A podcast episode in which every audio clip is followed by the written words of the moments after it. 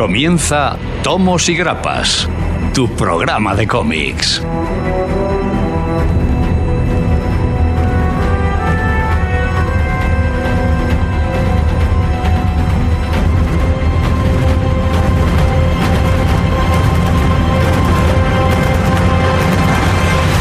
Morlocks, Morlax, aquí comienza Tomos y Grapas. Creíamos que esta semana iba a ser tranquila, pero para nada, tenéis todas, todas, todas las novedades y muchísimas noticias sobre el mundo del cómic.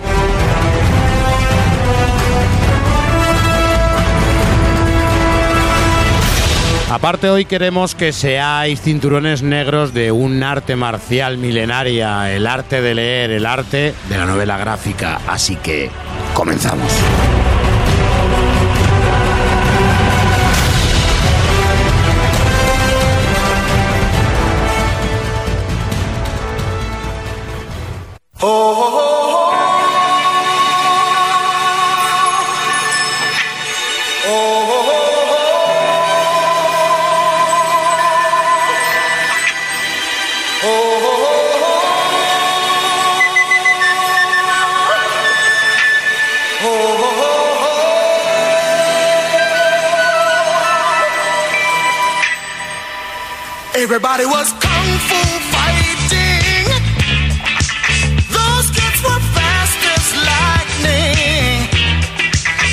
Muy bien, muy bienvenidos a todos, eh, señores Morlocks, señoras Morlax, señores ansiados por el tema del cómic. Aquí tenemos lo que necesitáis, señores, noticias, eh, todo lo que ha pasado en esta semana, cosillas muy importantes, hay hasta premios. Y fijaos cuando decimos premios, que hoy lo decimos con mayor felicidad que nunca. Eh, novedades, las estanterías no paran de llenarse de tomos, sea tapa blanda, sea tapa dura. El caso es que están ahí, vosotros tenéis que comprarlos hablemos de ellos para ver eh, que tengáis esas elecciones, esa selección que realmente necesitan vuestras estanterías. Por otro lado, señores, análisis, una obra que marcó un antes y un después en un personaje como puede ser Puño de Hierro, un personaje secundario que de repente fue pillando, pillando bastante representación hasta tener una serie de televisión. Entrevista al señor Fernando Llor y Pablo Caballo con el espíritu del escorpión. Ya os hablamos de esta obra en este programa y la verdad es que es una obra muy interesante y que tiene mucho que desgranar. Oyentes, habla pueblo, habla, la batalla del ansiómetro. ¿Qué más podéis necesitar para hacer un programa perfecto? Os lo digo, unos buenos colaboradores. Y para ello tenemos al señor Paciente Cero. Mi querido Gonzalo. Hola, muy buenas tardes a todos. ¿Cómo andamos, caballero? Perfecto. La verdad que muy contento. Muy bonito el fin de semana, ¿no? Lo ha Sí. vivido bien. Lo ha Sí, vivido. compartiendo aquí con buenos amigos. y- Mucha cerveza. Y sí, un par de cervezas han caído. Caras también, hay que decirlo. Joder, sí, he, Pues- gastado, he gastado más en cervezas que en cómics. Pues te duraron, ¿eh? Porque en todas las fotos salías con una. Era la misma. que administro muy bien. Estaba calentita. y, el y que, y el que recrimina porque no bebe es el señor Daniel Coronado. Yo vengo triste. Sí, triste, No, pero es verdad, no estaba en la celebración, pero es que además el- sabéis que, que- que- que esto se va a la mierda, ¿no? Oh, Estoy muy enfadado. El mercado pero que has muy visto el enfadado. final del mundo. No, he visto visto la- el final del mundo. He visto las novedades de CC y de Panini de noviembre Black Moisés. y vengo, vengo muy quemado. Black Moises. Black Gracias. Moises. Ya me, Era jod- tal ya me joderías el librero. Sí, a mí también, a mí, a mí también. Y pagar, bueno, tener que pagar. ese libro no, pagar la factura de los libreros. Pero más me jodería ser un muerto y resucitar. Vamos. Señor Josh Michael. ¿Qué pasa? ¿Cómo andamos, caballero? Muy bien, aquí un fin de intenso porque Intenso, joder, ¿eh? no hemos parado ni un minuto prácticamente entre presentaciones, entre entrevistas, entre tal, cada uno pues moviéndose por ahí. ¿Qué mayor put- la mayor putada la de las cenas?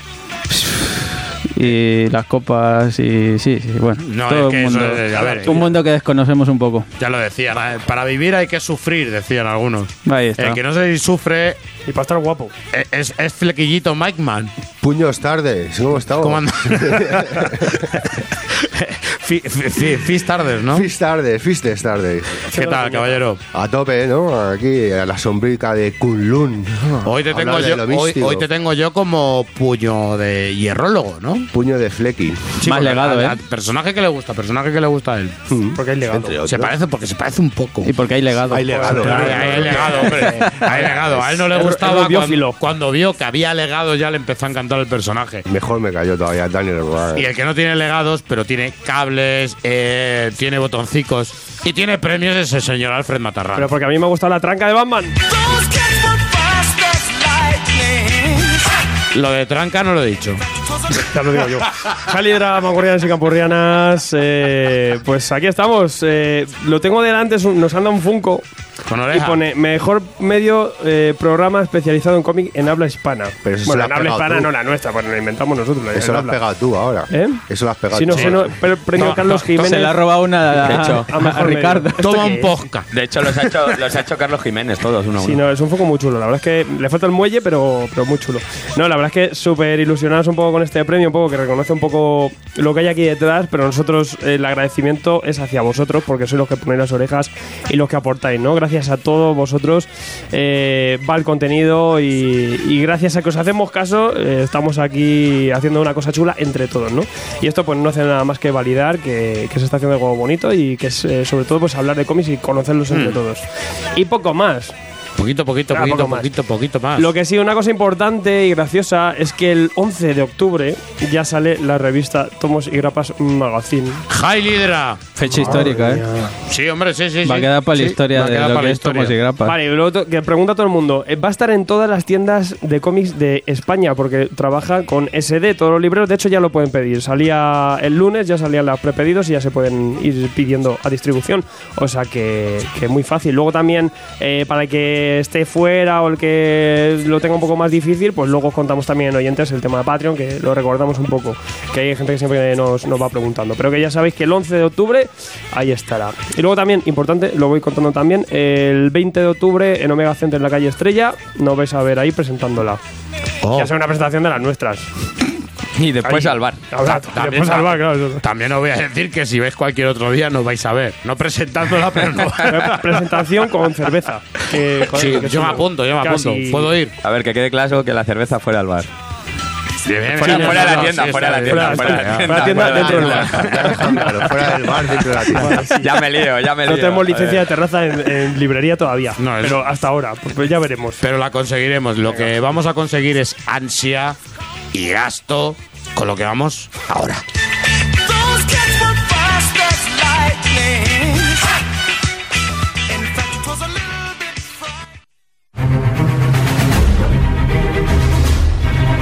Hola, somos Generación X, pero puedes llamarnos Gen X, porque desde 1994 somos la tienda de referencia para más de 11.000 clientes que, como tú, confían en nosotros. Compartimos tu afición por los cómics, empezamos en esto juntos, y por eso nuestro objetivo es siempre estar lo más cerca de ti. Desde nuestra tienda online tendrás una atención personal, envíos protegidos y gastos de envío gratuitos a partir de 15 euros para que te sientas como en cualquiera de nuestras 20 tiendas físicas sin salir de casa en generacionx.es hasta que podamos estar un poco más cerca de ti. Generación X, tu inteligente.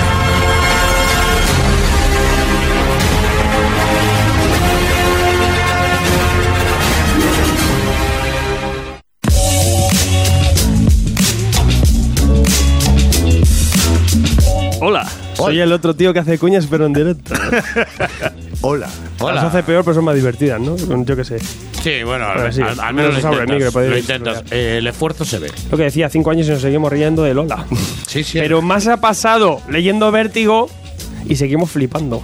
Eso es verdad, eso es ¿Cómo te verdad, eso es verdad. Y este mes eh, ya sabéis que tenéis el coleccionable Vértigo de Salvat, eh, 60 entregas, lo más tocho, lo más tocho, lo más bestia. Y el último hombre, Sandman, ¿qué más cositas hay por ahí? ¿Qué más? ¿Qué más? Fábulas. Fábulas, tío. eh, nunca os olvidéis de fábulas. La mejor de Morrison, With Three. Oh, oh, oh. Bueno, Los invisibles no lo han puesto por algo, no han puesto no, lo mejor no. La, di que la que has comprendido. A ver, y, sale- y salen gatetes y animalicos. y hay drama, hay drama. Y hay drama, hay drama. tío. 2099. Madre Qué bonito. La cosa, la cosa del pantano. La, more. La cosa del pantano. Lo tenéis todo. Hellblazer. ¿Qué más quieres? Hellblazer. Mira, El, el- el chaval sabe lo que Es quiere. una cosa que luego la gente. Como es que inglés, lo sepa como también, la- la- la- el orden de entrega luego salteado y variadico. Para que Oye, oye, oye. ¿y empecéis con todas. ¿Y va a salir de meseta? MZ no. No, Sí, no, yo no. eh, no des ideas que luego amplían el, el- el sí, coleccionable no, los invisibles, sangra, no con Hombre, es que yo coleccionable 2 lo compro también, ¿eh? Sí, ¿no? Claro. Transmetropolitan. Bonito para las librerías. Sí, es que Calpe. puede haber un segundo coleccionable ya. Ahí dejamos la idea. Deberían sacarlo. Y yo voy a dejar otra idea, chupad la- la- las portadas porque os puede dar vértigo. Pues ahí lo tenéis, las primeras entregas más baratillas, las tres primeras, que vais a tener V de Vendetta y el principio de Sandman, y después ya tendréis todas a 12,99. Súper cómodo. Momentazo ahora para hacerte con, con cómics chulos. Ni un pero. Nada, cero. Como dijo Hitchcock, que el vértigo entre en tu vida.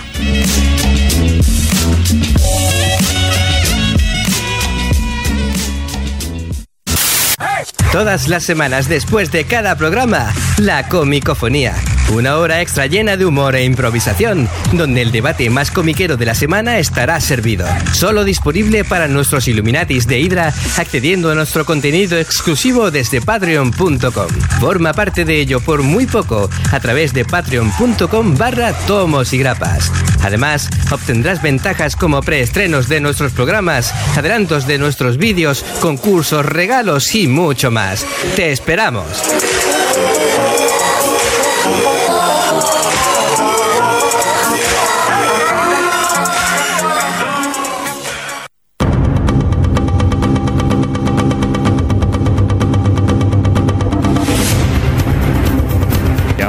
Ahora empezamos con las noticias, pero esta es la parte que más me gusta porque suena el gong.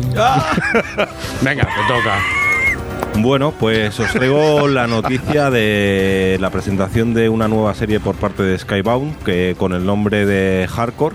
Hardcore. Hardcore. Qué guapo. esto Solo el nombre ya engancha, la Ya verdad. sabéis. Y Me bueno, gusta. aquí nos van a presentar una historia que está escrita por Andy Diggle y ilustrada por Alessandro Vitti. Y bueno, la trama va pues como de un, un sabio tecnológico que se llama Drake, eh, que lo que tiene es una máquina que con ella controla eh, la voluntad de los demás y vamos a ver cómo, bueno, pues como siempre esta máquina va a acabar en manos de, de malignas y vamos a ver una serie con mucha, mucha acción. En, en la página podéis ver un vídeo de animación del cómic que la verdad que es impresionante, donde podéis ver el dibujo y la narración gráfica tan ágil que tiene. Y bueno, y aquí pues como anécdota, pues comentar que esta serie en un principio era un proyecto de Robert Kirkman eh, junto al dibujante Stelfris y con una portada de Mark Silvestri. Entonces aquí lo que pasó es que, bueno, con una iniciativa que se llamaba Pilot Season de Top Cow, eh, se lanzaron eh, seis eh, números uno de seis obras diferentes y los votantes mediante MySpace podían entrar en la página y votar su obra favorita para que se convirtiese en serie. Esto fue en 2007, eh, la obra ganó y bueno, pues va a ver la luz ahora con este nuevo equipo creativo y la verdad que pues tiene muy buena pinta, una serie de acción, el dibujo la verdad que a mí me ha gustado mucho, así como un rollo boceto sin terminar, que le da mucha agilidad y una narración gráfica pues que yo creo que es eh, perfecta para este tipo de obra con, con ese carácter tan de acción y nada, pues una obra muy interesante que la verdad que, que a mí me ha, me ha llamado la atención. Tiene muy buena pinta. Y se llama Hardcore. Se llama Hardcore. Eh, ¿te ya hay que comprarlo solo por eso. Hombre. Serie, serie que va a ser hardcore, hardcore. Andy Diggle siempre, Siempre. fun- funciona a bien. Mí, a mí Andy Diggle me no es que gusta. despunte, a ver, pero sí que cumple bien. Nunca ha despuntado, nunca ha sido una persona con nombre, pero es verdad que Andy Diggle, incluso fíjate, algo que me toca muy de lleno, el Andy Diggle de, de, de Hellblazer simplemente era ya interesante y tenía un- unas ideas renovadoras, unas renovadoras. O sea, eh, en ese aspecto, Aparte que siempre anda por ahí pululando, haciendo cosillas. Hombre, y teniendo el nombre de Kirman, aunque sea por detrás, ¿no? Pues siempre te da un poquito de. lo, que, sí- lo que sí que han usado es un poco de manera aquí, lo de sí. Silvestri, que hizo solo la, clickbait. por- Skybound. solo hizo la portada, ¿sabes? Y lo, lo han metido aquí, proyecto de, de pero bueno, yo, Kirman yo- y yo soy de los que quieren a Silvestri, pero ¿qué ha hecho últimamente? Nada, dejémoslo ahí. Está silvestrado. Señor Alfred, tú sí que me vienes con cosas de que, que si- siempre traían polémicas. ¿Te acuerdas antes cómo traía sí, polémicas esto? sí, sobre todo de, de ceitas locos y marvelitas zumbados. Pero bueno, a nosotros nos da igual, pero sí que es gracioso ver un poco cómo funciona el mercado americano. Dark Horse aguanta. Dark Horse. Forever. Survive. Eh, pues son las ventas USA eh, de junio. Vamos a ir repasándolas también. Eh, un junio interesante. Había cosas bestias. También decir que se coló bastante ahí en el top 2 con 157.000 unidades vendidas de Magic Order. Oh, Ya sabéis, bien, sí, la sí, nueva sí, de sí, Milan. Esto es un poco falso porque eh, de estas... ¡Oh! ¡Tragedia! Juegas con los datos. Son de estas que los datos de Diamond eh, te ponen el asterisco. ¿Por qué? Porque Netflix hizo el, pa- el pack este friki que daban a gente con- que incluían el Magic Order ya de Ya free. está, Entonces sí, este, sí, pre- sí. este este prepedido a la distribuidora es eh, para hacer este regalo. Por lo tanto no fue venta directa Está a minoristas. Es como el comedia del Atlético que Está se hizo aquí, ¿no? Que se regalaban a los socios y así el cómic más vendido en la Está todo, historia. está todo vendido. Como el Como el Iniesta. Iniesta. Ahora viene el Iniesta. Vaya cachondeo a tener con el Magia. Pero está pagado, ¿no? Vaya tela. Bueno, vamos a quitar un poco a, Play- a Magic Order. Aún así, Magic Order habrá vendido bastante bien. Pero bueno, con este prepedido ya pues encima lo han inflado. O sea, en el número 2 veremos un poco cómo se mantiene esta serie que de, de Mar Millar, que, que, pues ya sabemos que siempre es Mar Millar. Con Coipel. Con Coipel. Cállate. Madre mía, qué pepino. Mar Millar, bueno, a nosotros sí nos gusta. Pero ya sabemos que es la formulica. No, pero eh, mola la serie, ¿eh? Ahora sí, mes flipante. Hemos vendido mm, cómics de Aquilos, junio. Eh, tenemos Justice League número 1. 200.000 unidades, que está bastante bien. Que esta es la vuelta de, mm, del señor, eh, se me va a mí, Snyder, que, que va a entrar aquí con esta la Justicia que por ahora, al menos por informaciones que nos da eh, el señor Garrido, dice que no está mal. A ver si el No Justice ese que fue una cosa O loca. sea, la gente se ha quedado con más ganas todavía después de Metal. Sí, sí. Como, sí, hombre, sí, ya Ah, sabemos ahora- ahora- tenemos ahora aquí quiere el- cumbia. Creo que siempre tienen la esperanza de que salga algo mejor. Hoy, hoy, hoy yo creo que va a escribir bien. Por fin ahora, le voy a dar otra oportunidad. Que le quitó la cara a Joker. Eh, top 2 o 3 o lo que sería aquí, eh, tenemos a Tony Stark Iron Man, primera etapa también, 135.000, que está muy bien. Y Gonzalo sufriendo. Amazing Spider-Man, eh, 801, do- eh, 122.000. Luego tenemos los Batmans, que siempre se han mantenido ahí, pues están aquí con 121.000, el número 49 y el 48 con 112.000. Deadpool 1, que viene con, con, Scotty con Young. Scotty Young como Scotty. guionista, Mm, guionizando ahí a tope, 100.000, que está, 105.000, que está bastante bien. También Thor, la vuelta de Thor Odinson, eh, aunque seguimos teniendo aquí a Jason Aaron, eh, sé, pues muy bien este inicio con 102.000, o sea que está bastante bien para Thor. Eh, X-Men Gold se mantiene bastante bien, 88.000, Justice League también el número 2 que sería el mismo mes, 86.000, y Mortal Hulk también bien, 84.000, no está mal para ser Hulk. Tenemos eh, Venom 2, Venom Me 2. encanta, me encanta Te van a criticar por eso, lo sabes. Venom 2 eh, se mantiene muy bien, muy, muy buena venta con ese número 2 a 73.000. Walking Dead a tope, 71.000. Eh, Man of Steel, que ya sabéis, la de Bendis, está ronda en los 70.000, que está bastante bien. Ser una cosa secundaria así de, de, de Superman. Y eh, pues algunas cositas que ya sabemos que van a chapar rápido o que no han funcionado tanto y eh, abocadas un poco al cierre. Aquí algunos nos va a molar tanto. Doctor Extraño, 47.000, número 1. No, para ser Doctor Extraño y tal, baja bastante. Eh, eh, también, 42.000. Tampoco esperaba mucho de Hawkman.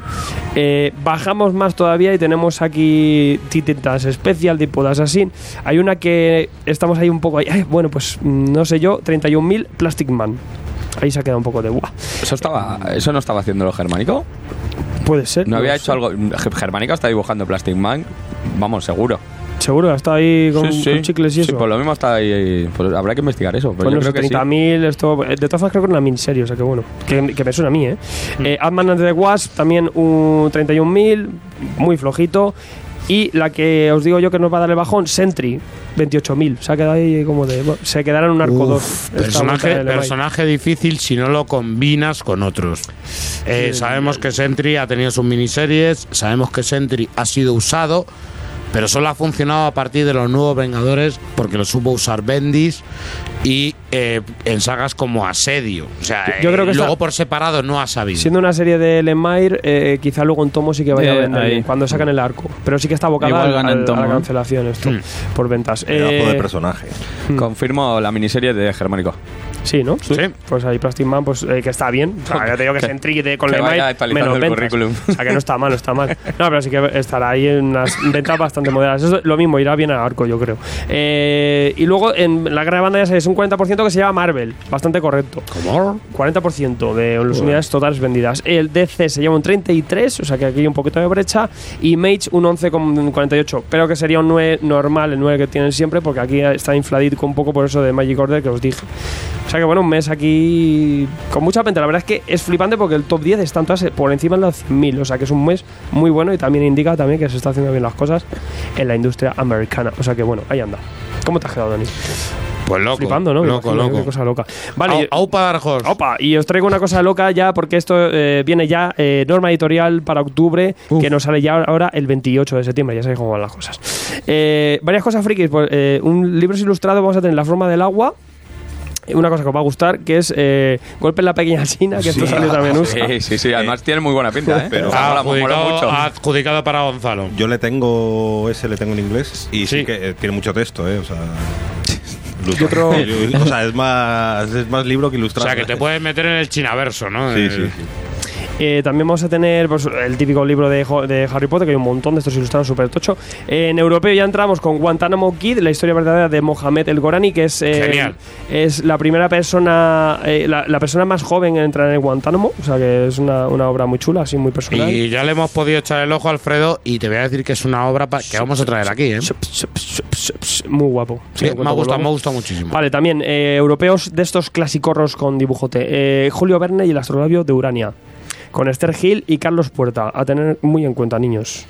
Autores de Barón Rojo. Que no te digo más. Eh, grandes variedades navales. Aquí se apunta a George Michael porque tendremos la batalla de Jutlandia.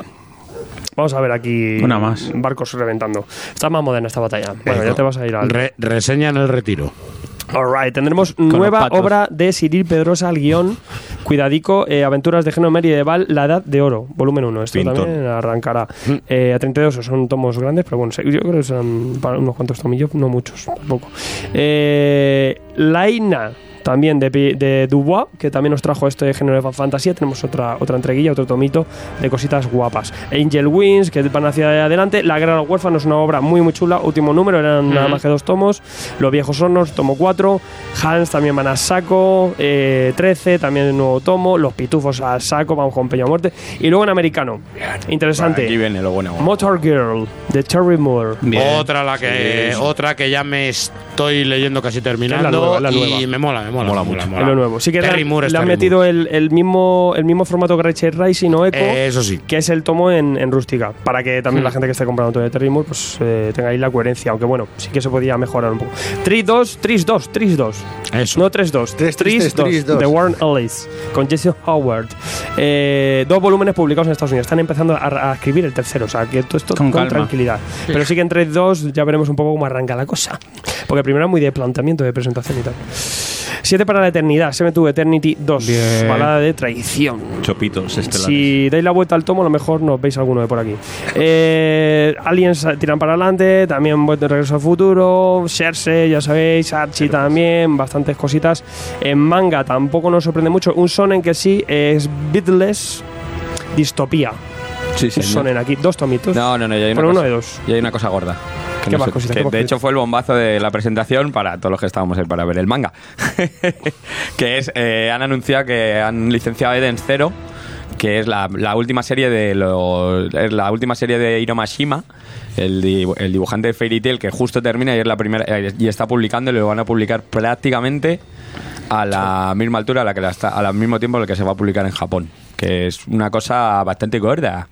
Así que ahí, ahí, dato, Muy dato. Eso- ese dato. Y ahora también os traigo también, porque todo esto es exclusivote. Porque, claro, lo guay es que, que nos tenéis aquí nosotros, que algunos somos libreros y nos colamos en la presentación de libreros de Norma y nos, nos dijeron todo el trimestre. Entonces ya tenemos algunos anuncios chulos que dar. En, tanto para lo que queda de aquí a diciembre como para algunas nuevas licencias que también son interesantes. Apuntad y, y coged la libreta. Una de ellas, Yo Loco, de Alta Arriba y King. Bien. Buena, buena, buena. Eh, si os acordáis de Yo Asesino, pues eso es Yo Loco. Es una trilogía, o sea que aquí nos presentan nue- nueva novela gráfica que creo que sale el mes que viene, ¿vale? Cuidadito. Americano, esto lo sabía yo ya. Tokyo Ghost, en tomo. En tomo, en tomo. Absolute. Mm, Lo tuvimos en las Sí. manos eh, con sobrecubierta y se deja bastante al- a la splash page. O sea que es una pedazo de edición impresionante para disfrutar del dibujo de Murphy, que aquí le metió mucha caña. Rayicas. Tomazo. Y luego, si queréis tomazos, esto sí que no lo tenían guardadísimo. Y madre mía, tomo 4 integral de Hellboy. Oh. No, lo han, nu- no lo han numerado, lo han llamado Hellboy en el infierno. Y qué rico. Pero es el cierre. O sea, aquí ser. Hellboy en el infierno y además añade todo lo que se ha publicado de Hellboy. Por Novelas gráficas, me acuerdo de esta de, de Hellboy en el circo, de chaval, con Fregredo ahí a tope. Eh, incluye todo. O El sea, que Junior muy bien. también, ¿no? Incluso la inédita de los que estamos haciendo la edición en cartoné, la inédita que hay de Hellboy. Quiero decir con esto, eh, fui el primero que protestó. Y fue al primero que me dijeron, tranquilo, tranquilo, que ya veré cómo la Sí, publico. Pero sí que era muy perro, muy perro. Arnau que nos decía, no, esto ya dentro de años. Esto ya sí, Pero, pero Brun, o sea que aquí ya tenemos todo Hellboy. Tendríais todo Hellboy. En cuatro Por tochales. ahora. Cuatro. Vale, por sí, Hablaremos que Hellboy no se ha dejado, no ha terminado, sino que sigue con la trama de IDP. Ahora vemos cómo IDP va evolucionando y vamos a ver cuándo Miñola quiere volver a traer a Hellboy. Sí, pero, a de- volver, pero de va a momento está aquí. En, en. IDP pensá que quedarán tomos, Mm. pero luego también alguien que sería muy interesante. Quedan dos, Dos o eh, tres. no dos tomos. Ojo, quiero decir que quedan ahora mismo dos arcos argumentales, dos iniciativas de, de dentro de la, de la serie y serían cinco iniciativas y ya terminaría lo que es IDP, pero nos lo van a mezclar con Hellboy. Y sí que hablando por ahí, eh, es, es muy estimable en cuenta para que se pueda llegar a integrar eh, también a Besapien, ¿no? que es un personaje que también tiene bastantes números y todo eso. Y muy Todo importante esto para la- a la muy importante para IDP en la Tierra. Sí. O sea, IDP, Infierno en la Tierra, tal, es importantísimo. Y yo, ¿eh? yo tengo una pregunta que te va a encantar. ¿Y de qué color van a ser esos tomos? Cuando junten ahí. Yo se lo dije a Arnau, digo, pon los rojos. No Rojo sé, mola, cómo, no sé cómo mola. lo va a poner, digo, pero es que Un rojo la- Drácula ahí. debería ser un rojo rojo pasión. Oh, qué bonito. Rojo mm, Burdeos. Que va gris lápida, tío. eh, o gris lápida también. Bueno, Pero que, lo que se lleva con la información eh, importante. Tomo de Hellboy, eh, cuarto y último, Hellboy en el infierno. Eh, luego también sabemos algunas cositas que nos adelantaron que saldrán pronto en el primer trimestre de 2019, lo más probable. Una de ellas, Drácula, de Vamos. Mignola. Sale la misma edición que acaba de sacar IDW en blanco y negro, que Mejor es un poquito rotulado. más grande, diferente Mejor edición rotulado. que la edición de IDW deja algo que desear, el papel también y tal. Sí. Y también eh, tenía intención de más adelante a lo mejor quizás sacarlo en color. Iba a decir, ¿para también cuándo- depende para de IDW. color? Creo que Que depende de IDW, eh, que quiere hacer las dos cosas. El color está muy bien. Y luego dos cositas indie que hay que apuntarse. Gonzalo se las controla. Hit Looper. Muy bien. Hellooper, la El pepino de Andrew McLean. Uy. Un pepino, un pepino. Y la otra es Shot Girl. Muy bien. Dos series bastante chulas de Sí. estas que van licenciadas, porque ya también van cerrando muchas. Hace poco Tochini nos dijo, no, me quedan tres números de Low. O sea, ya es que les quedan nada, Claro. ¿no? Para cerrar muchas de estas series. Y Norma está licenciando algunas nuevas con con bien. Hellooper ya hay dos tomos editados en Estados Unidos, o sea que ya pueden ir, no sé, uno al año y luego Bueno, coger ritmo. Y con esta exclusiva yo creo que ya el premio está echado. El resto ya bajamos el nivel y seguimos. Hasta aquí el trabajo periodístico. Miedo, miedo me da, miedo me da, miedo me da. Y no sé, a mí más miedo me da lo que me va a contar ahora Michael. Bueno. Nueva serie. Bueno, nueva miniserie en Sur- realidad. sur- surprise me, como digo siempre. Killmonger tendrá, tendrá su Bien, propia Ya me has miniserie. convencido, ya has captado mi atención. Pues ojo al artista que está en esta serie, ¿eh? pues igual eso te, te invita a comprarla, al menos el primer número, yo qué sé.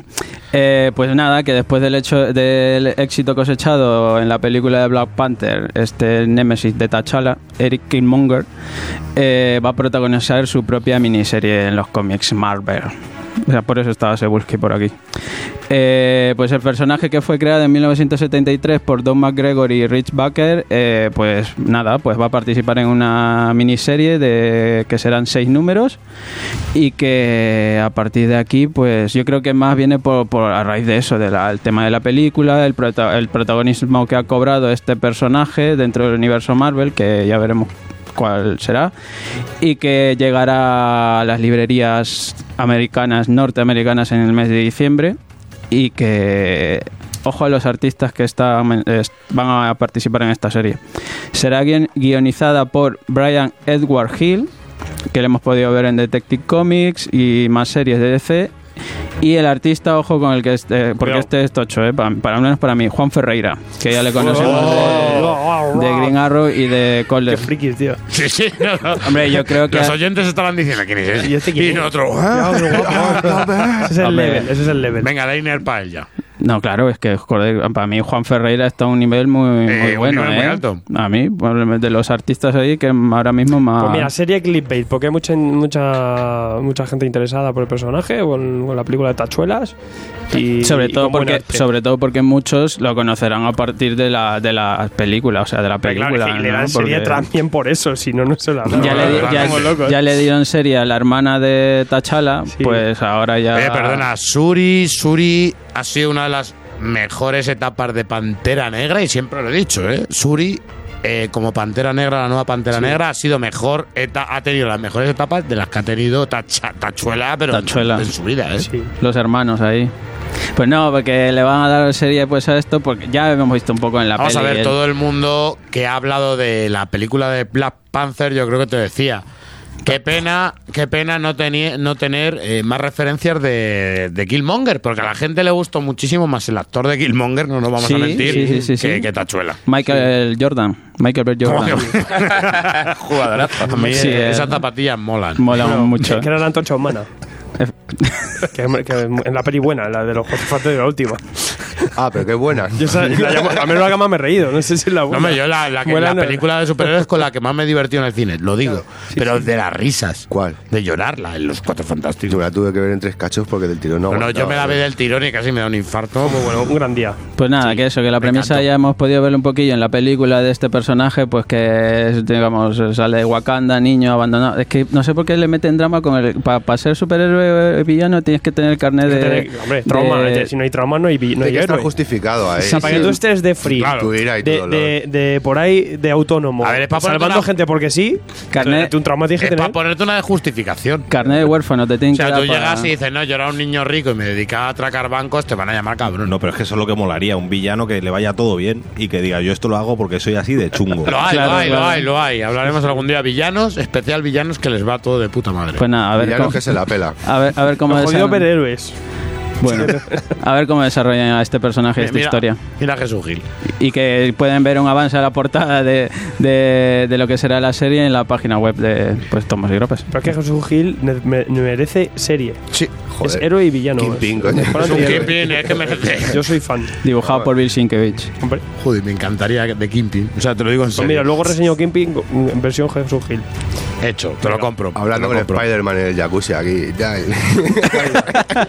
Y ahora me va a venir Mike a traerme malas noticias, buenas noticias porque está Charles Soul o cómo va. Joder, soy el cronista negro de- del cómic, ¿eh? Últimamente. Black tío. Chronist, Black Chronist. Eh, Dark Chronist. Porque vamos, traigo toda la pompa fúnebre. Si la semana pasada hablaba de la cancelación de la serie de, la visión y otras semanas anteriores más marrones todavía, pues soy uno más. Y es que Marvel. Hace unos días ha anunciado, ha sacado un póster dibujado por Bill Sienkiewicz en el que vemos a ¿Cómo? Eh, Bill Sienkiewicz. Sienkiewicz, El maestro. Sienkiewicz de jamón y queso Joder. y en este caso eh, nos saca con un titular que pone The End del final y sale Mateo Murdoch sin la máscara tendiendo la mano hacia una rubiaza ahí en el fondo que claro, ya el fandom avispado ha, Ay, ay, la Karen. ha dicho, ah, que es la Karen, la Karen Page y va vestida como cuando palmó y tal, el número... Eh, espérate, espérate. Los analistas. Eh, wait, wait, wait, wait, wait. Uy, Eh, ¿Cómo vestía cuando palmó? pues yo es que ni me acuerdo, aquí la han sacado con un chaquetón rosa que A ver, yo sé que murió en una Lo iglesia, leí y tal, tal. digo, pero iba así Es que ahora hay mucho YouTube que necesita contenidos y es analizando estas cosas. Que sí, ¿Que no sí. de qué? El vestido. Claro. Genial, Joder, sí, y el color. oye, tío, pero la vaya, pero así el color y tal, la medida, así la cremallera en su lado y tal. Bueno, en, es- en este caso, pues claro, ya especulaciones. Si, si está muerta y el otro le está tendiendo la mano, que estamos hablando ya del final de Daredevil y encima en las previews ya para noviembre están hablando del nuevo arco argumental, va a haber un nuevo villano y ya ha salido Soul diciendo, sí, tengo preparado un mega evento, sí, un mega juicio ahí de, de, entre dimensiones de Daredevil y tal, que es lo suyo, los pleitos. Bueno, se dice que tiene planeado algo gordo y entonces este final no sé si se referirá ya al final por fin de Charles Soul en Daredevil y que caerá en manos de alguien más se lo cuente. De un bastonazo, pa. O que, que nos quieren barrer al personaje del medio ya. Pero ¿Cómo van a barrer a Mati? No sé, pero yo creo que está tendiendo la mano, entonces parece que le está dando la bienvenida a la Karen Page. Entonces a lo mejor no estaba muerta. Estaba de parranda. Eh, Estaba ahí otra vez en Latinoamérica. O te viene con el Fénix o algo así. Está haciéndose fotos. Selfies. Así que, pues bueno, Vaya no. Está un incó- poblado. incógnita, incógnita, incógnita con Daredevil. Recordemos, recordemos que a Bill Sienkiewicz siempre Sienkiewicz. cuando quieren matar a Daredevil o quieren llevarle a un final a Daredevil, tenemos ese Daredevil el fin, que fue esa miniserie que sacaron en la que salían todos los autores, Male, eh, Be- el- Sienkiewicz, todos, eh, que estaba escrita por Brian Michael Bendis y tal. En la que nos hablaban de un final de Daredevil en la que moría ahí con un, con un palo en la tráquea. Mola mogollón esa escena, os lo digo, miradla por favor. Eh, mola la muerte de ese Daredevil y el cómo dejaba un legado, ¿no? Es ese End que no funcionó nada bien. Eh, vamos a ver si esta es la segunda alternativa que pudieron hacer con ello, ¿eh? A mí estos teasers me dan más rollo todo, jefe. En vez de la tráquea en el ojo. ¿no? Uy, lo que te iba a decir. Señores. Que te han dado un premio, os habéis, os habéis de- desviado rapidísimo. Vamos a ver, vamos a ver, vamos a ver. No es que nos hayamos desviado, nos hemos llegado, a- hemos llegado al nivel GOT, ¿no? Pero aún así nos vamos a callar. Y vamos a hablar de los ganadores de los premios Carlos Jiménez Lo- 2018, lo de verdad. los de verdad estos. ¿Quién quiere un Einer? Yo con el Einer lo pongo ahí para sujetar el espasa calpe de la chimenea. Y yo lo que quiero es un Carlos Jiménez, todos lo sabemos, ¿no? Venga, durante la Girus Comic Con de Madrid eh, de este 2018 se dieron, se hizo la entrega el viernes pasado, la entrega de premios Y fueron comentados. y fueron comentados, fueron incluso retransmitidos en directo Gente con rara. nosotros, con unos mm, comentarios completamente metódicos, analíticos, Y profesionales, críticos, mejores de los que habéis podido ver nunca. O sea, yo solamente os digo buscarlo por las redes, eh, alguien lo habrá, alguien lo habrá subido. Y se dieron estos, esta segunda edición de los premios Carlos Jiménez, donde se reconoce a lo que es a toda la industria del mundo del cómic. Y votada por la misma. Que es la, los que votan son, pues son, somos toda la gentuza que trabajamos en Eh, rollo. exactamente, los que nos queremos, ¿no? Hay, hay, hay amores, Son hay autores, libreros, eh, Eh, críticos y gente trabajadora de, de la industria. el mundo de la industria que tanto quiere el mundo del cómic. Y tenemos estos premios Carlos Jiménez. Mejor fanzine. La máquina de albóndigas, por segunda vez consecutivas. Ah, recordemos que el año pasado también tuvo el premio. Aquí y- hay algunos sagas. Y muy, muy, muy bien, muy bien merecido. Es el saga de los fanzines. Mejor webcomic, Black Hand Ironhead. Era el eterno, el eterno favorito. Fijaros lo que os digo. Mejor autor revelación. Chan, chan, chan, chan. ¿A quién tenemos? Al señor Frank Galán, por Goya, lo sublime, terrible. Maestro. Maestro y más majo que las pesetas. Ya ves. Mejor rotulista. Hombre, el Torres, siempre. ¿Hay otro? Vamos a ver. Guionista, tal, Pero no sé se ya de cachondeo. Eh, gu- guardián de la lona y de repente mejor rotulista. El Torres por Goya, lo sublime, terrible. Que yo le decía, eh, antes de salir, digo, el Torres. Y me miraba en plan, qué cabrón eres. Luego ganó. A Mejor ver. traductor. Garrido. Eh, ¿Cómo que Garrido? Marc Bernabé, por supuesto, el trabajo eh, encomiable que hace en el tema del manga, no solamente en la traducción, sino en lo que es la difusión y el mayor entendido de manga de este país, se ponga la gente como se ponga. Mejor portada de autor, Goya, lo sublime terrible de Frank Galán. Bien. Opa, Goya. Ya vemos, vamos viendo Solo le quiénes- falta ganar un Goya. Vamos viendo quiénes son los Kingpin, los Kingpin de la Heroes Comic Con. Sobre todo Ricardo. Yo no digo, yo no digo nada, yo no digo nada. Sí, sí, pero mira, mira, mejor colorista, mejor colorista. Tenemos aquí a Enrique Fernández por Nima. La verdad es que tiene un color, Mm. tiene un trabajo bastante eh, impresionante. Mejor entintador, Jordi Tarragona por Green Lantern. ¿Había dudas? No, hombre, es que es otro saga de los entintadores. Había, había dudas. Se puede ganar. Mejor dibujante nacional, sorpresa para mí, ¿eh? Sorpresa, pero muy contento porque yo os tengo un cariño a todos los de la lista, pero vamos a decir que fue Albert Montéis por Mm, mm, mm. Universo. Pues muy bien. Universo, Opa, una obra que a mí me ha encantado. Opa. eh. Opa. Venga, vamos a mejor guionista nacional. Chan, chan, chan, chan. ¡El Torre! Sorpresa. Ah, Venga, por Goya. Mejor obra nacional. Universo. hombre, muy bien. Un poco Ha llegado tarde, se publicó hace mucho en digital, pero. Se- pero, o sea, sí, como ahora pero, por fin lo pero tenemos en físico. papel ha llegado a la gente Entraba, y ha entraba. visto que había algo más de lo que creíamos Claro, que se, se vota lo que llega en las librerías este año. Está bien. Y bien. Mejor Juan de Internacional. Chan, chan. Enrico Marini por Batman, El Príncipe Oscuro. Hombre, colorista, yo le pondría como colorista. Porque los colores son lo bonito. Ya estamos. Bueno, bueno, dejémoslo ahí. Mejor guionista internacional, Emil Ferris, por lo que me gustan son los monstruos. Yo también. Bien. De obra. Genial de obra. Mejor obra internacional, Joe Shuster, una historia, Bien, La bien, sombra bien. de Superman. Impresionante a todos los niveles esta obra, por favor, eh, la recomendamos. Mejor álbum ilustrado, tuvimos la suerte de hacer la entrevista con él aquí y estamos hablando de la obra de Frank. Obra cojonuda y obra que nos llamó a todos la atención y por eso la trajimos aquí. Mejor, li- mejor librería, decirlo todos a coro, por favor. Delirio. Delirio. ¡Delirio! Tan deliriado. Delirio- Uh, delirio cómic. Es un delirio de grandeza. Y ahora sí que viene la parte, la peor, ¿no? Donde yo he visto que los jueces, Donde se pierde todo el criterio. donde para mí ya estos premios no tienen nada de importancia, ¿no? Quiere decir que mejor medio especializado en cómic de habla hispana es... Tomes y grepes, coño. ¿Qué he dicho? Ah, no, perdona, perdona. Tomos y grapas. Ahora Qué bonito. sí. Ahora sí. Que tú se dedicaste a los haters, yo a los autores y Garrido al, al público. Al final fue, fue Sí, para todo el fue mundo. bonito, fue bonito. Sí, muy bonito, no. Guay, guay, no, sí, sí. como decimos, una cosa que nos, nos da mucha ilusión y, y nos hace, sobre todo, seguir trabajando con muchas ganas. Bueno, y que es una cosa también de todos los que nos están escuchando. Es un premio para, para ellos. De todos los que nos aguantan. tiempo. Eso sí, Porque nos aguantan, ¿eh? Sí. Nos aguantan. Sí, sí, Tanto libreros eh, como Todo el mundo. ed- Autores, editores, lo saben. autores, el repartidor de los periódicos, todos, todos, todos, todos nos aguantan. Y la verdad es que ese premio no va dedicado a ellos, que yo que lo dije, y es que verdad, si sois todos tomos y grapas, ¿por qué voy a dedicar un premio? El premio va para los haters estos y ya está. Y todos felices y todos contentos. El niño de las orejas para vosotros. Qué bonito. Así que señores, eh, noticias bonitas, noticias. eh, ya está Gon con la lagrimilla cayéndole. Pero aguanta la lágrima porque ahora viene el momento tenso. Vamos a las novedades. Qué chungo.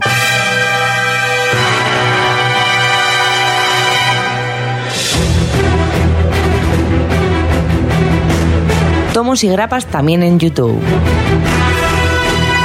Reseñas, novedades y guías para ayudarte de una forma más visual para calmar tu ansia. Tomos y grapas, suscríbete.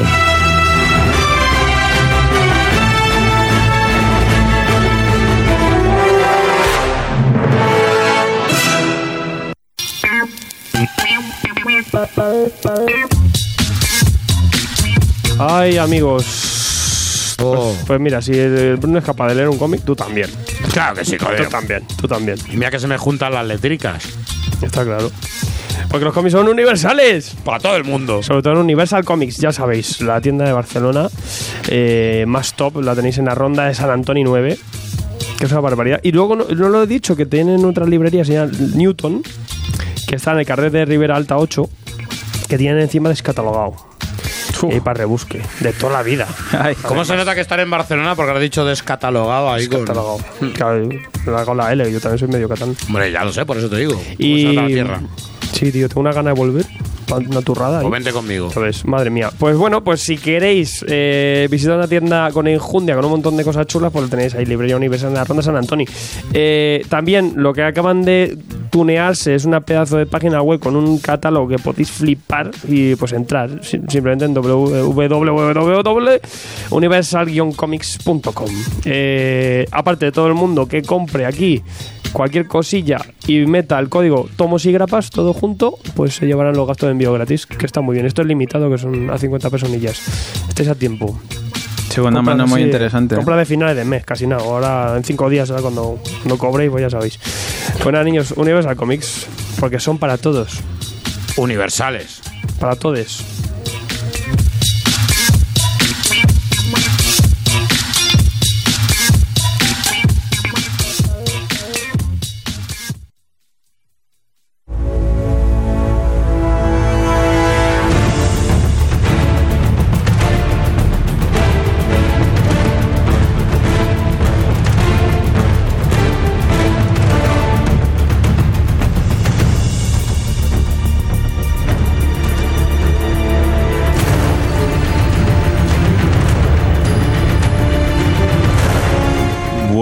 Pues ahora tenemos mi parte favorita, ¿no? Aquí le han dado el poder ansiómetro, no saben lo que han hecho. Esta gente está. ¿qué ha pasado? ¿Qué ha pasado? Me han cambiado se aquí. iba al, al Water Water y he dicho, abre tú, que es más divertido. Estoy, Sí, es más divertido que estoy buscando mis graves.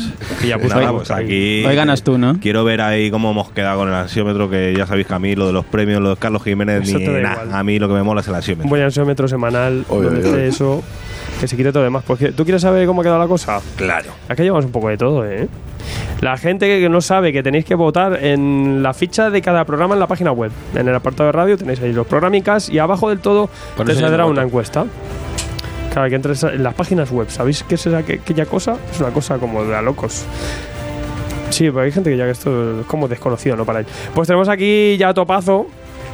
Tenemos por aquí en top, eh, en top más o menos. Os cuento, Belzebups, un 9%, que está funcionando muy bien el heavy. Mola que. En este formato chulo, en, en negativo, hay una cosa loquísima. Eh, a ver, que estoy haciendo comparativa. La blusa con un 12%. Muy bien, ¿no?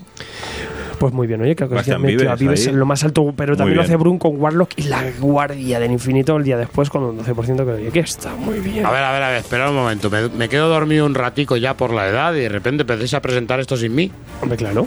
Warlock, yo contigo. Warlock. Y, eh, oye, pues muy bien, me alegro mucho que os haya gustado las historias nazis de Infinity 8 con ese número 2. El nazi de la semana. Hashtag el nazi de la El semana. nazi de la semana pasada, 16%, eh, una serie de ciencia ficción europea muy divertida, a la, hecha a la americana, con diferentes autores. Y está genial, Y ¿eh? Y, y muy bonita de visualmente. que se resetea, a mí me encanta. Eh, muy, con mucho humor, mucho humor de este europeo, ¿sabes? Así, tontón, tonto, Eh, rotón. llámame tonto, pero es una especie de Firayen.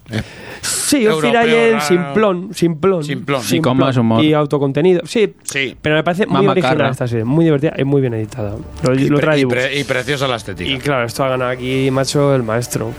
Se llama ¿Quién? George, como nuestro George, pero acaba en Pratt y traía, pues, eh, 10cc esta reedición del por fin, enemigo. por fin, después de tantos años habéis visto lo que ahora Panini que me saques el Netsuke tronco Panini. que, ¿Panini? que lleváis años. Sí, Panini, sí. Panini con ahora Lovendo, Panini Lovendo. tiene una obra de George Pratt ahí Mira. metida en la nevera del 2003 que no la suelta ni a tiros, que la publiquéis ya, hombre. Ya, a ver, ya saber aquí la entrevista con George Pratt, no- hablábamos de Netsuke, se le iluminaban los ojos. Y luego le decíamos que no estaba publicado en flipaba el hombre, flipaba. Pero Los ¿cómo que esto la- no lo habéis traído? Los que la hemos podido ver, Sí, aparte es que, genial. que fue la única con la que ganó No. el Leisner. el rollo. Exactamente, ganó el, el Leiner en el 2003. Y Eh, luego, no lo entiendo. alucina que nos enseñó los originales. Primero este hombre hace fotos, pero fotos de fotografía de exposición. Y después ya con eso se hace cuadros. Y una vez tiene esos cuadros hechos, los pone así como en un collage y eso es una página de un collage. Hay que recordar que el señor el George, trabajo que hay hay que recordar que el señor George Pratt es, estamos hablando de una especie de Dave McGinn. Es un artista, Un artista. multi- multidisciplinar. Eh, Espectacular. Foto, incluso tiene tiene premios por cortos, tiene premios por todo tipo de arte. Es un artista, esto es lo que yo llamo un artista. El, eh, hablaremos de las enemigos pronto a la vuelta de es que me emociona. Me, me encanta que haya ganado bueno, esta bueno. obra. Yo hoy traigo a George Pratt. la guerra. Pues nada, empezamos si queréis. si Venga. Gonzalo, sácame tu artillería. Venga, a ver con qué vas a intentar derrocar a tus contrarios. Hoy vengo con todo lo gordo. Pues no será de Batman. Es como Batman. no, no, no, no, no. Ya, ya voy a decir. Uy, pues si ya no tienes a Batman, ya has perdido, ¿eh? Pues traigo una de las obras que llevamos mucho, mucho tiempo para que las publicasen aquí en castellano y sobre todo para que las recopilasen, ¿no? Porque estoy hablando de Vista Final de Charles Barnes y que recopila este tríptico de Need Need, ¿no? Que pues, era el, el primer eh, arco es el tóxico, el segundo la colmena y el tercero es eh, cráneo y de azúcar. Y la verdad que es una auténtica pasada, ¿no? La verdad que no decepciona ni un ápice y, y es un trabajo espectacular. Eh, a ver, no es un trabajo para todos los para todo el tipo de públicos porque es bastante denso. Lo vimos aquí con un agujero negro. Sí, está, eh, bueno, nos lo trae Reversal Books, eh, está publicado en rústica, son 24,90 en color y son 180 páginas eh, esta recopilación, este integral. Y aquí pues lo que nos va a hablar es de, de- de, pues, de la historia de, de un chico que se llama Duck, que tiene un alter ego que se llama Nit Nit o Johnny 23, que es una especie de, de, ya como digo, de alter ego. Y lo que nos va a hacer es tres arcos eh, bien diferenciados. Eh, él tiene un suceso dramático y aquí vamos a ver cómo eh, su alter ego eh, af- afronta una aventura en un planeta que está claramente inspirado por el Ye y también tiene toques de William Burroughs y de, de- del cineasta de David Lynch. ¿no? Es una historia muy psicodélica.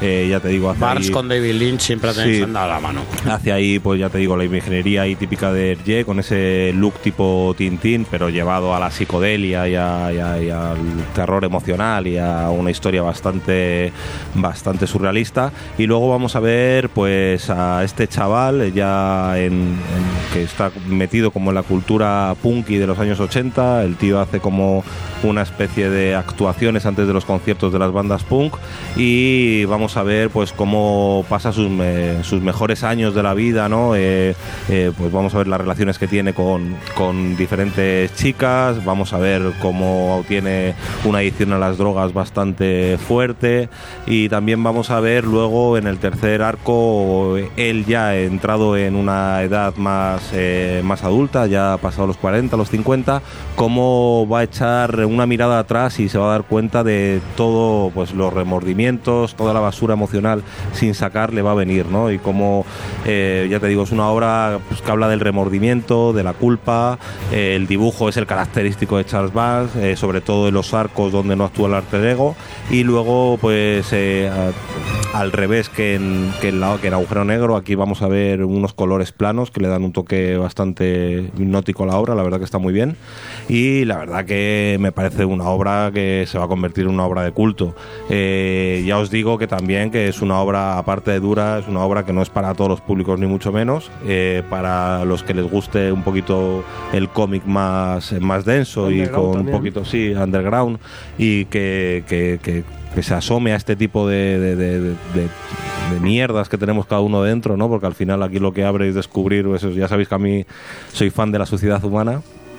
Y aquí vamos a explorar eso, los, sentimientos de culpa, los remordimientos y lo que, como muy bien dicen en, en la, en la contra, bueno, sí, en la contraportada, la parte atrás del libro, hablan de terror emocional, ¿no? Y es ese te- terror emocional cuando tú ya cumples 40, 50 años y, y te van quemando y comiendo por dentro esos errores que necesitas, digamos, eh, pues eh, pedir perdón por cosas que has hecho a ciertas personas. Y la verdad que es una obra muy, muy interesante que, que animo a, a que le echéis un ojillo porque a ti, Brun, yo estoy seguro que te va a encantar. Me Charles Vance, a mí es que me gusta muchísimo el toque que siempre tiene. El señor Barnes. Eh, además siempre tiene ese toque de la adolescencia, siempre tiene ese toque, no adolescencia, sino el paso a la trans- al tránsito de la vida adulta realmente, que en la adolescencia sabemos que ya ha quedado un poquito anticuada para nosotros y aparte toca ese, mm, no sé cómo decirte, esa cultura en la que estás un poquito rechazado por la sociedad. Hombre, ya te digo que hablando de las influencias así, William Burroughs y, y David Lynch, pues ya imagínate por dónde van a ir los tiros, ¿no? O sea, eso, estamos hablando de cosas muy top. Venga, animemos a todos a que se lean el almuerzo desnudo Joder, brutal. y que luego prueben con la vista final de Charles Vance. Primero que se lean esto, que voten y luego ya lo del almuerzo desnudo. Venga, eh, vista Primero que final. voten, luego ya que lo lean. Charles Vance, La Cúpula, 24,90. La obra completa en un tomito. Excelente. Bien, bien, bien. ¿Cómo lo ha vendido? Sí, sí, hombre, la ha vendido total. Si no ganas con esto ya. Si no ganas con esto, gana Alfredo. Venga, Alfredo. Sobre todo porque traigo a Jesús Gil de Nueva York. Estipendio, estipendio. El imperioso. Estipendio. A mí me encanta. Traigo uno nada más. Mira qué, qué tranquilidad. Sí, sí, eh, el, el autoconclusivo hasta triunfa. pausas dramáticas. Hazlas, por favor. Sin problema.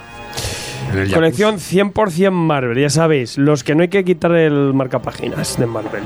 Eh, tapa blanda, 12 euretes. Kimping. A New Miniserie, presentada Oh, por Stanley. Delincuencia. Ya sabéis, eh, cinco tomos de Kimping. Kimping en un momento importante, porque bueno, ya lo hemos visto en, creo que era en Secret, eh, la invasión secreta esta, ¿cómo era? Lo, lo de Capitán, Capitán Hydra. Imperio ¿no? secreto. Imperio secreto. Ya, ya, he querido olvidarlo. Si os fijáis, normal, eh, normal. teníamos a Kimping que era como el alcalde de Nueva York y tal, se había redimido. Esta serie pasa de ello. O sea, es como, bah, esta habla de Kimping toda la vida, ¿no? ¿Qué más da? Y bueno, eh, muy chula. La verdad es que la sensación es muy guay. Tenemos aquí a Matthew Rosenberg, ¿vale? Que aquí ha hecho un muy buen trabajo, la verdad que bastante bien. Y tenemos dibujo principal de Ben Torres, también que es un personaje que no tenemos muy visto, pero que hace un trabajo así. Pues me recuerda un poco a Riso, ¿vale? Que para el género negro pues puede pegar bastante bien, ¿vale? Me ha encantado cuando ha dicho lo de risa, como gira la cabeza. Me ha Sí, asomado, sabía, yo, ¿eh? yo no le miraba, sabía que me iba a Estaba mirar. pasando y ha hecho... Sí, es un poco riso, es un poco riso, ¿eh? La verdad es que sí, entra en el género negro este guay. Y claro, para un Kimping, pues perfecto, y un dibujante que está en el rollo. Em, tenemos, lo, ¿qué me gusta a mí? Que no es Kimping, a Kimping aquí con su rollo, se, se Spiderman y sus tal, no. ya está riéndose. una- Aquí, ja, ja, tenemos la, vi- la- la- eh, es un poco basado un poco en lo que hemos podido ver en Netflix, ¿no? Que nos, nos ha ganado muchísimo el personaje de Kingpin. Y aquí hemos tirado un poco por ahí en, en mostrar la dualidad del personaje, ¿no? Cómo es, es un malo, es muy cabrón, pero tiene cositas buenas y como todo buen mafioso, ¿no? Ya sabemos que Pablo Escobar se le consideraba un dios, ¿no? Y mucha gente de su barrio, pues oye, para él es que era alguna divinidad. Porque aunque fuera un cabrón asesino, luego tenía detalles con gente, ¿no? Pues aquí Kingpin es otro, este tipo de mafioso. Un hijo puta salado. Un hijo puta, pero para el pueblo, pues. Saludaba bien, ¿no? todos los días en el Pero, ascensor. pero eso puede llegar a caer, ¿eh?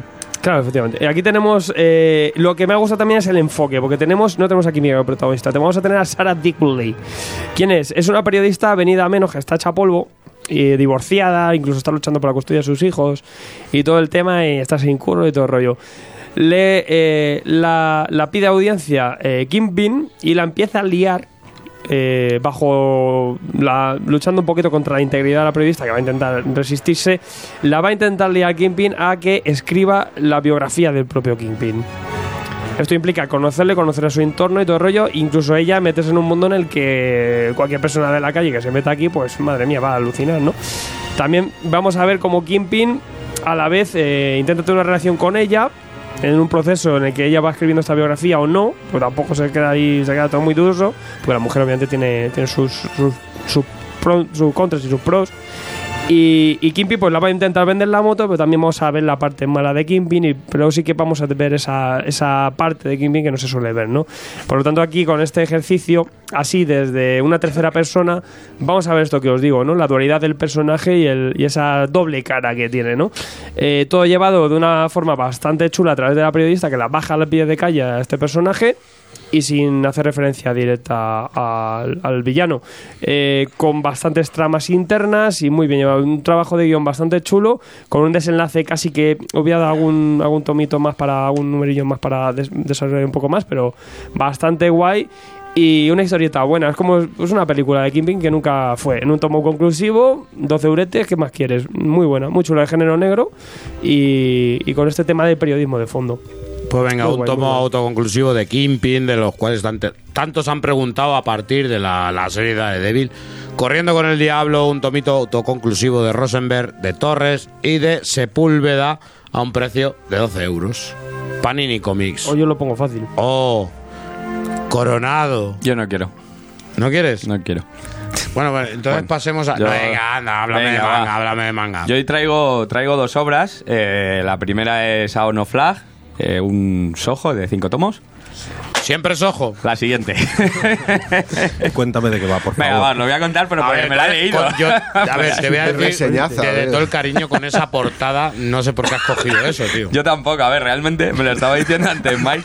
Yo llego, tengo todo el manga para elegir y elijo esto. Si es que se veía, es que se ve. No sé, no sé, porque era un Siempre número uno y dije, bueno, pues voy a enterarme de qué vas y total me lo tengo que leer, pero joder, qué troncho.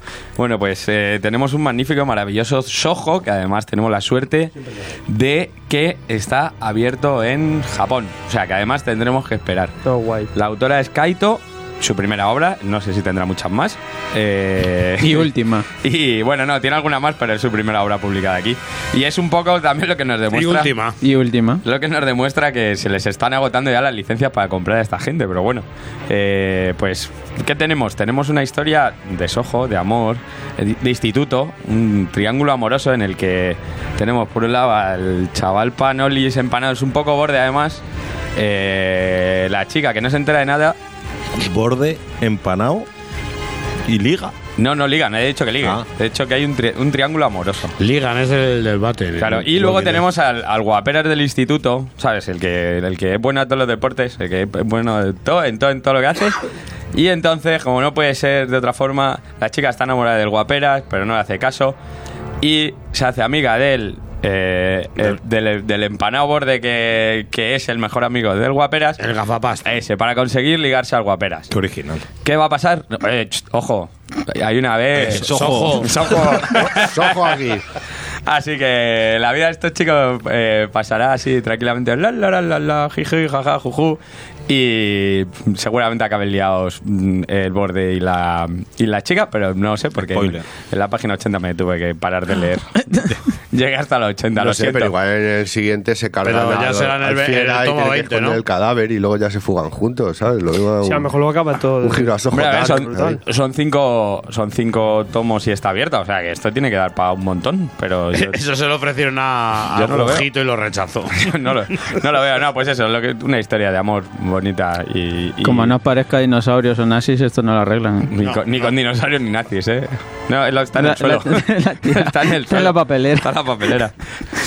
Pues venga, ¿cómo, cómo se llama esta maravilla?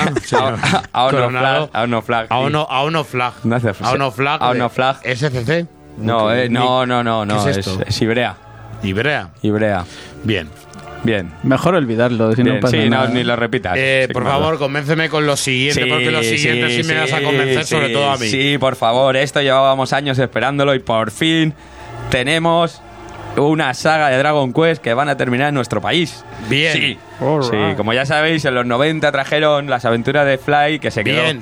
Lo cortaron en el tomo, creo que eran. Fue en el número 50, que eran como 13, 13 tomos. Y en televisión nos dejasteis sin meter el último capítulo. No, Tele- más, de- más del último, más del último. No, ¿Ah, no? realmente es que televisión también fue muy corta y en Japón la, en Japón la cortaron. Qué vergüenza.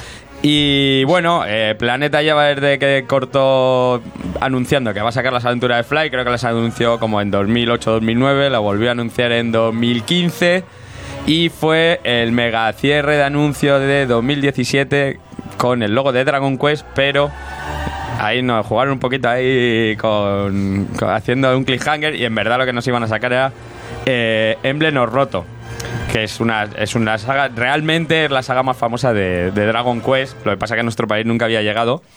Y, y ¿qué os hace gracia lo he roto? dale, dale. Algo lo habrán roto, sí, gente. Bueno, pues, eh, ¿qué tenemos? Eh, universo Dragon Quest, uno de los videojuegos más famosos de, de Japón, como Por todos, supuesto, ¿eh? como todos sabéis. O sea, de hecho, tú no lo sabes, pero, pero tú no juegas a videojuegos. Te empe- empezaste con lo del parque muy pronto. A este del Tetris. A, este, a, a- a Gonzalo del Tetris no es. Vendió la Nipondo para bajar al parque.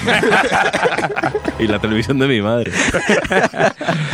Pues eso, bueno, ¿y ¿qué nos encontramos? La, sinopsis viene que en el, en el reino de, de Carmen mm, ha, ha llegado el señor maligno, se ha apoderado de lo que es el rey de el rey de cabrones, el rey de Carmen, la ha poseído y quiere conseguir eh, suplantar la identidad del, del rey y eh, mm, hacerse con el dominio del hijo para que el mal reine sobre sobre todo el reino de Carmen.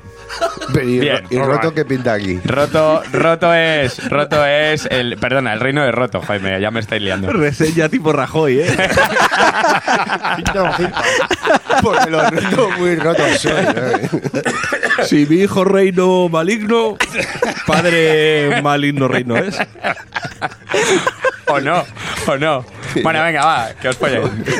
Total, que al final eh, la guardia leal consigue salvar al consigue salvar al príncipe, se lo llevan y le criarán. Y este era el Vale, bueno. esto es como empieza. ¿Qué tenemos aquí? Tenemos una historia de aventuras muy rollo, eh, muy rollo eh, Willow, cosas de, cosas de este estilo. No, es que es, es que es de los 90, no, no, porque es de los 90 y es, y tal cual es. Eh, un niño que el- un niño que es el, el heredero de- del- poder del emblema de Roto.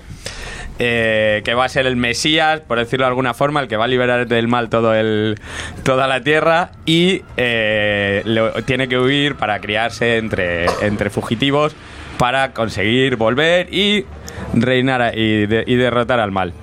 ¿Qué es? Pues eso, tenemos. Es una historia. Hostias, es un son sonen. hostias. Es un está. tonie, Sí. es un sonen con mucha. ¿Cómo, cómo suena eso? Con, con mucha acción, ahí a con tope. mucha acción, hay toñens, hay toñens, hay magia, hay mucho chiste de los 90, no hay que tenerlo, no hay que perderlo en cuenta, o sea, no hay que perderlo de vista. A mí me gustaba el, el fondo de fantasía heroica que tienen. Sí, sí, sí, Sí, o sea, eso sí, es, es verdad. Es lo peculiar de esta serie. es muy fly, es muy, muy fly, evidentemente. cuántos van a ser? Son 15 tomazos.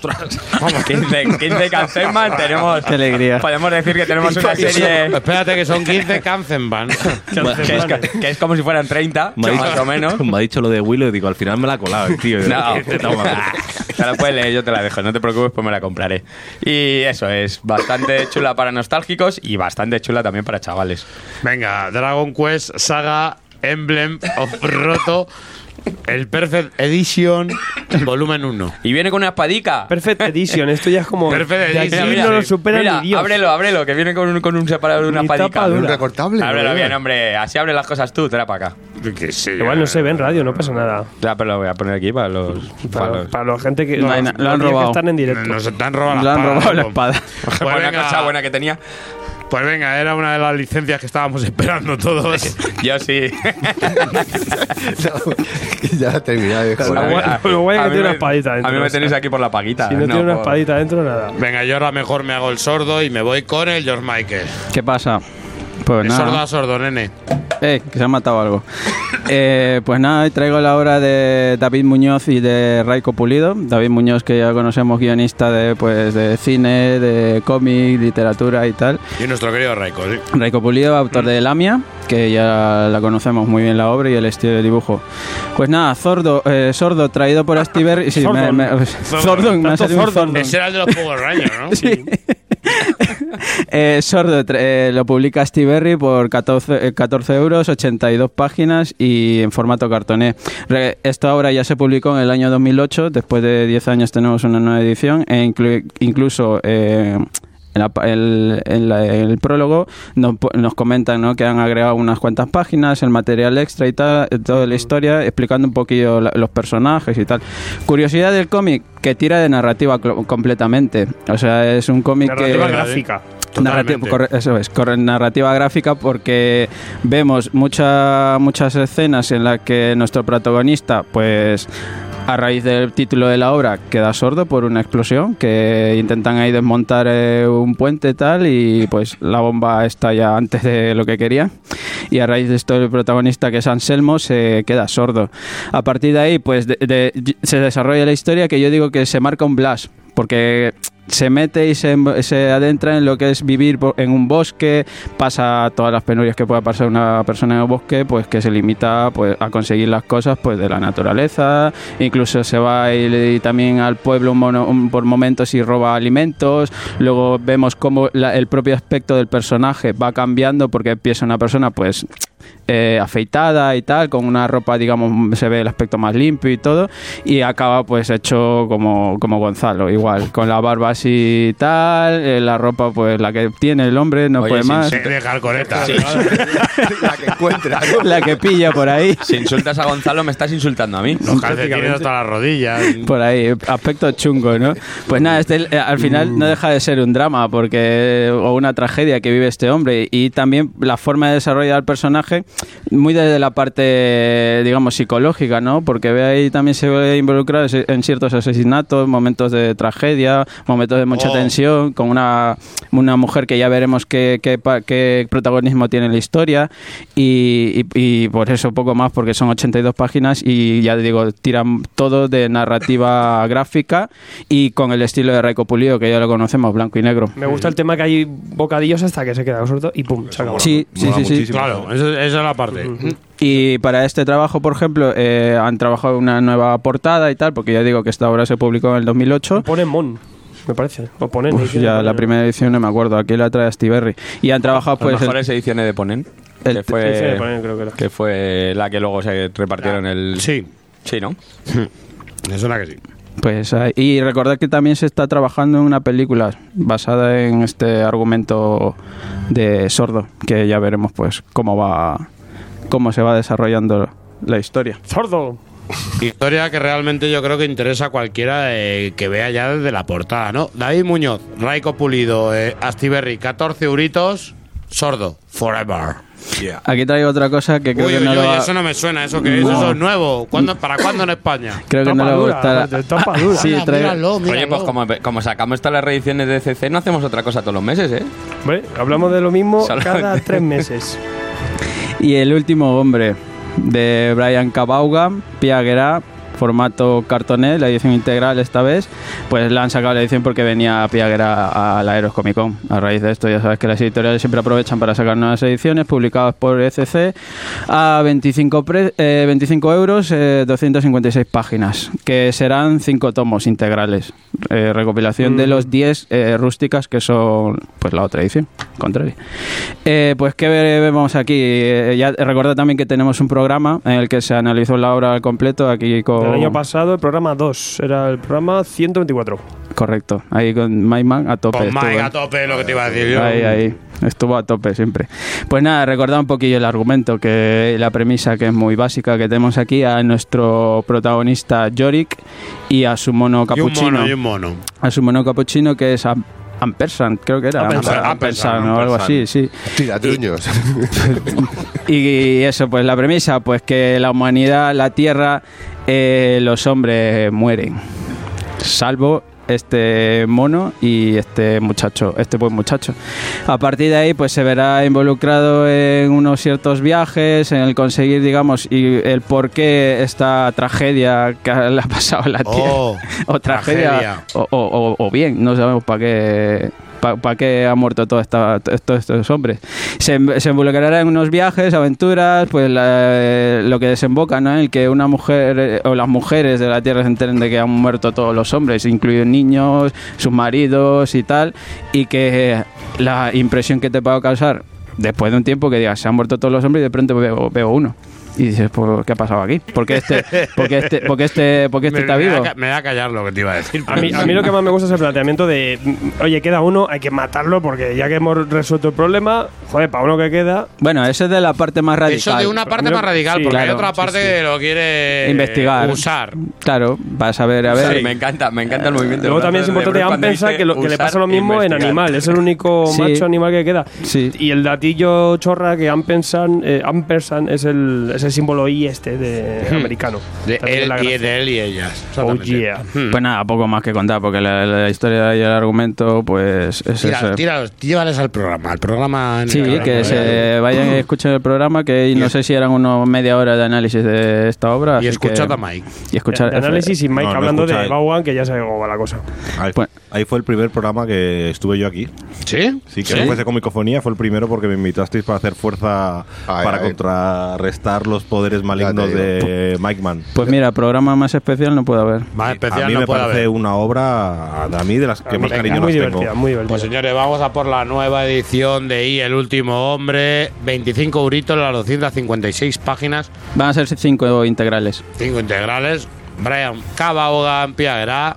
Estos cartones que ya no tenéis excusa. Correcto. Y si no lo redita. Venga, píllate desde el primero. Para ti todo. Ahora nunca. Venga, ahora sí que vamos a, a lo- a los locos de Cannonball. ¿Cómo va esto? Con el loco de Cannonball. Nos vamos, sí, sí, a los pantanos y todo eso. Ah, bueno, sí, a Luisiana, ahí, a, la- a cazar lagartos, ¿no? A ¿Qué me, tra- a- qué a me traes, tío? Que huele raro aquí hoy. Pues no nos movemos de CC y traigo un poquito de ceísmo. Musgo. La cosa del pantano. Santos con pies de barro. Len Bien, bien, me ha gustado eso. Me has enganado. Tom King, Mark Russell, guiones, Jason Favok, Kelly Jones, Fraser. Len Wei- Len Wei, obra póstuma. Obra póstuma, claro, vamos a ir contando Sí, un poquito. esa parte hay que contarla, ¿eh? Eh, Len Wein tenía previsto continuar la novela gráfica, donde la había dejado la situación de, de la representación del musgo, del verdor en, en DC Comics. Y en este caso, pues, pues falleció justo incluso antes de terminar el guion de rotulación de, de lo que vendría a ser el primer número. Entonces, ¿qué tenemos en, esta, en este tomillo? ¿no? Son 96 páginas en formato de tapa dura, que es un poco más de una grapa triple. Entonces, bueno, en, conmemora- en algo conmemorativo, ¿no? Al- eh, en honor a Len Wein y que es uno de los padres de la criatura, pues bueno, se juntaron con Tom King para que le sacase otro relato más, que es casi el grueso del, del tomo, y luego tenemos una- un último capítulo más Russell. Bueno, comenzamos por el principio con la obra de Tom King, y en este caso, pues jugando un poco con el terror romántico, ¿no? Ese terror clásico que hay una gran amenaza que no la vemos y el protagonista pues es- está totalmente asediado y, y con sus pérdidas de memoria por medio y en este caso en un ambiente de, de- de nieve total que parecería que está en Alaska, pero no, está en Luisiana. Algo ha pasado en el Pantaner, que está todo nevado está en una ventisca constante y nuestro amigo Swampy pues va acompañando a un, chavalín, a un, adolescente que le van protegiendo, hablan de alguien muy frío, ¿no? de, un monstruo de nieve y, y- y, bueno, pues se van encontrando en diferentes situaciones, tanto con animaletes, con los osos, con cazadores. Y bueno, no puedo hablar mucho más de la historia porque si no enseguida ya cuento cuál es realmente lo bonito de la historia, ¿no? Aunque se hace un poquito previsible. Cuando vas ya por la mitad te vas oliendo un poco la tostada. Hace referencia a, a un monstruo interior, ¿no? En este caso de una manera metafórica. Y bueno, aquí se olvida un poco Tom King ya por fin, yo creo que es por Jason Favok, que le acompaña en los dibujos, le debió mandar a tomar por culo el 3x3, le dijo, "Eh, tío, ya a mí déjame como mucho, te hago aquí cuatro viñetas horizontales para tus movidas de copy-paste de- del guion, pero déjame que, que ilustre aquí ese marca, joder, Favok sueltísimo, tío, dibujaco tremendo, ¿no? Está a un nivel, está a un nivel el hombre. Después de esta historietilla melancólica, damos paso a la obra póstuma de, de Len Wayne. En este caso, ya te digo, retomando lo que había narrado en la anterior novela gráfica, pues bueno, tenemos aquí como introducción a Solomon Grundy raptando un bebé de... De los lunes, ¿no? El de nací los lunes. Bueno, pues sí, naciste los lunes. Eh, secuestrando un bebé de, de una familia de, de allí, de Gotham, y por lo tanto la situación hace que confluyan en el pantano nuestro amigo de las orejas y Swampy otra vez de nuevo. ¿Qué es lo curioso de esta historia? Pues como he comentado antes, falleció Len Wayne antes del guion de, de- rotulación, entonces en la obra lo que vamos a ver simplemente es el trabajo gráfico de Kelly Jones, basado en el guion de, de Len Wayne. Más adelante vamos a tener el bruto, el eh, de la historia de, de Len Wayne. Que es curioso ver cómo, cómo se trabaja el tío en los guiones porque da mucha libertad al, al artista total. Pero vamos. No sé si ya es por a, a- a las alturas en las que está uno o, o sería así siempre, ¿no? Pero bueno, te describe, te detalla y dibújamela como tú sabes que a mí me gusta. Sí, es- es brutal, es un brutal. cachondo, mola, mola. Mola un huevo, tío, leerte esa parte del guion porque aparte vas hilando un poquito más, ya que Kelly Jones hace un esfuerzo brutal por narrarte gráficamente el, el- el- el acontecimiento de la hora y vas pillando bastante, pero conviene leer un poquito luego el bruto para ver qué, qué diálogos había entre medio que te hace encajar un poquito más esta historia y, y- y el porqué de, de Solomon Grundy está ahí por medio y, y el bebé y tal. Pues venga, señores. Y bueno, me queda la última historia, pero bueno, si quieres, pues nada, le damos bola. No, no, pero déjale que acabe. Que hay mucho análisis para esta grapa, tú. Venga, venga, venga. Una Ay. grapa de tapadurilla, venga. Una grapa triple, tío, triple grapa. Pues nada, la última historia que eh, el rollito romántico otra vez de que es, lo tiene imposible el señor Swampy. Sabemos con, con Avi el rollo trágico que tuvo, que era su amor de toda la vida. Oh. Y aquí parece que va a encontrar otra vez el amor, pero oh, ya sabemos lo que pasa con este hombre, así que bueno, pues ya veréis que a qué está Eh, predestinado. por favor, historias dignas para la cosa del pantano. La cosa del pantano, ECC, Santos con pies de barro, eh, No me voy, ECC, que hotel se la- yo me tengo ya. 96 páginas, 12.95. No, no puedo, yo con esto no puedo. A mí no me disgustó. Joder, a mí No, me no, a mí disgusta tampoco me tampoco. disgusta, pero tampoco me has descubierto. La última hora más flojilla, pero, la primera, y y de y la primera me gusta bien. mucho. Salió en un especial de Navidad, si no recuerdo mal. esto. Grapa tapadura. Abramos los ojos. Abramos los ojos. Los ojetes. Seguimos en ECC. Murciélago, hoy os traigo el Oh. murciélago que tanto gusta. Eh, Batman, pues lo compro, pues cómpralo, hombre. Pero es que encima os voy a hablar de George Pratt, os voy a hablar de este Harvest Breed, una obra que ha estado completamente inédita en nuestro país. Pues no me acuerdo si la dedicó realmente cinco, ahí un trocico. Y que no le gusta a George Pratt, que me lo dijo. Que reniega. No le gusta. Reniega de esta mierda. No, no, reniega, pero bueno, como todos los autores que trabajan con Batman. de no hecho, se nota que empieza nada. haciendo una cosa de Batman y acaba hablando de la guerra. Y dice, bueno, voy a hablar de lo que me gusta a mí. Exactamente. Yo vengo aquí a hablar de mi libro. Exactamente, exactamente. Yo voy a ir a condimentarlo de Alfredo y decir, eh, si te dan la oportunidad de hablar de Batman para llegar a más ojos, ¿de qué hablas? De cosas que no sean de un murciélago, de un rico que se viste de murciélago. Batman, Batman Harvest Breed, ¿qué tenemos aquí? Realmente tenemos el arte de George Pratt llevándonos a un terreno al murciélago en el que mm, a mí personalmente me gusta muchísimo, que es ese tema sobrenatural. Un tema sobrenatural que todo depende de la guerra de Vietnam. Sabemos todo el señor, el señor George Pratt, esa predilección que tiene por el arte de la guerra, ¿no? Lo hemos visto en otras obras como El As Enemigo, incluso actuales ahora, que nos están, nos, están hablando de los conflictos de África o nos están hablando de conflictos armados. Vemos como George Pratt toca estos temas y cómo los demonios de, de- de lo que es la guerra Los lleva a Gotham, ¿no? Y vamos a ver cómo los lleva a Gotham de una manera un poco sobrenatural, con unos macabros crímenes en los que Batman tiene que intervenir. Y vamos a ver a partir de ahí una consecución de, ilustraciones de la lucha del bien y del mal, del espíritu humano, del espíritu oscuro con lo que es la luz. A partir de ahí vamos a ver mucho. Os podría contar del guion. No es un guion muy original, no es un guion que sea una auténtica maravilla, todos lo sabemos, pero simplemente el estar narrado como está narrado gráficamente por el señor George Pratt Sí, yo por los cuadros. vale la pena. Yo compré esto por los cuadros. Aparte de la edición que le han hecho, la misma que la del White Nine. No, la de White Nine, la de Marini. La la de Marini, Marini. la de Marini. Maniri. Hay que decir que cojas la página que cojas, realmente a George Pratt no le vas a sacar ningún, ningún pero, porque es un arte.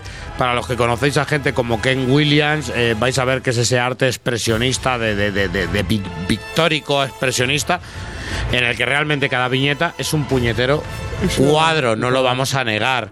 Luego la historia, pues la historia no es ninguna Es que maravilla. cliché de cazar al asesino uniendo puntos en el mapa. o Sí, sea, de, tiene, "Ah, tiene un cliché de historia norteamericana, de terror en la ciudad, con algo en oscuro, con algo que tiene que ver.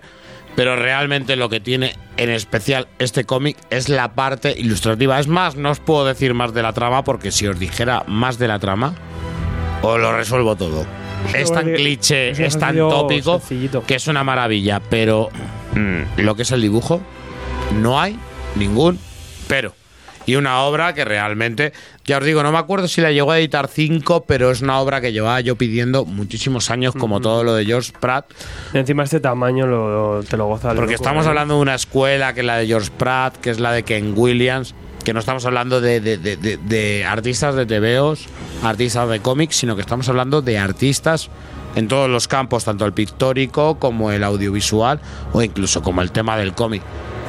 Ahí lo dejo, Harvest Breed, ECC Ediciones. Estamos hablando de 96 páginas a 16.95, pero si queréis un cuadro en vuestra casa, arrancáis una página, lo marcáis y lo pones ahí directamente. Cuadro Edition. Venga, voy a seguir con ECC, no me, voy a- no me voy a ir. Y hablo de Wildstorm. Y si te digo Wildstorm, a lo mejor no te suena, ¿no? Pero si te digo Warren Ellis, Nada. Maravilla, eh, realmente a mí me está gustando mucho. Hay que decir que se lo está tomando con muchísima calma.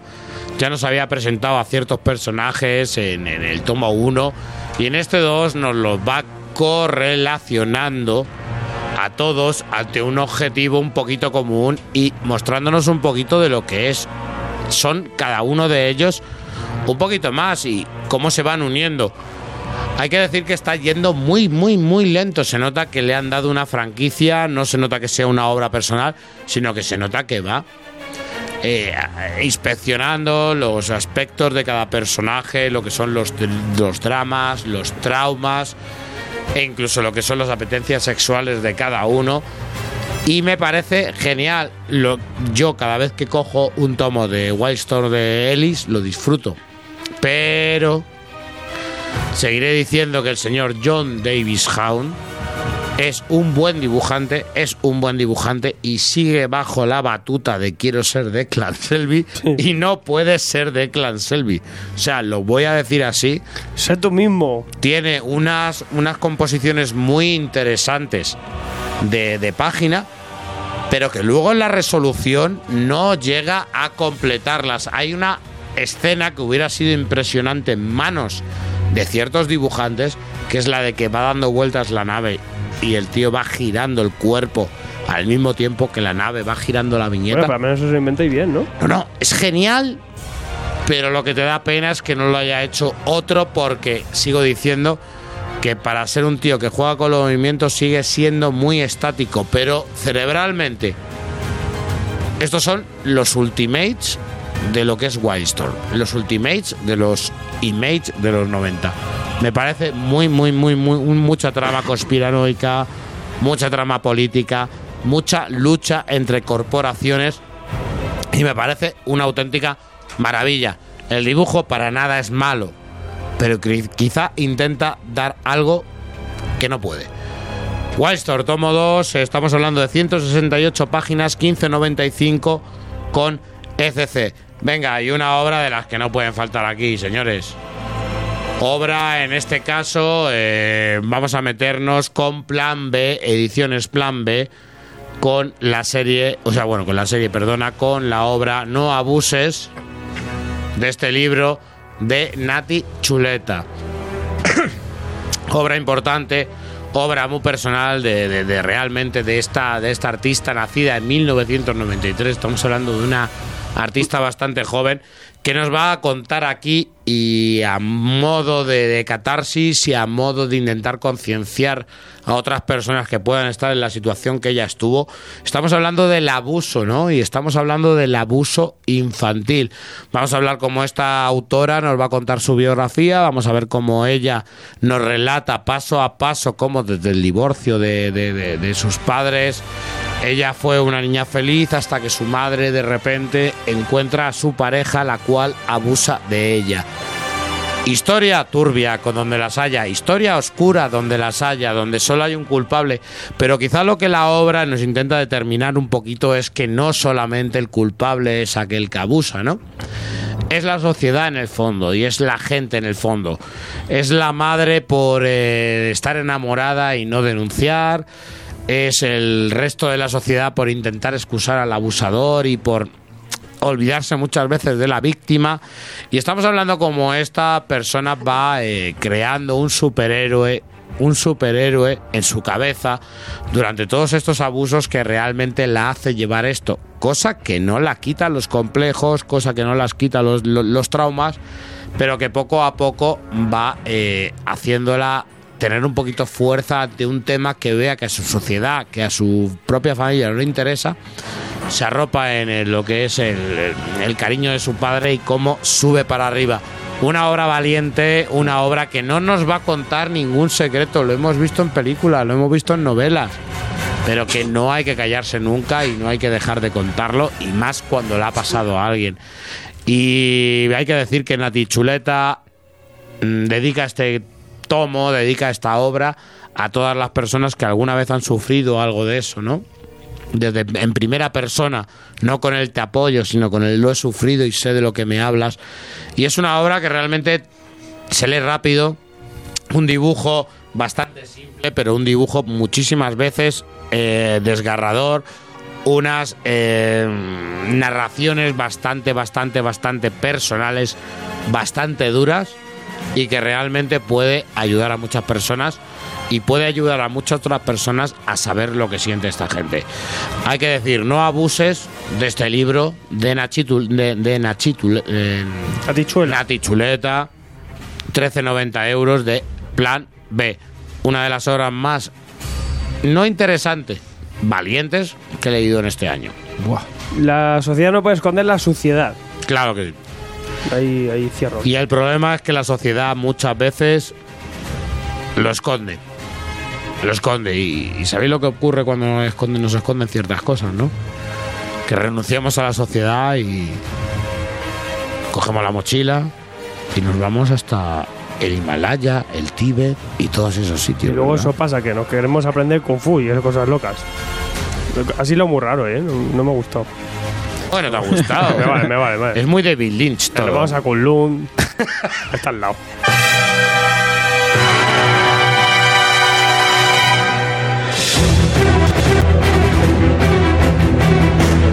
tomosygrapas.com. Toda la actualidad, noticias, reseñas y novedades todos los días desde tu sitio web favorito. No te trasuntes, tomosygrapas.com.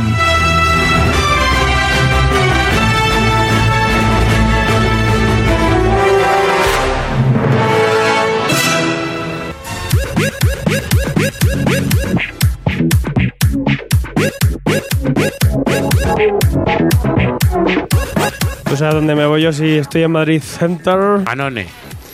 Pero, Mega Center. ¿Qué vas a hacer allí? Pero, pero es que no. Yo allí, pues a hacer el friki, tío. Compra muchos comises. Mira, tengo un fábula yo por ahí para ti. ¿Qué tienes que ahí? Un fábulas. ¿Un fábula? Qué guapo. No, yo quiero la, la grapa en tapa dura de CC, la nueva. ¿Qué grapa? Sí. No querrás, Ah, la cosa del pantano. ¿No querrás a Ono Flag? No, Flag también lo puedo tener, pero a lo mejor para verlo allí. de Pues echarle en la un- otra. O un Funko del Taserface. Sí, yo creo que es la, la mejor tienda para que descubráis lo que habla Coronado. Yo creo que es la más correcta. Sobre todo en la calle Luna, es la tienda especializada en manga. Pero luego también tenéis otra en estrella americano y europeo. Qué guapos que son además, los tenderos. Aparte de que es muy majo, muy guapo. Eh, tenéis una exposición espectacular de Esteban Maroto. Joder, y tanto. Y impresionante, y eso no se ve todos los días. Páginas de la crónica de Atlantis. Pescaditos por todos los no lados, no vale dinero. tiburones, cabezas de martillo, anémonas. Meteorito con cara de la muerte. Joder, es que eso es- a mí me encanta. de todo. me encanta, Tenéis me un montón de cosas. Y ya sabéis que luego también para el 20 de octubre, presentación de la revista allí, o sea que nada. ¿Qué revista? ¿Qué revista? Una de, una de unos de unos herejes por ahí que van a, van a sacar algo nuevo. Iremos entonces, ¿no? Va, Nos pasamos. Sí, Pues venga, Omega Center, ¿no? center, en todo el center.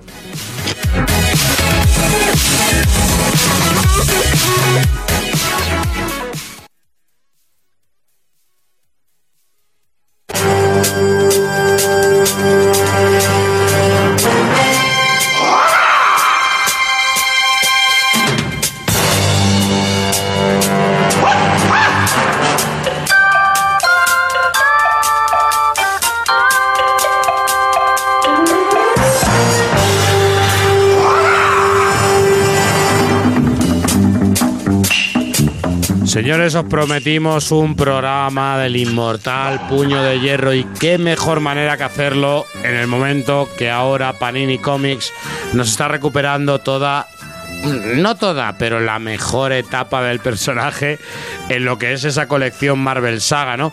Una colección que va aplicada a lo que son las series de televisión, como sabemos, de un personaje de la nada, un personaje secundario, un personaje surgido en, las- en los 70 con el tema del Black Exploitation este, ¿no? Eh, Y también el, eh, el auge de las artes marciales. el ¿no? Con- auge de las películas de artes marciales. Bruce Lee ahí, cabeza. Sí, sí, por supuesto. Nos sale este La personaje, nos sale esta nueva fórmula que intentan averiguar un poquito las editoriales, a ver si puede llegar a funcionar en el mundo del cómic. Y nos surgió un personaje que era eh, este puño de hierro, que era una versión realmente eh, occidental de lo que era nuestro Sanchi. Sí, era una mezcla entre el occidental y el oriental, ¿no? Sanchi era totalmente oriental y aquí, pues bueno, vamos a fusionarle un poco con, con las cositas occidentales para que el público norteamericano se sienta identificado con lo que. Estamos hablando del ostión que dio el señor eh, Chuck Norris, el señor Bruce Lee, con una cosa como Operación Dragón, en la cual incluso Chuck Norris tenía caracolillos en el pecho. No, la de Chuck Norris es la de Roma. La de Roma, la de Roma. ¿Cuál El? Coliseo, se pegan en el se Coliseo. con el coliseo y, le- y le arranca el pelillo. Ah, la de Hostia, Operación Se a, a perdón, trabajar eh. en un restaurante. que es ya el, el éxito internacional, ¿no? Eh. Intentan darnos ese Black Exploitation, este tema de las artes marciales, y nos traen a eh, Danny Rand, que incluso a Danny Rand en un principio se lo quisieron dar a Jack- dar a Jack Kirby y dijeron, Jack Kirby lo va a hacer. Tope, tal. Eh, hay que decir que es un personaje que está inspirado en el tema de lo de las artes marciales, muy ligado a lo que es luego Luke Cage, un personaje muy maltratado que quedó en segunda división, un personaje que incluso tuvo una muerte de la cual ningún Marvelita se ha enterado. Hubo una resurrección posterior y de repente nos llegan eh, la Civil War en el 2006.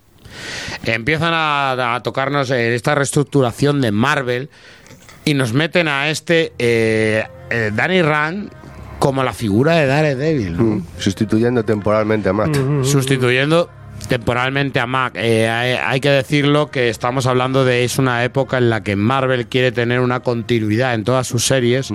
Brubaker y el señor Bendis ya jugaron con el tema de la identidad secreta de Matt Murdock y metieron a este Danny Rand sustituyendo a lo que es Daredevil con el tema del traje, porque si estás en la cárcel o estás en el juzgado y hay un Daredevil por ahí repartiendo una somanta de palos, ah, pues no soy yo, no soy yo. Ah, pues espérate que a lo mejor nos hemos confundido, ¿no?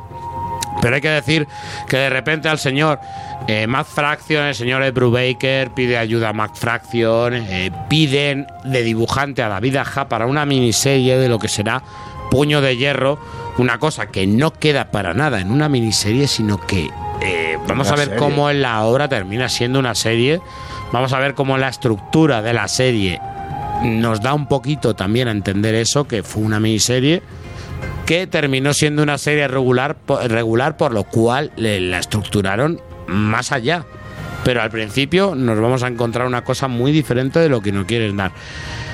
Usan eh, lo que es la mitología del personaje ya clásico de Danny Rand y del puño de hierro. eh, usan una mitología nueva.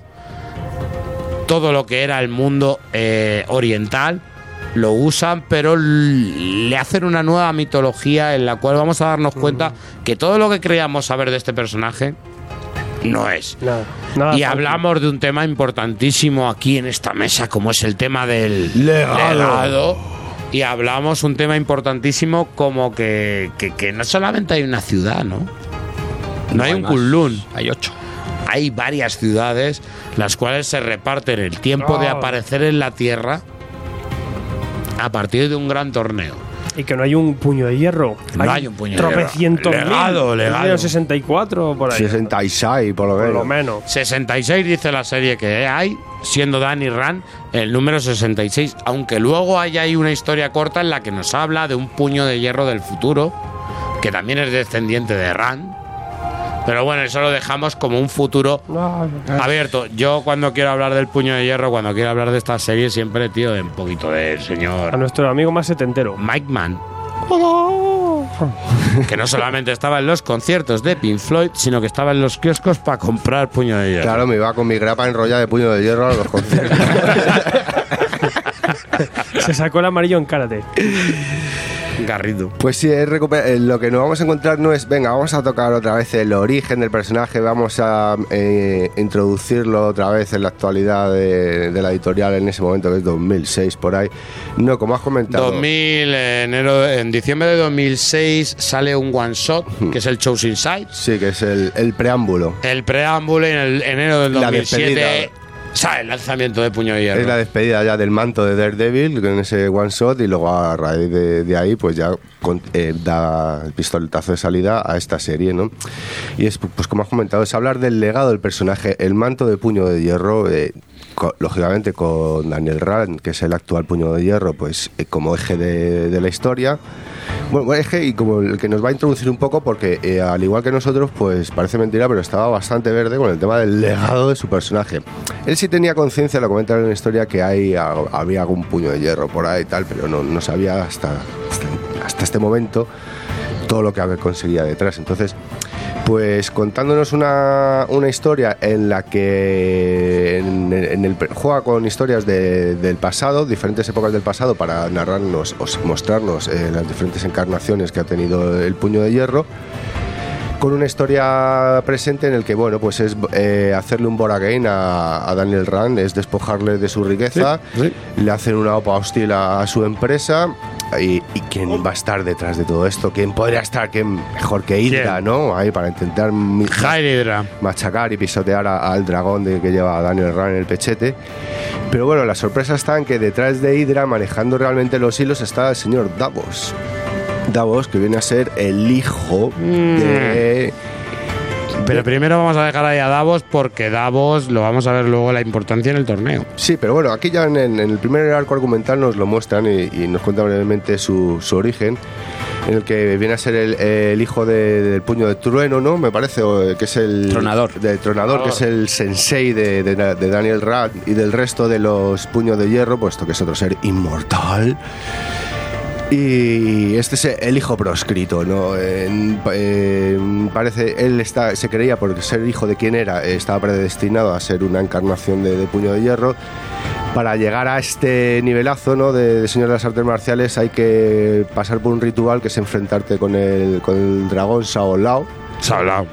Eh, entonces Y abra- abrazarte a él y, y te traslada el, el tatuaje al pecho y luego ya introducir las manos en su corazón, que es un- una olla ahí, un caldero Ah, sí. con toda la brasa Es viva. un cocido para luego ahí. poder soltar galletas como panes, ¿no? Con esos puños.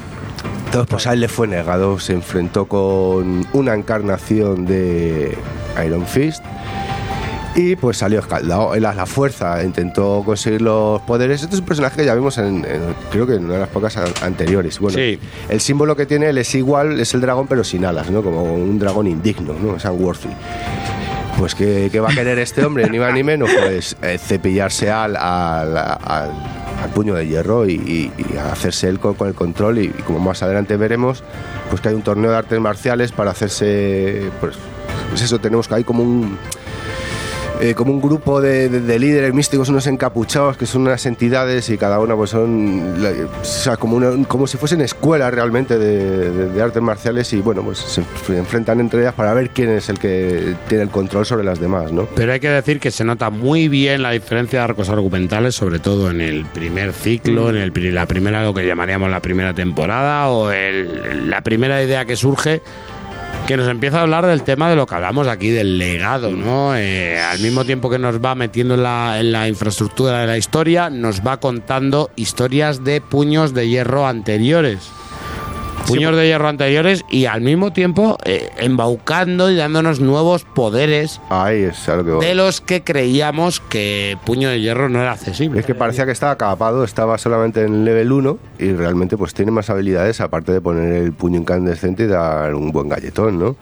Entonces como la hipnosis, como poder eh, transmitir el chi a otro tipo de armas, eso nos lo van reflejando en... Sí, lo de la hipnosis es muy Jedi. ¿eh? Eh, Sí, es muy no me has visto por aquí y tal. No somos los robos que buscas.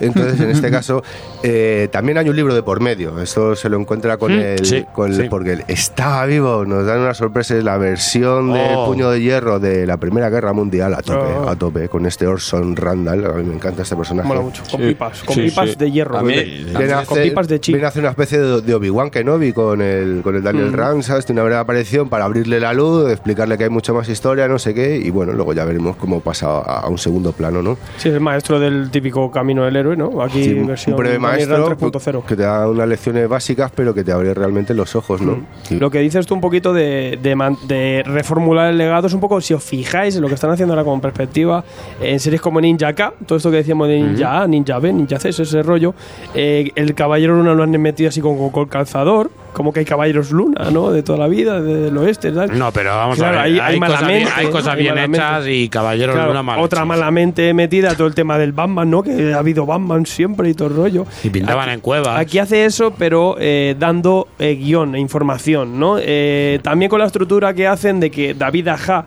está, no es el David Aja de, de, de- Para nada, de para Falcon, nada, para nada. Aunque tiene algunos, algunos Pero ya cositas. empieza a mostrar cositas cosas de, que- de en plano lo que- secuencia. En lo que es narración gráfica, sí, pero en lo que es en la representación estilo- de en dibujo, estilo en estilo, no. O sea, es un juego de tintas eh, ahí muy guay. Pero sí que, como no, com- no completa las 24 páginas, hace, eh, a, a través de otros artistas, hacen estas historias de otros puños de hierro del mundo, Mm. ¿no? Y ahí vamos a ver pues, puño de hierro como este que aparece en la Primera Guerra Mundial, otros ancestrales, ¿no? De la época de Mongolia, todo el rollo. Mm. Y, y está bastante chulo porque va complementando mientras va dando ese legado de, to- de todo lo que luego ofrece la serie, ¿no? Todo eso como que hay un conocimiento previo de un montón de puño de hierro, que esto es una- un tema ancestral y místico, que es también uno de los componentes más elementales de- del personaje, obra. Mm. porque si solo, solo se queda en algo de Kung Fu, pues es muy, muy vacuo, pero metiendo todo este tema eh, místico, eh, complementa yo creo y rellena bastante bien con el personaje para lo que ofrece.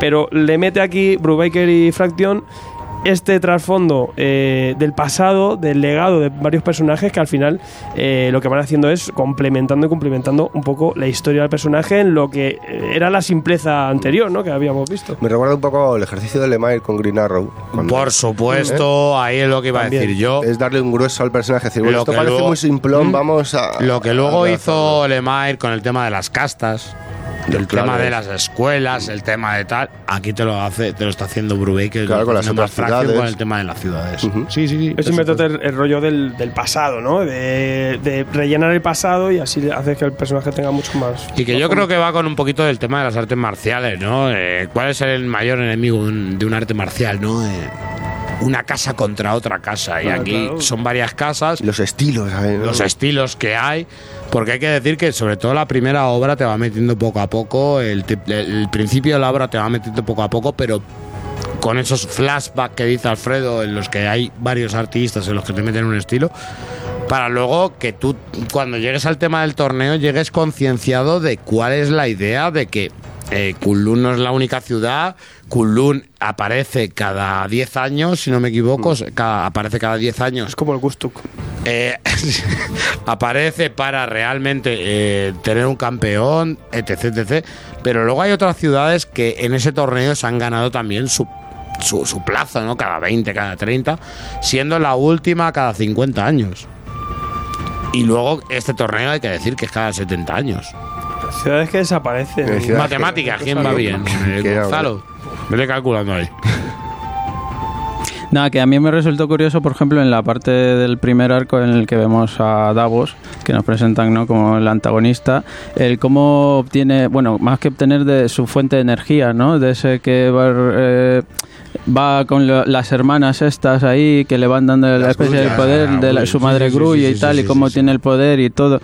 Y aparte del personaje, pues es eso, lo que te va mostrando a través de la historia, todo lo, como dice Mike, el legado de los Iron, Iron Fish, como le digo yo, eh, y cómo te va mostrando ¿no? los distintos, cómo ha habido como distintos estilos, y también, por ejemplo, el para lo que para los que han visto la serie, coge mucho de aquí, ¿eh? Demasiado. de aquí. Coge mucho de aquí.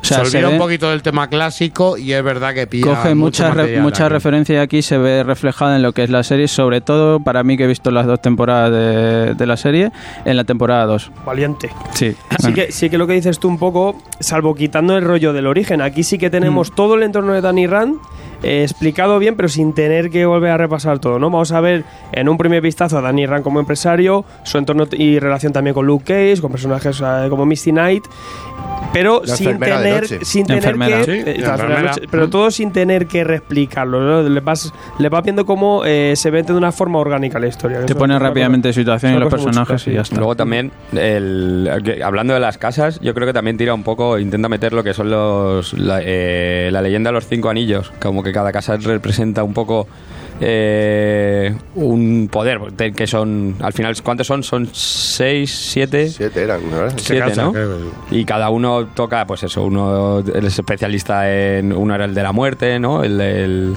la hija de los siete, joder, ya no me acuerdo los nombres. Pero como que cada uno tiene Sí, el su- príncipe su mendigo, sí, el príncipe- el príncipe de los mendigos. y que luego tienen vienen todos que eso de ahí, tienen distinta distinta fuerza la cada uno se complementa de un sitio que, es cuando hace cuando le da todos los poderes poderes a eh, que es la historia también de está recordando una historia de uno de los puños de hierro cuando todos se unen con él y le dan los poderes para que para que Si es que derrote a en el primer arco argumental Sí. ya le aprende que puede, mm, ¿sabes? Absorber el chi de Canalizar, otro. sí, ya no solo canaliza. canalizar, sino hasta quedarte con el chi de otro. Ujú, es verdad, Ujú. se iba metiendo cosillas, sí. Una obra que realmente, ya os digo, eh, da el tema de, la, de lo que es el arte marcial, recupera el personaje de los 70, pero no nos conformamos con eso. Tenemos a Brubaker, sabemos que Brubaker no solamente toca ese tema, sino toca el tema conspiranoico de grandes empresas, de política, eh, de enemigos como gran organización, y te mete ese elemento noir, ¿no? Sí, porque no se queda en algo de, de que la tiene, tiene acción, tiene esta presentación, tiene todo este trasfondo que va metiendo, pero lo que dices tú mantiene siempre una esencia thriller dentro de lo que hay y siempre mm, es, eh, sobre todo la, presentación lo vais a ver, ¿no? Como vemos un enfrentamiento con Hydra, algo pasa, y entonces la investigación hasta que aparece este personaje y poco a poco se van develando las cosas, tiene una esencia noir, una esencia thriller, por así decirlo. Por supuesto, no es que- Eh, con un fondo así de, de Kung Fu y todo este rollo, pero sí que, eh, como dices tú, es la, la, la estructura sigue siendo Brubaker. Y de hecho, lo que decías tú de la intriga es, eh, es mucho más profundo en el segundo arco, con el, con el tipo este que se ha ido, que ha ido controlando que ha ido controlando empresas RAN y que de repente tiene, tiene todo el poder, que ha controlado además a la ha controlado a la secretaria, que, el, que le hacen todo el lío y está a punto de morir por décima octava vez. Es que eh, está muy quemado con Davos, entonces ya va guardando un rencor y, se va y aflora. ya, es eso, sí. Porque se le ve desde un principio que es lo que quiere tener ese otro que quiere tener el control de todo. A mí una, co- una cosa que me gusta que más o menos yo creo que hace que reinvente el personaje y que no se quede ahí. porque Danny Rand sale de todo este furor setentero del Kung Fu, tollinas y ya está ahí. Pero bueno, manteniendo toda esta esencia de, de lo místico, al final yo creo que al final meten ese, ese ese clickbait extra, ¿no? Que, que hace que el personaje pues pueda tener algo más que, que simplemente pues que tengo poder, el puño que se me calienta y reviento cosas, ¿no? Y al final es donde yo creo que aquí ganan estas historias de Danny Rand, aunque en ejercicios más concretos, ¿no? Como este, que simplemente vamos a tener seis tomos, eh, hace que, que sean buenos ejercicios. Porque dentro de lo que hay es un, un personaje simple, ¿no? Que tampoco nos vamos a- aquí a buscar. Un personaje Sí, no simple Mm. y un personaje que nunca había captado quizá la atención. De ahí está el hecho de que lo mezcles con Power Man y hagas esos Es que famosos héroes de alquiler. Y eso es la fusión, yo creo, entre las artes marciales y el Black, y el Black, Black Exploitation, claro, es la fusión perfecta, Misty, pero llegamos a un... Las hijas del dragón, por supuesto. eh, había un momento en el que esos personajes ya estaban olvidados porque Mm. formaban parte de lo que era... eh, un hecho social o un hecho Algo muy determinado en una característico época muy determinado en una época.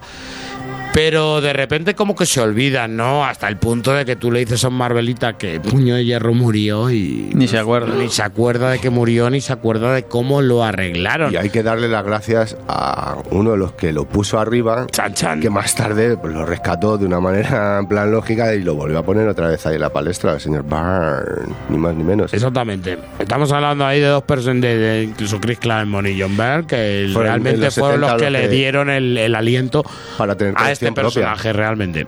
Sí, porque luego pasó, la cancelaron, pasó a los héroes de alquiler, eh, plantaron la semilla para lo que luego ya me- la Mary Jo Duffy cogió y, y se montó los guiones de los héroes de alquiler, que es la época pues que hasta ahora era la más recordada, ¿no? Aparte, si os fijáis, la, la serie que hay ahora es bastante bastante clavada a esta, un poco. No, que claro, la claro, misma han cogido esencia. todas las referencias de aquí. Salvo que esto de los siete maestros, ¿no? Aquí se enfrenta a varios maestros que se van encontrando por ahí. Es, es una, una cosa distinta, pero con la misma esencia que, que este puño de hierro, porque al final es un poco donde puedes sacarle, yo creo, un poco la, la enjundia del personaje. Sí, a, a mí me parece que lo que lo que rescata y lo que le da ese valor añadido, digamos, a estas historias que deberían ser, aparte del misticismo y tal, al final luchas de torneos de kung fu, algo bastante Poco Mortal Kombat. propio de sí de película mala de Van Damme Eh, eh, pues la presencia de Fraction y de Brubaker con lo que estáis comentando de ese toque noir acompañado de la narración gráfica de, de Aja que me parece visualmente es, es un cómic que funciona muy bien eh, es precioso sí que ya se ven atisbos de las composiciones de página En cuanto a narración. sí en cuanto a Pero narración incluso el dibujo es igual, solo que se Eh, ve la es más oscuro, tío. se ve la diferencia en el acabado nada más, que el entintado es otro. No, y el es- color es al final. mucho más oscuro, No, más no. Y por ejemplo, pues la cuando se reencuentra con eh, con el de la primera guerra, segunda guerra mundial, ¿cómo se Randall? Orson. Orson. Mola mucho cuando se encuentran por primera vez, que la composición de las páginas eso el- es brutal, como su lucha antes de saber, hostia, tú eres tú, ¿no? Eh, a mí me parece maravilloso. Es lo típico de las pelis. Como tú, no, baby. Ya directamente, pam, pam, primero pelea y luego ya reconciliación. Eh, yo es mi primer acercamiento al personaje. Bien, bien, bien. Y- Me gusta esa parte, Gonzalo. Venga, Y- vamos a, vamos no- a analizarla. Y no me imagino fuera de la atmósfera esa creada por Brubaker o por un tipo de guionista así, cómo, cómo me enfrentaría a esto, ¿no? Como, o sea, creo que a mí el plus se lo da y que me, que me haya interesado y que haya disfrutado del cómic es eh, pues ese, ese rollo thriller, ese- si no me quedaría a lo mejor un poco un poco vacío, ¿no? Vamos, que no lo ves millennial, ¿no? Esto. Sí, yo creo que es algo que puede entrar a cualquier tipo, absolutamente a cualquier tipo de público, ¿no? Yo creo que es algo que funciona muy bien. El- no sé, yo solo me he leído el primer arco este, los, los seis números estos, y a mí me lo he leído muy rápido, me ha parecido que funciona, la obra funciona muy bien. Ya te digo, si me sacas el rollo de, o a veces he oído comentar, ¿no? De, es de los mejores trabajos de, De puño de hierro. puño de hierro. Digo, Si no el eh, mejor. no, pues no necesito asomarme a. No tengo que comprobarlo, me fío plenamente de lo que me decís. Yo, por ejemplo, también, que es la primera vez que, que lo leo, estoy bastante de acuerdo con él. Eh, en el primer arco sí que te da más chicha, pero luego la segunda, en el segundo arco, ya lo que el formato antiguo, que era el cuarto tomo, deben ser como el número 20, 25, ya, eh, empieza ya a tirar mucho de lo que es atrás, la historia de los padres, de...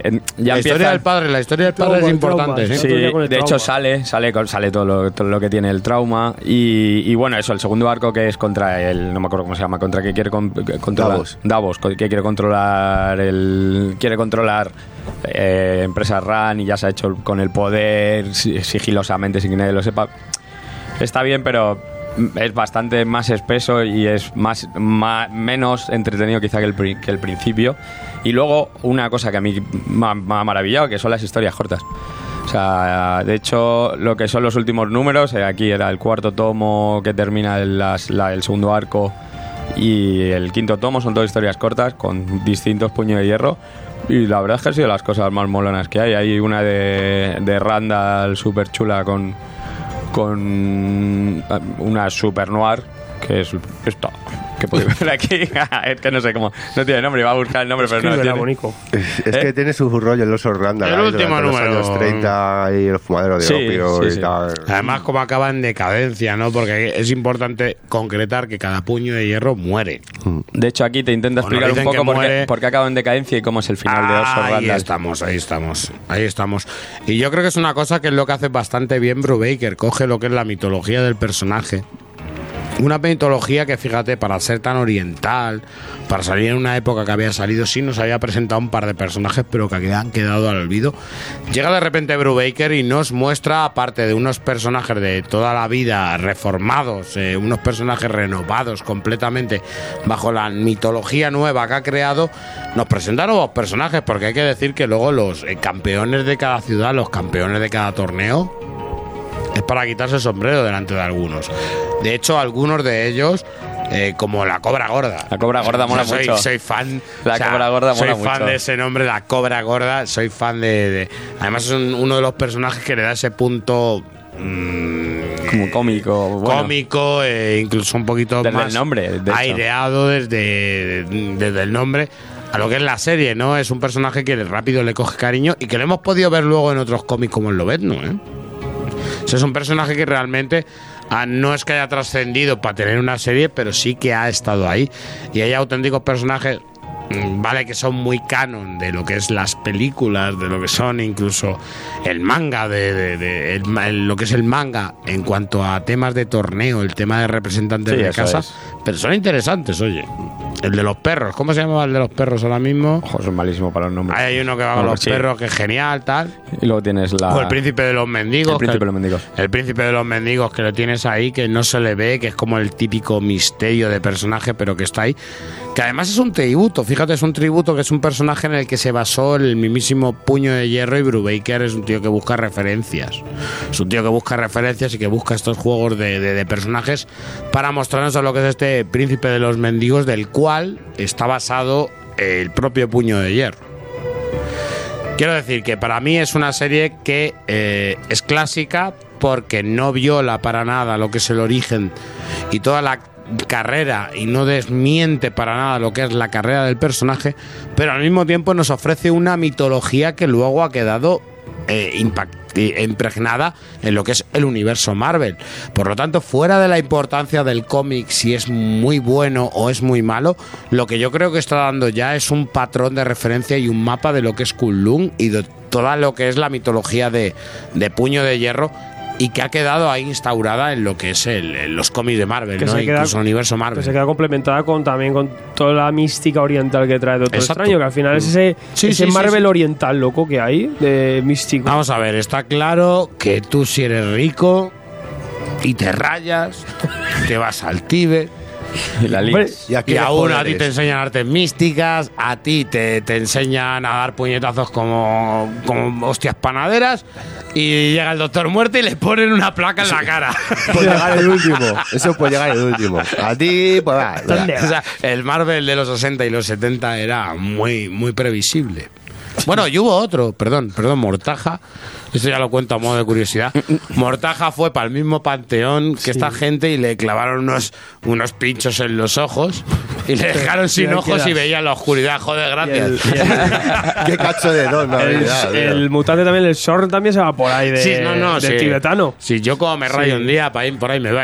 En, que en- bien. en la- en el Monte Gredos. No hay locos. ¿Y a ti, a, a ti qué te harán allí? Luego, El Monte Gredos, darme de beber, seguro. luego aquí también salen personajes tremendos, ¿eh? Luego en la- llega un momento en el que ya se le expira y sale, por ejemplo, tiene una lucha con Guadaña, que es como un número entero, que es Pero ahí, sobre pibe. todo, mola porque ahí ves lo que es la narración gráfica, el tema de las luchas, que parece una tontería, pero a- ahí nos daban algo nuevo, ¿eh? Ahí yo creo que los que nos asomamos por primera vez veíamos unos movimientos tal que luego se van simplificando, simplificando, simplificando y David Aja nos los da en Ojo de Halcón. Sí, no, incluso me estoy fijando una viñeta que hay en el número 3. Es ojo de halcón total. Sí, Eso en plan secuencia. sí, o sea, de repente. La tiene, diferencia es tiene el momentos. se- tiene mom- en el acabado, como digo yo, que, que tiene momentos en que es eso totalmente. La diferencia es el estilo Yo creo de que una, se está buscando. de una cosa buscando. limpia Ikea, como siempre decimos, a una cosa sucia, ¿eh? Sí, sí, sí. Porque hay que recordar que también aquí el señor David Ajal habían hecho eh, hacer estas, este número de Daredevil en el que era el regreso del rey, el regreso del Kimpin, ¿no? Y estaba encima el regreso del Kimpin, estaba eh, en la costa gallega, estaba en la costa de la muerte, ahí en un bar de Galicia. Ay, como Cambridge for Hill. sí, for Hill. No, no, pero incluso ahí el, el estilo de David Aja, me acuerdo también el estilo de David Aja, en un anual de Wolverine, ¿vale? Que luchaba con una granja, con una máquina y tal, que era completamente impresionante y era completamente sucio. Y de repente llegó a lo que es Ojo de Halcón y continuó esa narrativa, pero con un patrón de dibujo muchísimo más esquematizado y, Y pidiendo, 100% y pidiendo- más limpio. Y pidiendo ese color plano también, que al final va buscando una estética concreta. Sí, Muy de diseño. Sí. Te cambia todo el rollo. Pues yo lo que digo, si a este hombre se fue al Tíbet y mira lo que le pasó, imagínate si te vas a varios caídos. Pues- ¿Cómo acabas? Con chino viene, ¿no? La verdad que, a ver, venga, señores. Vosotros, eh, Dani Rana, vosotros nos ha llamado la atención de que este personaje de repente salga de la nada y está hasta en Netflix.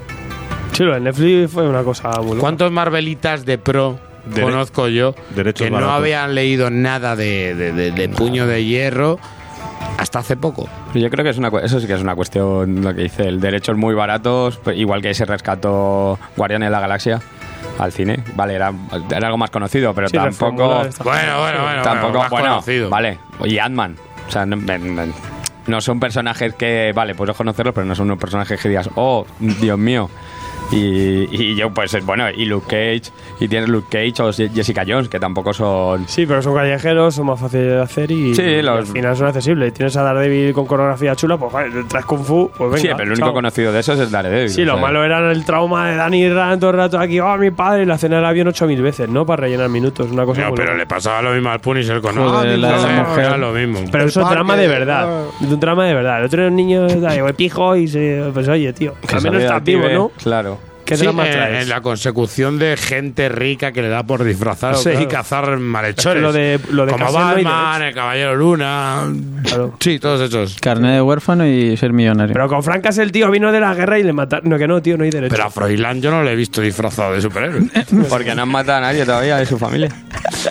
bueno, a, a su tía, abuela.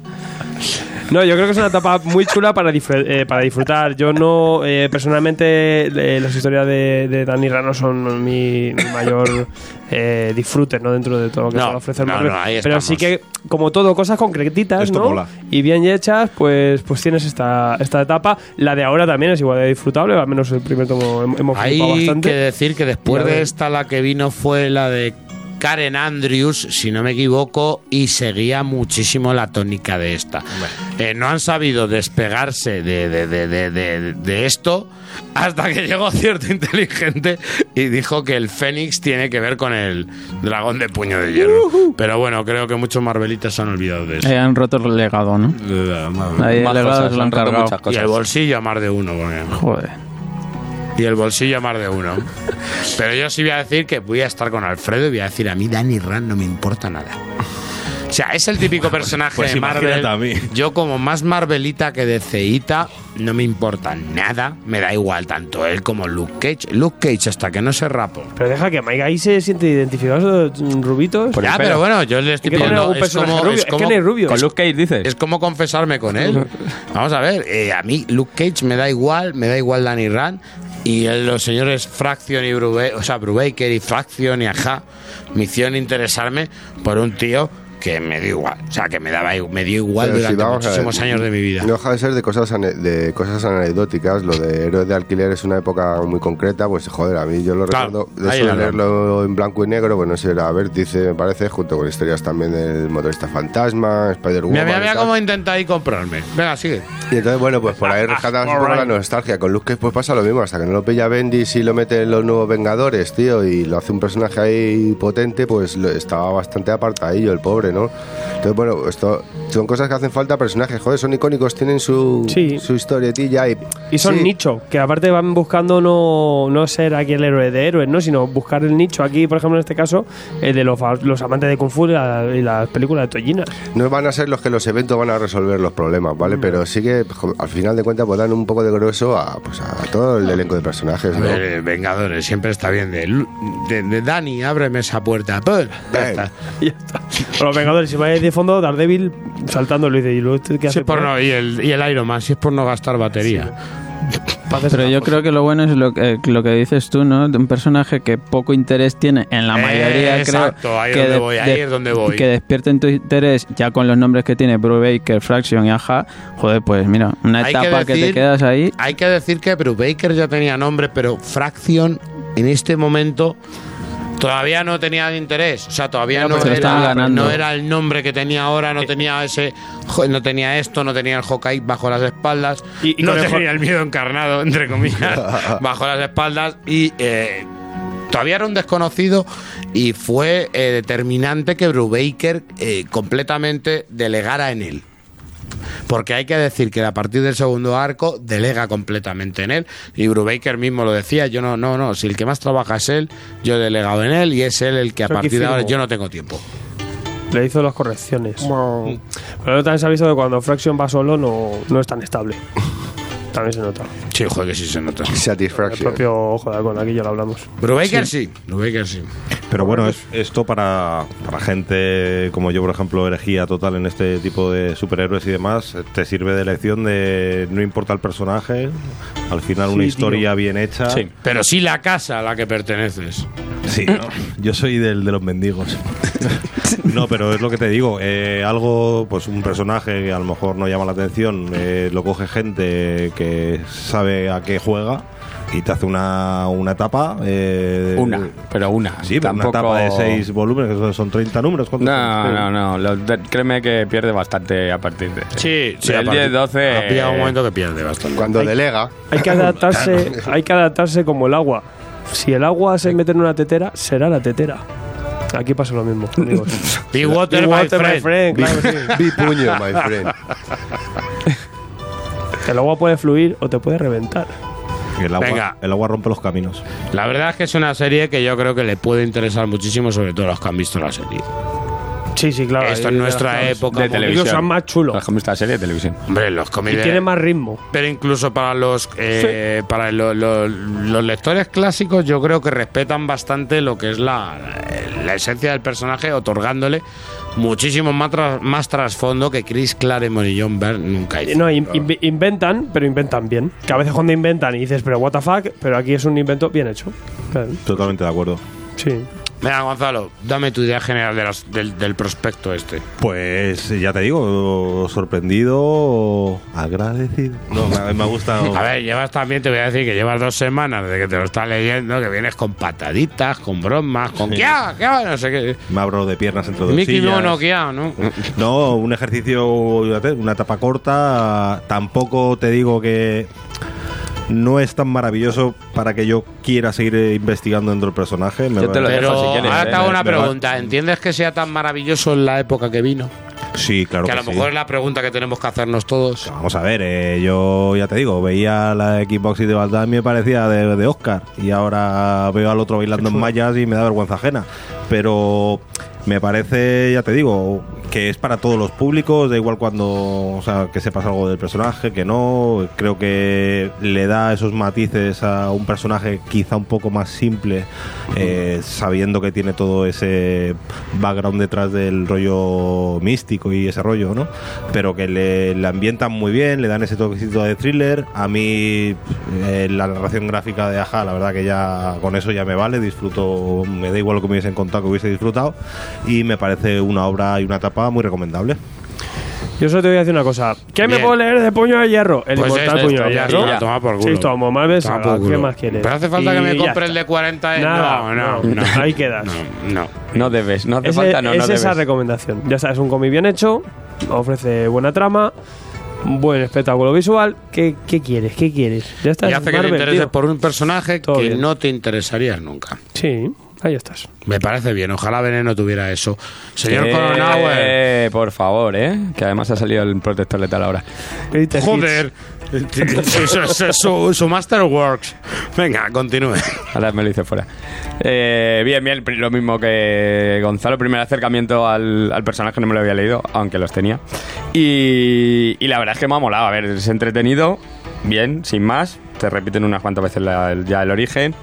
Y lo que os decía antes, lo que más me ha sorprendido es en las historias cortas, que al final ves un montón de, de puños de hierro distintos en distintas épocas, distintos poderes. Y, y poco más, también te digo que probablemente no me lea nada más de puño de hierro después de esto en, en mucho tiempo. No sois vosotros muy de artes marciales. No, de deporte en general. Sí, pero sí que añadí que la serie de ahora está ahí, ahí, ¿eh? Ahí ya no sé, Hombre, ¿ves? muy guay. Sí, yo, yo os digo que a partir de aquí esta montó una cátedra a partir de la cual el Sí, resto claro. de guionistas han intentado seguir en la estela, ¿no? Porque vieron cuál era el, el- la imagen renovada del personaje, porque no te puedes quedar como siempre en, en los 70, como se han quedado algunos, Mike. Eh, señor, señor George Michael. Pues nada, yo voy a hacer referencia al título que viene aquí en el tomo. La última historia de Puño de Hierro. Pues la última historia que me voy a leer de Puño de Hierro. No hace falta más. ¿Sabes? Ahí queda. Sí, ¿Para qué quieres más? Esta es la historia que está aquí y... A ver, eh, si te lo han dicho, por algo será. Pues, hombre, claro, si te lo ponen en la portada es lo que tienes que hacer, ¿no? O sea que ya está. Pues nada. es- Viene con guía de lectura. no hace falta. Gui- Guía de lectura de Puño de Hierro en YouTube, ¿para qué? Si te lo ponen en la portada del primer tomo, no hace falta más. Léete eso. Léete eso y no, no, no habrás nada más. Y sí, una etapa que cumple pues con buenos autores, ¿no? Breaker, Fraction, Aja y, y poco más que decir. Y que eso, que tira mucho de aquí para la serie que todos pueden disfrutar en Netflix. Bueno, Bueno, disfrutar, disfrutar. Ya que lo han pagado. Hombre, es disfrutarla igual no verlo también, ¿no? También, ¿eh? Eh, Por señor Michael Run. Me cago en vuestros runs. Muchas risitas y tal, pero os olvidáis que hay unos Nigol que eh, la- parte del material son Chris Claremont y John Byrne, pero bueno, va, nos reímos. Y luego me Eso lo, lo reseñamos yo No, no, yo no lo he olvidado, ¿eh? Yo no lo he olvidado, sé que existe. Sí que existe, pues. Pero lo, lo guardo Eh, en tu casa. se grande, que ya es otra cosita más diferente. Pero bueno, en fin. Pues, oye, joder, si tenemos una obra que pone otra vez a un personaje en un punto de partida de una manera bastante actual y, y- y que te interesante, pues joder, es lo que son cosas que interesa leer. Otra cosa ya es retraerte en, en banalidades, ¿no? Pero en este caso, joder, oye, pues mira, pues, es una adaptación de un personaje que aunque sea del 2006 es totalmente modernilla Sí. Sí, no, no, Y- con moderna y- completamente. y que sigue siendo el, Y el- huele a Brubaker, Bueno. eso. Huele a Blue Baker. ¿Cómo huele? Hay que hacer una colonia. Huele a Blumel, la edición huele a Blue Baker. noir, huele a puro y a bourbon, tío, ahí. Vaya tela. Pues eso, hombre, que os acerquéis al puñete de hierro, hombre. ¿Dónde estaba sin Phillips? Ah, estaba de descanso ahí preparándose. Yo voy a decir que es verdad que es una obra que a mí me entretiene bastante. No os voy a mentir. Me entretiene mucho. Me la he leído, pero no me la voy a comprar. Porque a mí, yo, a mi puño de hierro, ya lo he dicho, no me ha interesado nunca. Su colega, el Luke Cage, hasta que no se rapó la cabeza, tampoco me interesó. Venga, hombre, la diadema Pero hay que decir tío. que si tengo que El elegir algo, si tengo que elegir algo de, de este personaje es esto. Es esto y a partir de ahí la serie molaba mogollón y como bien decía Coronado llega un momento que ya se va David Aja, empiezan a salir unos, dibu- unos dibujantes que no voy a utilizar la palabra mediocre, pero voy a utilizar la palabra por Hostia. debajo de Y eso se hace resentir muchísimo en los que Sí, sí. estamos leyendo. No, no me había acordado, pero hay como tres capítulos, perdón, que no he hecho el momento, pero es que me acabo de acordar que había tres capítulos que eran terribles, pero terribles. Horribles. Hasta el punto de que yo esto no me lo leo en el Marvel Saga, sino que yo esto me lo leo porque Panini, al ser un dibujante español, intenta hacer ese relanzamiento de dibujantes españoles y empieza a sacar. Como, como novelas gráficas. Voy a sacarte en las Marvel Graphic, Graphic Novel, ¿no? Mira, Mike ha traído una, eh, Marvel Graphic Novel, te lo voy a sacar aquí. Llega un momento que hay una que dice, yo no pago por esto. O sea, pero ni un puto duro. O sea, no pago porque esto era genial y de repente cae, ha- hay una caída al vacío que la historia sigue siendo buena, pero la calidad visual después de haber tenido mm, jamón serrano, Claro, por eso es una cosa que, el que- comértelo, que se el- vende un poco la como. mortadela con aceitunas a mí me gusta. Se pero- vende un poco como de puño de hierro de ajá. Ajá a ratos. No siempre. Y muy a ratos. Claro, Muy a ratos, porque no estamos hablando solamente cuando se va, sino que estamos hablando que tú te vas a comprar este tomo, pone Brubaker, Fraction y Aja, y aquí hay que recordar el trabajo. El trabajo de gente como de Travel Foreman, de John Severin, de Rusty, Sal Buscema. o incluso el del propio Max Bus, eh, Sam- Sal Buscema. El tercer Burcema, Max. El cuarto Burcema. El, el hijo secreto. Burcema tercero. No, quiero Este decir sí que hacía falta numérico. Quiero decirte que aquí no fue un trabajo completo de ellos. Tuvo que tener apoyo, también vamos a decirlo. Que a mí me parece genial porque en los flashbacks, tener un dibujante diferente y adaptado a esa época que está narrando es cojonuda. E incluso os voy a decir más.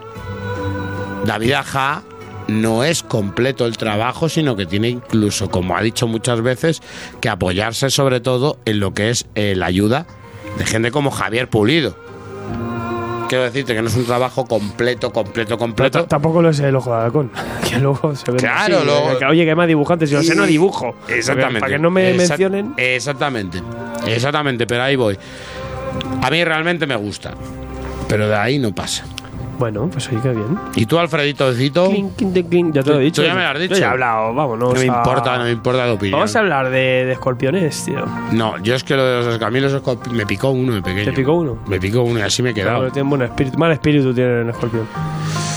Ay, pero hay gente Pero buenos tiene- autores. Hay gente, bueno, los autores tienen buen espíritu, pero hay gente de la que hablan que tienen peor espíritu. que el doc- me río yo del Doctor Muerte. Mm, Vaya tela.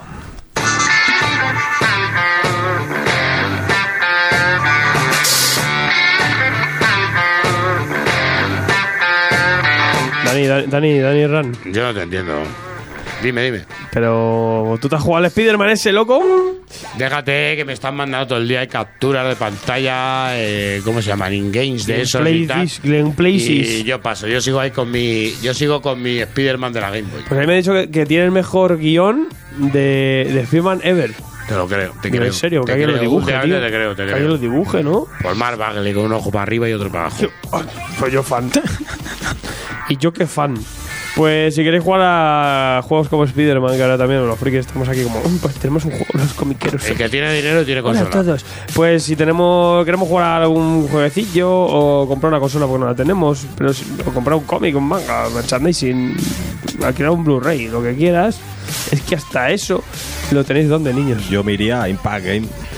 Que está en una calle desconocidísima. Yo me iría al José Alice, Alice, Alice ese. que- sea, os dije que iba a mirar quién era José Alix Alix. No le he mirado. no lo has mirado. En el próximo programa, hecho retrospecto? la historia de José Alix Alix. Alice, Aquí, Alice, en tomos y biografía, grapas. necesitamos un biografías en Impact Game, joder. Ya sabéis. Qué hilado, eh, qué hilado. Impact Game.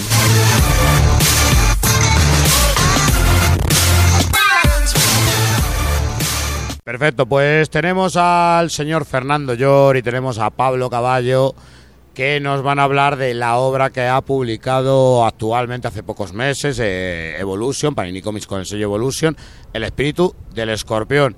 Una obra bastante especial porque habla de la vida de un personaje que bastante oscuro, un personaje realmente bastante tétrico, que estamos hablando de Radovan Karadzic.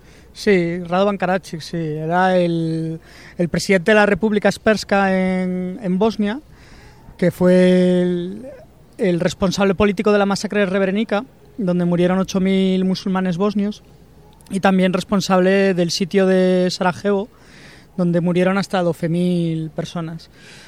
Y cuando este tío Bueno, cuando se acabó la, la guerra, todo el mundo pensaba que este tío estaba huido y no se sabía muy bien dónde. Y estaba oculto en Sarajevo haciéndose pasar por un gurú de las energías y, y del rollo New Age y tal, que se llamaba Dragan Davic. Y, y todos se quedaron un poco en, en shock, porque estuvo 13 años, nada menos, eh, oculto haciéndose pasar por este tío. sí. La obra realmente, ¿qué nos quiere representar? ¿Qué es lo que... Sabemos que habla de este personaje, Ah. pero ¿qué es lo que representa la obra? ¿Qué, eh, ¿De qué nos habla? Yo ¿De creo un que habla- momento concreto?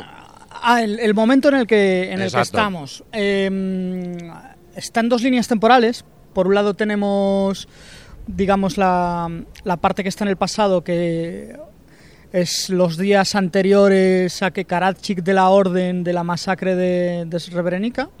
Y luego tenemos una, una parte más actual, donde hay una chica que está mm, tratando un problema de infertilidad que tiene, eh, precisamente con este terapeuta, con, con este tío que, que en realidad es Dragan Davic eh, escondido. Entonces, saltando entre una línea temporal y la otra, vamos entendiendo un poco la dualidad que existe en este personaje y la dualidad que existe en todos los demás, porque realmente es, Hmm. el, es el tema del, del libro, ¿no? El- un poco lo que siempre buscábamos. Es un, un análisis al espíritu humano, por así decirlo, incluso a las partes oscuras del ser humano. Sí, un poco al, al- las dos caras que tenemos todos, ¿no? Y el, y el cómo eh, uno puede parecer eh, un ser bondadoso, lleno de luz, que está ayudando a los demás, que se desvive por los demás, y luego cuando rascas un poco resulta que, que hay otra cosa, ¿no?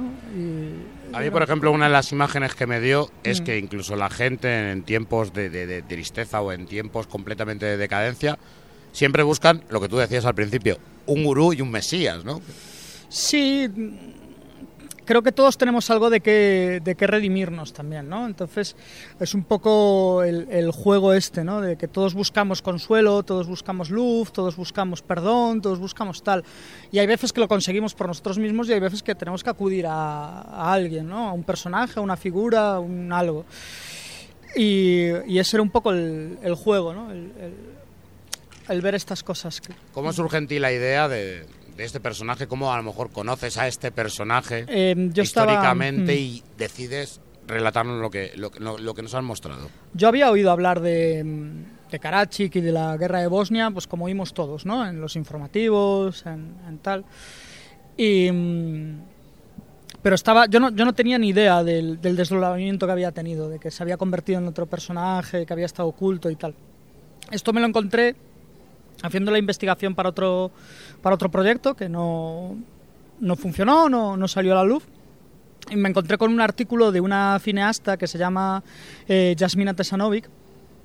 Y en este artículo eh, ella contaba el shock que sufrió la población de, de Belgrado cuando detuvieron a este tipo y descubrieron que había estado 13 años dedicándose a esto, ¿no? a, a supuestamente ayudar a los demás. Pero es que aparte el tío no se ocultaba nada. El tío tenía una, una presencia en la vida de, Sarajevo en este sentido, ¿no? En la vida esta de, de todos los que rodean a las energías y no sé qué y tal.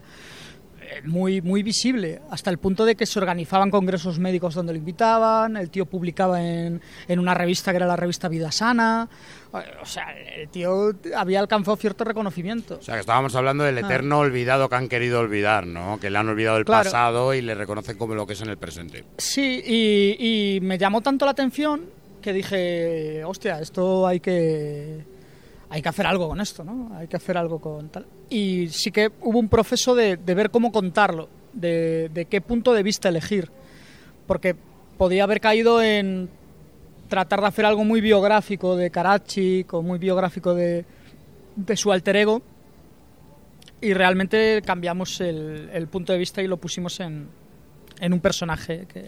Aún así, sí, Sí. exploras ambas partes. Sí, claro, porque si quieres eh, hablar de ello tienes que tienes que, que meterte un poco en ello, ¿no? Pero mm, no me apetecía hacer una historia que contase eh, los 10 años de guerra o que contase los 13 años de este tío oculto y tal, ¿no? No, no me interesaba hacer algo en ese sentido más, más periodístico, más biográfico. Me apetecía más coger dos puntos muy concretos, ¿no? El momento justo antes de la masacre y el momento justo antes de que lo detengan. Y que a partir de ahí, de contar simplemente esos dos, esas dos fotos históricas, tú ya te hagas como lector un poco la, la idea. Y yo creo que, que algo que me están diciendo muchos lectores, que es que sienten la necesidad de conocer más del personaje después de leer el TVO. Es decir, que terminan de leerlo y dicen, ah, coño, pues voy a, voy a buscar quién era Karachik, ¿no? Mm. Y para mí eso es la hostia, porque digo, vale, está guay, eh, ¿no? El, el- Está genial, porque Sí. siempre sabemos los dictadores conocidos, sabemos Claro. los la gente que hay, vamos, los verdaderos Sí. monstruos de nuestro siglo. Y hay algunos que son de, de- de este, de estos Sí, sí. pequeños conflictos serbobosnios, yugoslavos, que se nos escapan y también los hay, ¿eh? No, no, claro, y que esto es siglo XXI, es decir, que esto no es hace eh, 80 años, es decir, esto es hace cuatro días. Entonces, y, y sin duda es, es el, el conflicto, uno de los conflictos más sangrientos de la historia de Europa actual y del que no se habla, no hay memoria, parece que no hay memoria. Tanto se habla de la memoria histórica, de hay que recuperar el tal, el cual, y de este conflicto no se habla. No sé si por vergüenza propia de, de que Europa miró para el otro lado. Para el otro lado, exactamente. Y, lo- o y miró, y miró, digámoslo, somos sí, libres sí. de decirlo, miró para otro lado. Sí, sí, sí, claro, claro. Porque se estaban haciendo auténticas salvajadas al lado de, al lado de casa, ¿no? Y era como, hostia, y, y se miró para otro lado. Y de repente cuando tú visualizas esta, esta obra, ¿cómo la quieres representar hasta el punto de llegar al señor Pablo Caballo? Em, yo no estaba, no tenía claro qué, qué estilo había que, que contar esta historia. ¿eh? Porque hay que decir que es un estilo muy característico. Sí. Es un estilo Sí. muy oscuro, un estilo que le va genial a la narración de la obra. Sí, eh, de hecho yo eh, no sabía muy bien qué buscar, entonces puse un, un anuncio en un Eh, en un grupo, ¿no? De estos de, de Facebook, un grupo que se había creado Eso, eso me suena a mí Sí. también, ¿eh? Eso me suena, me suena. se había creado hacía, hacía poco tiempo, se llama se llama La cantera del cómic y y no sé si puse un anuncio o vi que tú habías subido el portfolio. No, pues yo me metí por casualidad en este grupo, que era de, de gente profesionales que estaban empezando. Me pareció que era un grupo interesante para formar equipos creativos y demás. Y bueno, colgué mi portafolio, un poco unas cuantas imágenes de páginas mías y demás. Me escribieron varios guionistas, pero bueno, tuve la suerte de que Fernando fue el primero que, que me propuso hacer algo juntos y, y dio la casualidad que bueno la historia giraba en torno a un genocida y pensé que era un tema que podría irle muy bien a mi estilo que como bien decías pues es tirando a oscuro Si te digo, si Por te, ser- si- si te digo a lo mejor un nombre, Alberto Berecia, ¿qué, qué sensación te provoca? Eh, amor amor puro y duro no eh, sí pues eso lo mío con Alberto Brecha pues es una relación de amor total eh, Se nota, ¿eh? Se nota. Sí, bueno, pensándolo, a ver, no es. mm, lo mío con brecha nunca ha sido, venga, voy a copiar a brecha. eh, sino que yo que sé, a medida que fui. Mm. A medida que fui desarrollando mi estilo, después de unos años estudiando y demás, pues vi que el autor al que más me parecía eh, era Brecha. Entonces, bueno, pues empiezas a investigar más, a estudiarle más y, y empieza a haber como un diálogo. eh, Empiezas a hacer cosas que te recuerdan a él y entonces, pues bueno, es un ir y venir. Y cuando Fernando te pasa esos guiones, ¿tú ya conocías al personaje? ¿Tuviste que informarte de él? ¿O cómo Tuve- fue cómo te metiste tú en la historia? Le conocía de oídas, me imagino que como todos. Y claro, tuve que investigar sobre él. Sobre todo, claro, porque mi, lo mío es más documentación gráfica, pero, pero sí, claro, tuve que documentarme. Trabajo duro. Sí, lo más duro que he hecho en la vida. Dibujar un cómic, sí. ¿Y, y cómo fue? ¿Cómo fue? Pues ya, ya que, ya Pues, me lo has eh, dicho... en mi caso eh. particular, vamos, me imagino que como todo el mundo, pero bueno, eh, yo trabajo, eh, me gano la vida con otro trabajo que no tiene nada que ver con los cómics ni con la ilustración ni nada, que es lo que me paga las facturas. Entonces, bueno, compaginar las dos cosas pues es una maldita locura. Estamos hablando de trabajar pues 14 horas todos los días, a lo mejor durante un año, de lunes a domingo, o sea, una barbaridad. ¿Y el compaginar los dos, cómo lo hicisteis? Pues eh, por mi parte muy bien, o sea, Fernando es un auténtico fenómeno, o sea, en todos los aspectos. El tío es una auténtica máquina, eh, yo no sé de dónde saca las energías, entonces... Y luego, bueno, comunicación total, yo no sé, creo que no he hablado tanto con nadie en mi vida, porque raro ha Ah, sido... ha surgido la chispa del amor. En los últimos, sí, prácticamente. En los últimos dos años raro ha sido el día que no hemos hablado, ¿sabes? O sea que, pues imagínate. Estas cosas unen de todas maneras, ¿eh? Claro, ¿cómo no, no va a unir? Si es que algo así, tan gordo, ¿no? Como parir un TVO. Y yo preguntaría también una curiosidad también a Fernando. Mira, Fernando, yo te conozco de mazo de tiempo de las redes sociales, eh, a los que nos gusta el cómic hemos estado metidos, e incluso cuando yo no tenía este programa, y quizá cuando tú no tenías nada en la calle, nos hemos cruzado en las redes y tal. O sea, eres una persona conocida en ese aspecto, e incluso luego cuando hemos tenido el programa te hemos visto como seguidor. Ah. ¿Cuánto tiempo llevas en el tema del cómic? Y ya explícale a la gente también, porque hay Em, muchos que sueñan con esto. eh, ¿Cuál es el esfuerzo que has hecho tú? Que yo desde que te conozco es un esfuerzo que has estado siempre intentándolo, intentándolo, intentándolo, para llegar a tener publicadas varias obras ya en, Yo en la em, calle. empecé a, mm, a escribir cómic en, en serio, quiero decir, con, con intención de publicar cómic, a finales de 2011. Que yo termino mis estudios de, de guion en Madrid, yo soy de Vigo, me vine a Madrid a, a estudiar en una escuela que se llama la Factoría del Guión. Termino la Factoría del Guión, yo ya había trabajado en el audiovisual, estuve trabajando en la tele unos años. Y me di cuenta de que el audiovisual era es, es una locura. ¿Por qué? Porque si tú intentas hacer una, una película, tú tienes tres años, cuatro años por delante simplemente de búsqueda de financiación, de búsqueda de productora, de búsqueda de tal, ¿no? Y, y a mí siempre me habían gustado los, los cómics. Yo soy lector de cómics de, de siempre. Yo, yo empecé con Don Mickey, eh, tuve mi época de Marvel de que yo me compraba todas las putas grapas. O sea, me lo- Marvelita tope. Sí, y. Y cuando salí de la, de la escuela dije, pues voy a intentar el, el tema del cómic. Estuve tres años, entre 2011 y 2014. Yo debí preparar como 10, 12 proyectos de cómic que no llegaron a ningún sitio. O sea, y cada proyecto, pues eso, son seis páginas, siete páginas, y una escaleta, y una documentación, y unas fichas de personajes, y unos tal, y ponerte en contacto con el dibujante, y pelearte con él, y, y no sé qué, y ir a pasear por salones enseñando dosieres a fulano, y enseñando dosieres a mengano, y vas conociendo gente, y vas conociendo tal. Y hasta 2014, que no fui yo al salón, sino que fue mi compi eh, Alex Muñoz, fue él al, al Salón de Barcelona y vendió el, el primer TVO, pues eh, pasaron eso, pasaron tres años. Tres años en los que yo además tenía un dinero ahorrado y yo decidí no dedicarme a otra cosa. Es decir, yo voy a hacer TVOs.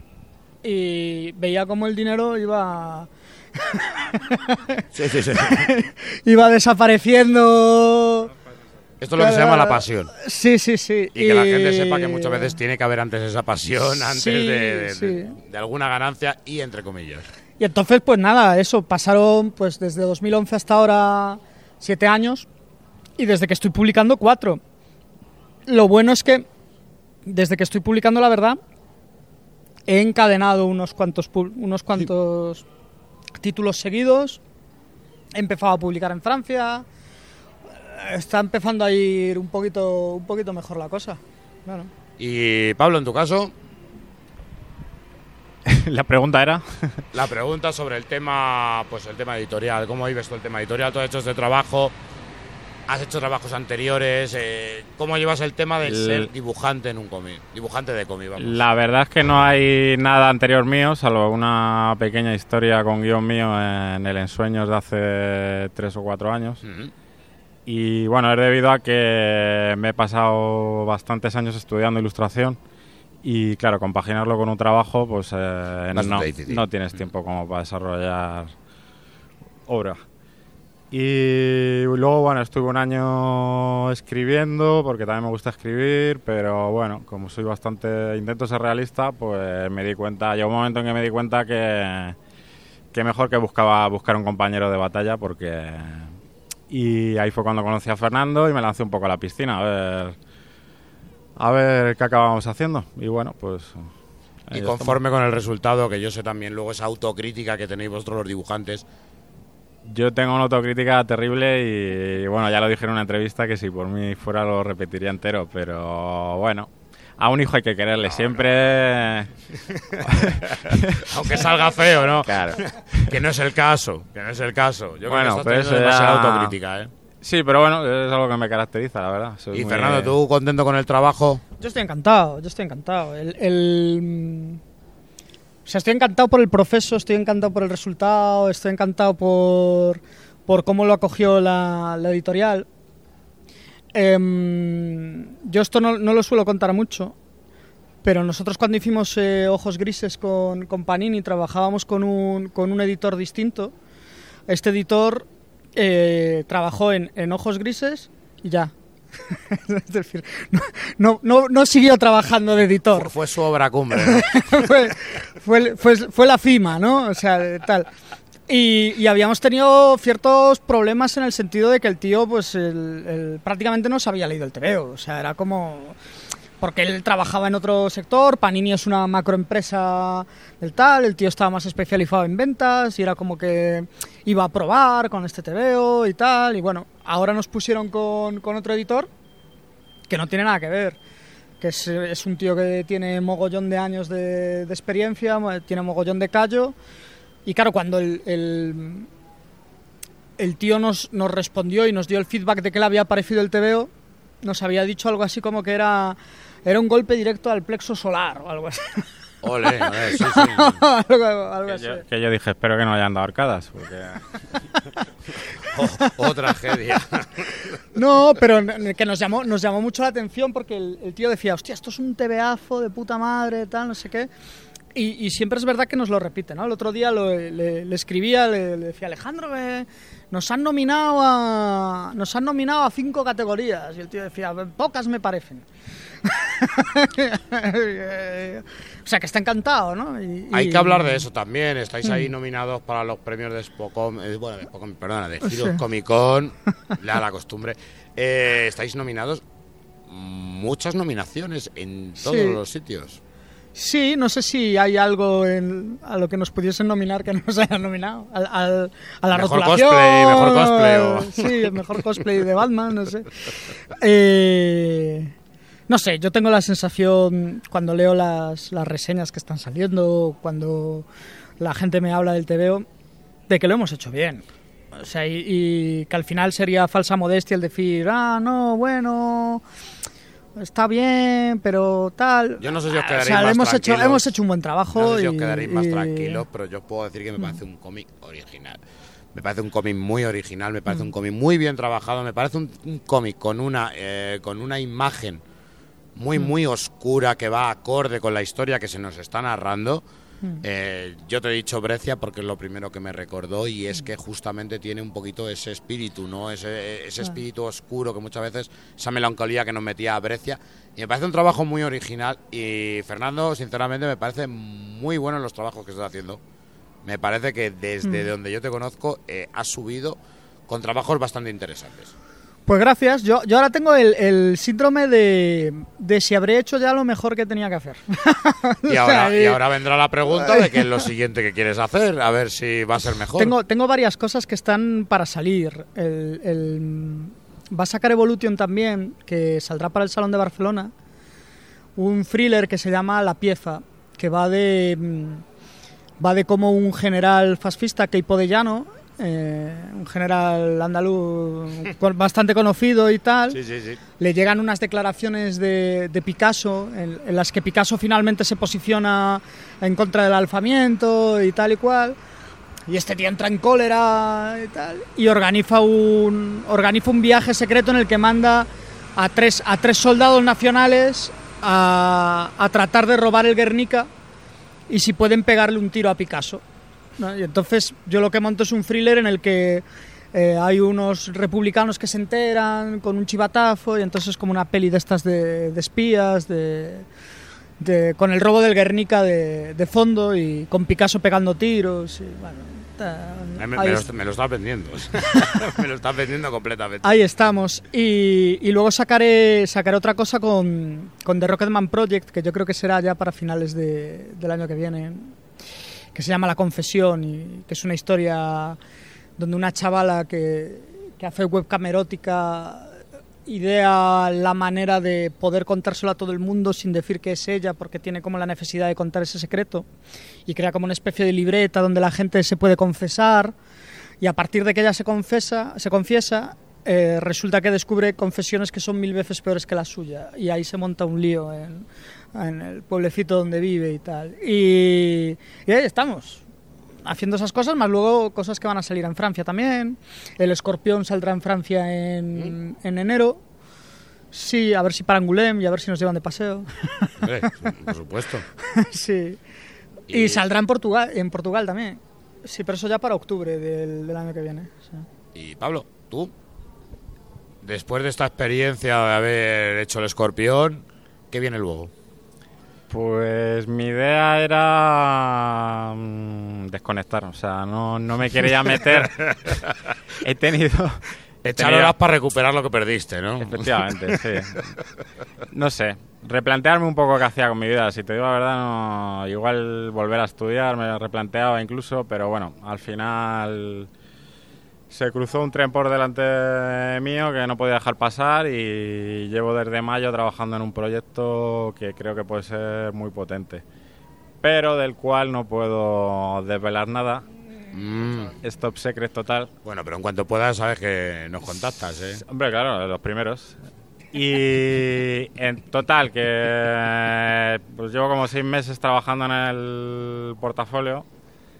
Y bueno, pues estoy tratando de. buscando el estilo y demás.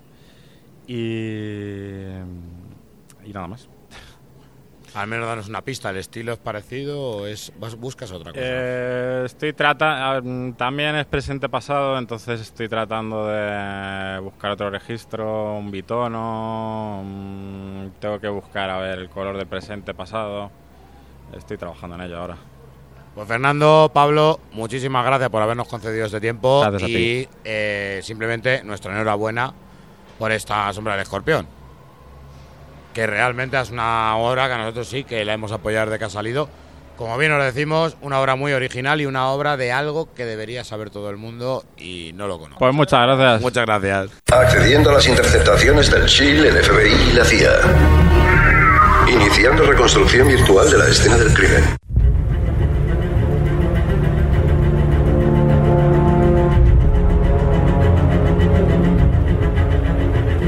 Venga, la sección que más importa, porque lo que pensemos nosotros de cómic os da igual, no vamos a mentir. Y lo que queréis es que respondamos a las preguntas si queréis estar aquí con nosotros y haceros oír en este pequeño hueco que tenéis en la puta cueva de Alfredo. Una Uy, de he las- dicho el- uy, bueno, perdón, sí que me- perdón, bueno, perdón, no sé. perdón. Estás.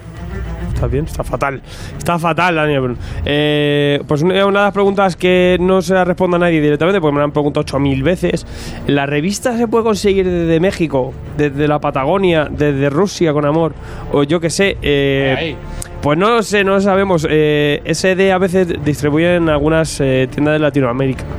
Porque es SD Distribuciones, son los que distribuyen Marvel, Panini, Astiberri, Yermo. una- unas pocas.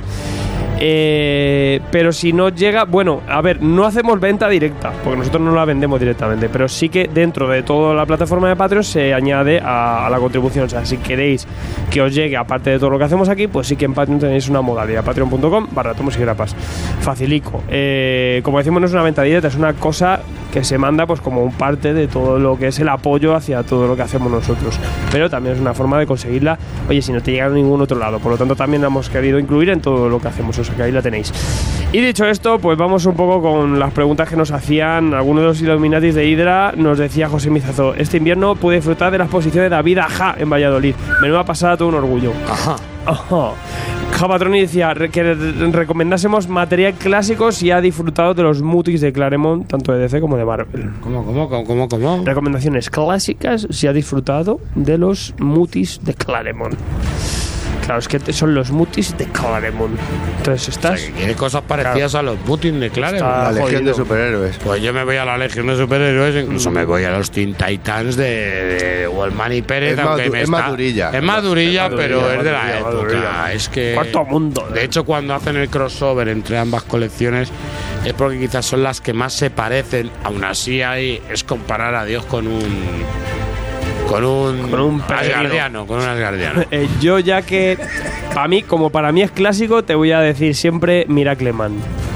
Hay que decirlo Joder, más. pero es que eso Sí, está muy, pero para mí está muy por encima. Con los tres de Moore va sobrado, ¿eh? Ya está. Yo Para mí- que liar la manta a la cabeza y también pillar todo lo de Pero para Gaiman, mí eso va, eso va muy por encima. Oh, O sea, Qué no. pepino. Y si nos ponemos así la cosa del pantano y Hombre, a dormir. punto, ya está.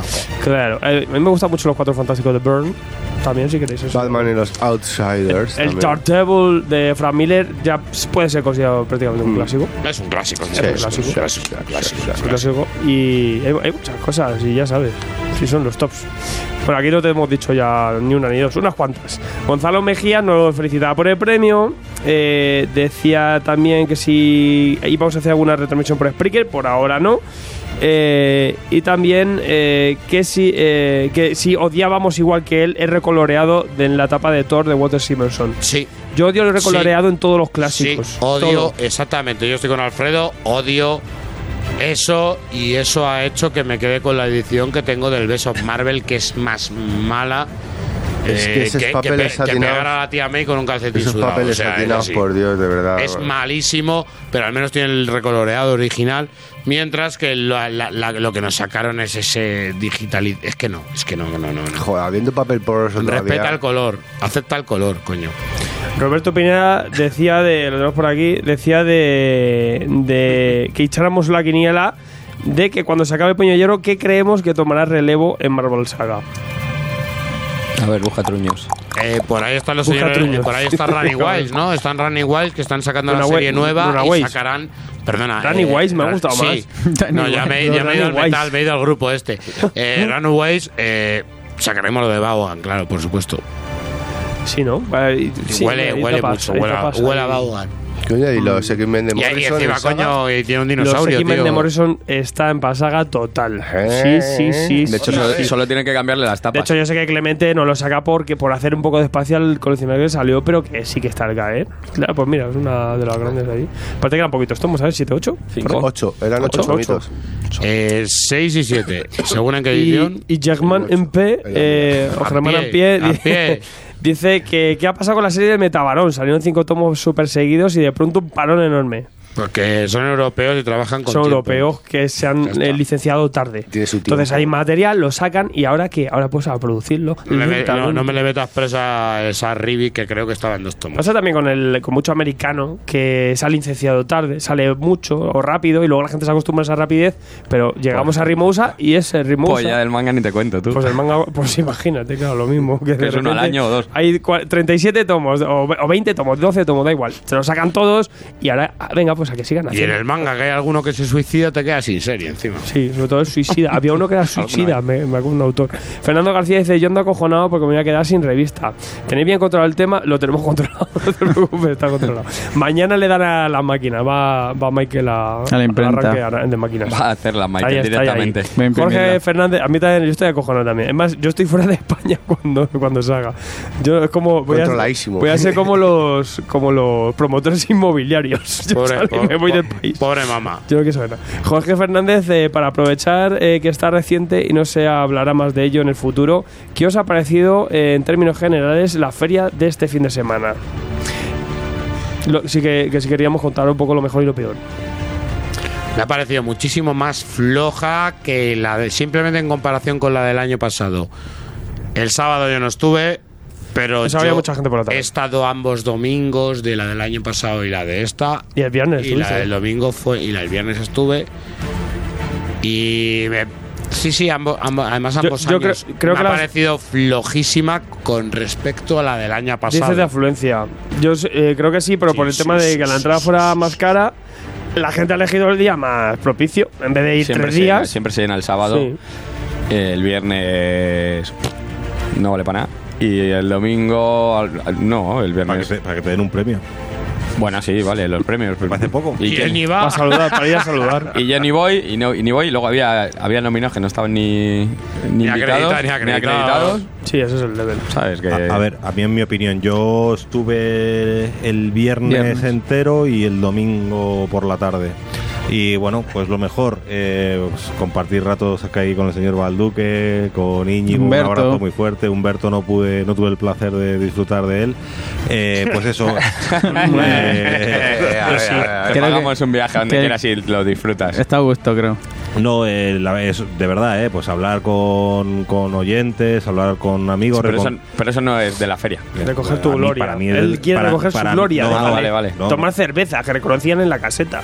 Sí, Sí, nos, sí. nos hacían Sí, nos conocían, nos descuento. A Balduque y a Gonzalo, les, ya hombre, ¿qué pasa? ¿Qué tal, Gonzalo? ¿Qué pasa, David? Esa es una cosa. No, no, esto en serio. eh, lo considero feria porque me da la Verbena. oportunidad. Eh, luego, eh, puntos negativos, digamos, pues a lo mejor eso, pues la poca pres- no la poca presencia, sino ya la disminución de la importancia del mundo del cómic, a lo mejor de respecto a otros años.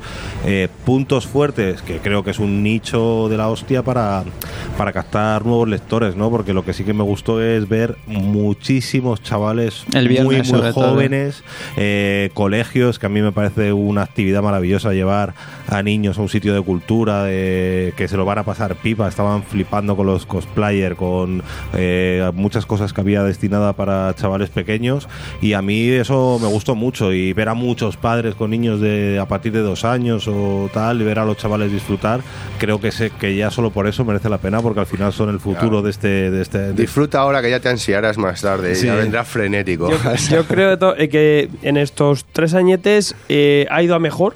Creo que está mejor que otras veces que lo veía un poco más, no sé, más vacuo. Y eh, este año eh, me ha gustado mucho la calidad de los invitados en el cómic. O sea, en cuanto a cómic se refiere. Me ha gustado mucho. eh, un poco de todo y de todos los palos. Con los nacionales mm, también que han sido bastante más reconocidos que otros años y han, han estado todos por ahí. Y, y punto a favor en Medusa que por fin han traído Ah, lo autores. dar, lo De hecho, nosotros dar. teníamos como, como la base establecida, ¿no? Siempre cada año hay como una caseta base y esa era la de Medusa, La de la- que traía a mogollón de autores españoles, que hay, que hay muchos trabajando en Valiant, y también a todos los, los internacionales como eh, Peter Milligan. Muy, muy chulo y muy buena acogida también ahí. Yo, por lo visto, soy el único que tiene quejas con este salón de que me ha parecido más pequeño, me ha parecido con menos afluencia, me ha parecido peor. Pero lo que sí te voy a decir, el esfuerzo, eh, no. El esfuerzo es verdad que hemos tenido autores como George Pratt, hemos tenido a Peter Milligan, hemos tenido, pero sobre todo yo reconozco el esfuerzo editoriales como Norma, editoriales como Medusa, ¿eh? Sí. Eh, fíjate lo que te digo, yo Medusa se lo dije, Medusa desde el primer salón que les vimos ahí apartadicos en un, en un, Sí, en un eh, stand, al lado de lo, hablaba la con, lo hablaba con ellos eh, en un stand detrás de las chuches a llevar autores como ha sido a Cafu no porque le vemos todos los días vas bajas a no. tú bajas a comprar el pan y te firma usado mal Que poco se hace valer. pero Que Portela, estuvo por ahí Juan José Rib, estuvo por ahí Peter Milligan, esto, Dis, esto eh, Disuar. Vamos a ver, eh, realmente han hecho una labor que yo les felicité y les dije, tío, seguid así. Steve Berry también siempre que Porque os he visto nos acostumbrados. También Os he visto, os he visto bien. crecer, os he visto crecer y me encanta, os he visto crecer. Y así a ellos como a tantas eh, pequeñas mm, editoriales, puede ser Licantro, otras editoriales que realmente han echado el fuego sobre el asador. Más que muchas otras, ¿eh? Más que muchas otras y mejor organizado que muchas otras. Mm. Sí que, que lo que decimos, todavía es un saloncito. Y anda que no queda ahí. Madre mía. Aún así ya te digo que este era el pabellón de la. donde el pabellón principal que hacen en la, la Games Week, aunque luego la Games Week tiene más pabellones. Sí que, hombre, se notaba un poquito más el espacio y era más grande. O sea, sí que es más grande que, que otros pabellones. Pero como todo, queda todavía en un, en un reductillo y eh, bueno, hay un poco de todo. O sea que bueno, mucho que mejorar, pero bueno, yo creo que en algunos puntitos bien han, han- han pasado la probado y, y bueno, poco a poco, pues yo que sé. Pues ahí tenemos otro punto de reunión pues, para quedar con los amiguetes y pasárnoslo bien. Esa parte, la parte humana, Sí, la parte de, es de guay encontrar a la gente del programa, encontrarnos a, a nuestros oyentes, encontrarnos a autores, encontrarnos a editores y hacer un fin de semana en familia porque no es más que otra cosa. Esa parte siempre está bien. Yo ahí defiendo a Gonzalo y, y le entiendo. Luego al bar. Y ya está. Eh, más cositas. Eh, Javi Fuego dice: Enhorabuena por el premio. ¿Qué os parece dedicar un programa a Berser? Llevo siete tomos máximo leídos y puedo decir que es lo mejor que he visto en manga. Saludos a Grapacocha. Es fan tuyo. Mira, mira, mira, Bueno, fan tuyo. tú. saludos. Ay, yo, ay, yo. Eh. Tú que te entierras. Pues Berserk que lo está diciendo, digo, lo está pidiendo y habrá programa este año. Sí, seguramente. Bastante sí, probable. sí, por mi parte, probable. Aparte que yo me quedé eh, quizá por lo superficial cuando se rescató. Mejor que, que manga. me leí solo un tomo y quiero leer más. Mejor manga para mí no. No, hay más, para hay mí hay muchísimo más manga y hay manga Sí, un poquito sí, más sí, tal. sí. Pero que, que me encanta, me encanta. Pero claro, yo qu- quiero llegar a la parte que Berserk empieza a coger esa profundidad, que la va tomando más adelante. O sea que bueno, tengo ganas. Es que es genial, sobre todo el, ca- el cambio, el giro de guion que hace de que te crees que te estás comiendo Lo que no algo me gusta es el final, que no hay. y entras ahí al, No al es- trapo. Está llegando, está llegando. satanismo. Está Está llegando, Le sí. queda- no, le queda, le queda, ya le queda poco. si muere este hombre, ¿qué pasa? Bueno, Lo pues habrá si- puesto en una libreta. Pues ¿o si muere, lo habrá puesto en una caja fuerte como George R.R. Martin, yo qué sé. Mm. Sí, ya estamos. ya. Unai, Unai Wiki dice, después del programa de la semana pasada me he metido con los invisibles y me está encantando. Bien. ¿Alguna Bien. otra obra Normal. psicodélica para disfrutar un poco de la ayahuasca? Nameless. Prometea. Enigma. Prometea, Joder, Prometea, Nameless. madre Enigma. mía, Enigma. Prometea. El Incal. De Max. El Incal también es buena. Eh, Los el Beatles, asco, ahora que se rescata a John Submarine. El asco también. El asco, el asco, el asco. Flesh Mentalo. Flesh mental, ¿no? Joder, pues sí que tienes. Te vas a morir sí. con tanta ayahuasca, Sí, tú, niño. tú sigue la senda de Morrison, que es alargada. David Balduque, además de la última jugada de marketing de DC con el Vapito, ¿qué locuras de marketing recordáis dentro del mundo del cómic? Bueno, mira, el otro día dijeron la de los condones de, de Seix, de ese De Sex Sex. Stories.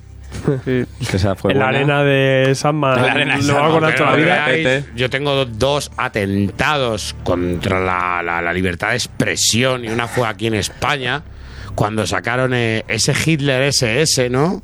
De álbum que fue completamente callado, álbum que fue completamente puesto como que era neonazi, cuando era completamente lo contrario, era una crítica a lo que era el tema de- de- del nazismo, solo que visto desde una eh, óptica un poquito más crítica, ¿no? Eso uno. Y no nos, aco- y no nos olvidemos de ese eh, estrella del norte, miembro de Alpha Flight, que siempre ha sido homosexual y que el querido Gene Suter eh, nunca permitió esa boda homosexual en la época en la que él estuvo de director ejecutivo de, de- de- de Marvel Pero. Comics. Que eso que tiene que ver con el merchandising. Con- no, que no es merchandising, Ah, es marketing. Marketing. Marketing, no, no es Y si, no- y si la nos de la metemos, y si nos metemos un poquito a algo que tra- tratamos también aquí, Batwoman, ese tema del lesbianismo de Batwoman, bueno. eh, también DC lo quiso tapar. Otro que hicieron la chapa con el evento este, todo lo que No, se pero es que montó. eso fue una locura, eso fue una locura. Pero es marketing. y ya el meter, el meter cualquier obra en una caja, darte una bolsa arrugada. La edición, la edición vinilo de hace poco No, del no digo Batman. nada, no digo la edición vinilo de hace poco de metal en A Batman siento- tiene, tiene muchas, Lo que ¿eh? me parece absurdo y, y lo hace Marvel ya de voy a sacar un teaser, una portada con seis personajes y luego cada hora a la tarde te va sacando un personaje. Dices, si es que ya me espero a publicar la noticia cuando acabe A ver, ya de, sí. de hacer el mongolo, porque ya, claro, llevas cuatro años haciendo teasers de personajitos hasta que me complementa la, la portada. púrpura. Cosas Dos locas. semanas sacándote cada uno ahí con la sombra. Y además es que es una tontería muchas veces porque tú por la sombra ves quién es. O sea, vamos a ver, que llevo leyendo cómic. Que si llevas, que sé que eres caos, tío. O sea, pero tienes que estarte ahí porque a ver si le van a poner A ver, un a gorro, qué un gorro Uy, de uy, a otro. claro. rediseño, hay rediseño. Bueno, hay muy loca. Siguiente pregunta. no, venga. Pues pobre Gon, que no le dejamos hablar. Pues habla, hijo. No, habla, pero tenemos pueblo. que hacer un teaser de, de tomos y grapas. Nos ponemos en sombra todos y nos vamos desvelando También. antes de cada Qué temporada. guay. Y pero sobre todo el pito hay que poner Pero de ojete, de Con la ojete. gema macho, ahí, va, con de la cerdo. piedra del infinito. Cada uno con. Una piedra. El pito de Gon. Del pito no vamos a hablar que tenemos una comicofonía dedicada al pito durante 25 minutos. Yo iba a decir lo la invitación a la boda esta, ¿no? Que mandaban de, Bueno, es que eso no- de Batman. Bueno, sí, Eso como merca. marketing sí, Claro, porque coño. seguimos haciendo comic malo de Batman, pero vamos a hacer una Y boda. el de matamos a Robin, sí o no. Con, Eso. con la familia. Eso, llamada. eso es arte, eso es arte, eso es arte. 99,9, sí. ¿Quién Mata. pero ¿quién quería ese, Mátalo. tío? ¿Quién quería Yo creo ese? que es que el de no lo mates era una línea fake, ¿sabes? Comunicaba todo el rato. pues eso. El otro día decíamos títulos para lo del pito y, y a mí se me ocurría lo de Dark Dick y Dark Dyke Returns. A mí y Dark Dick 3 Cobra gorda.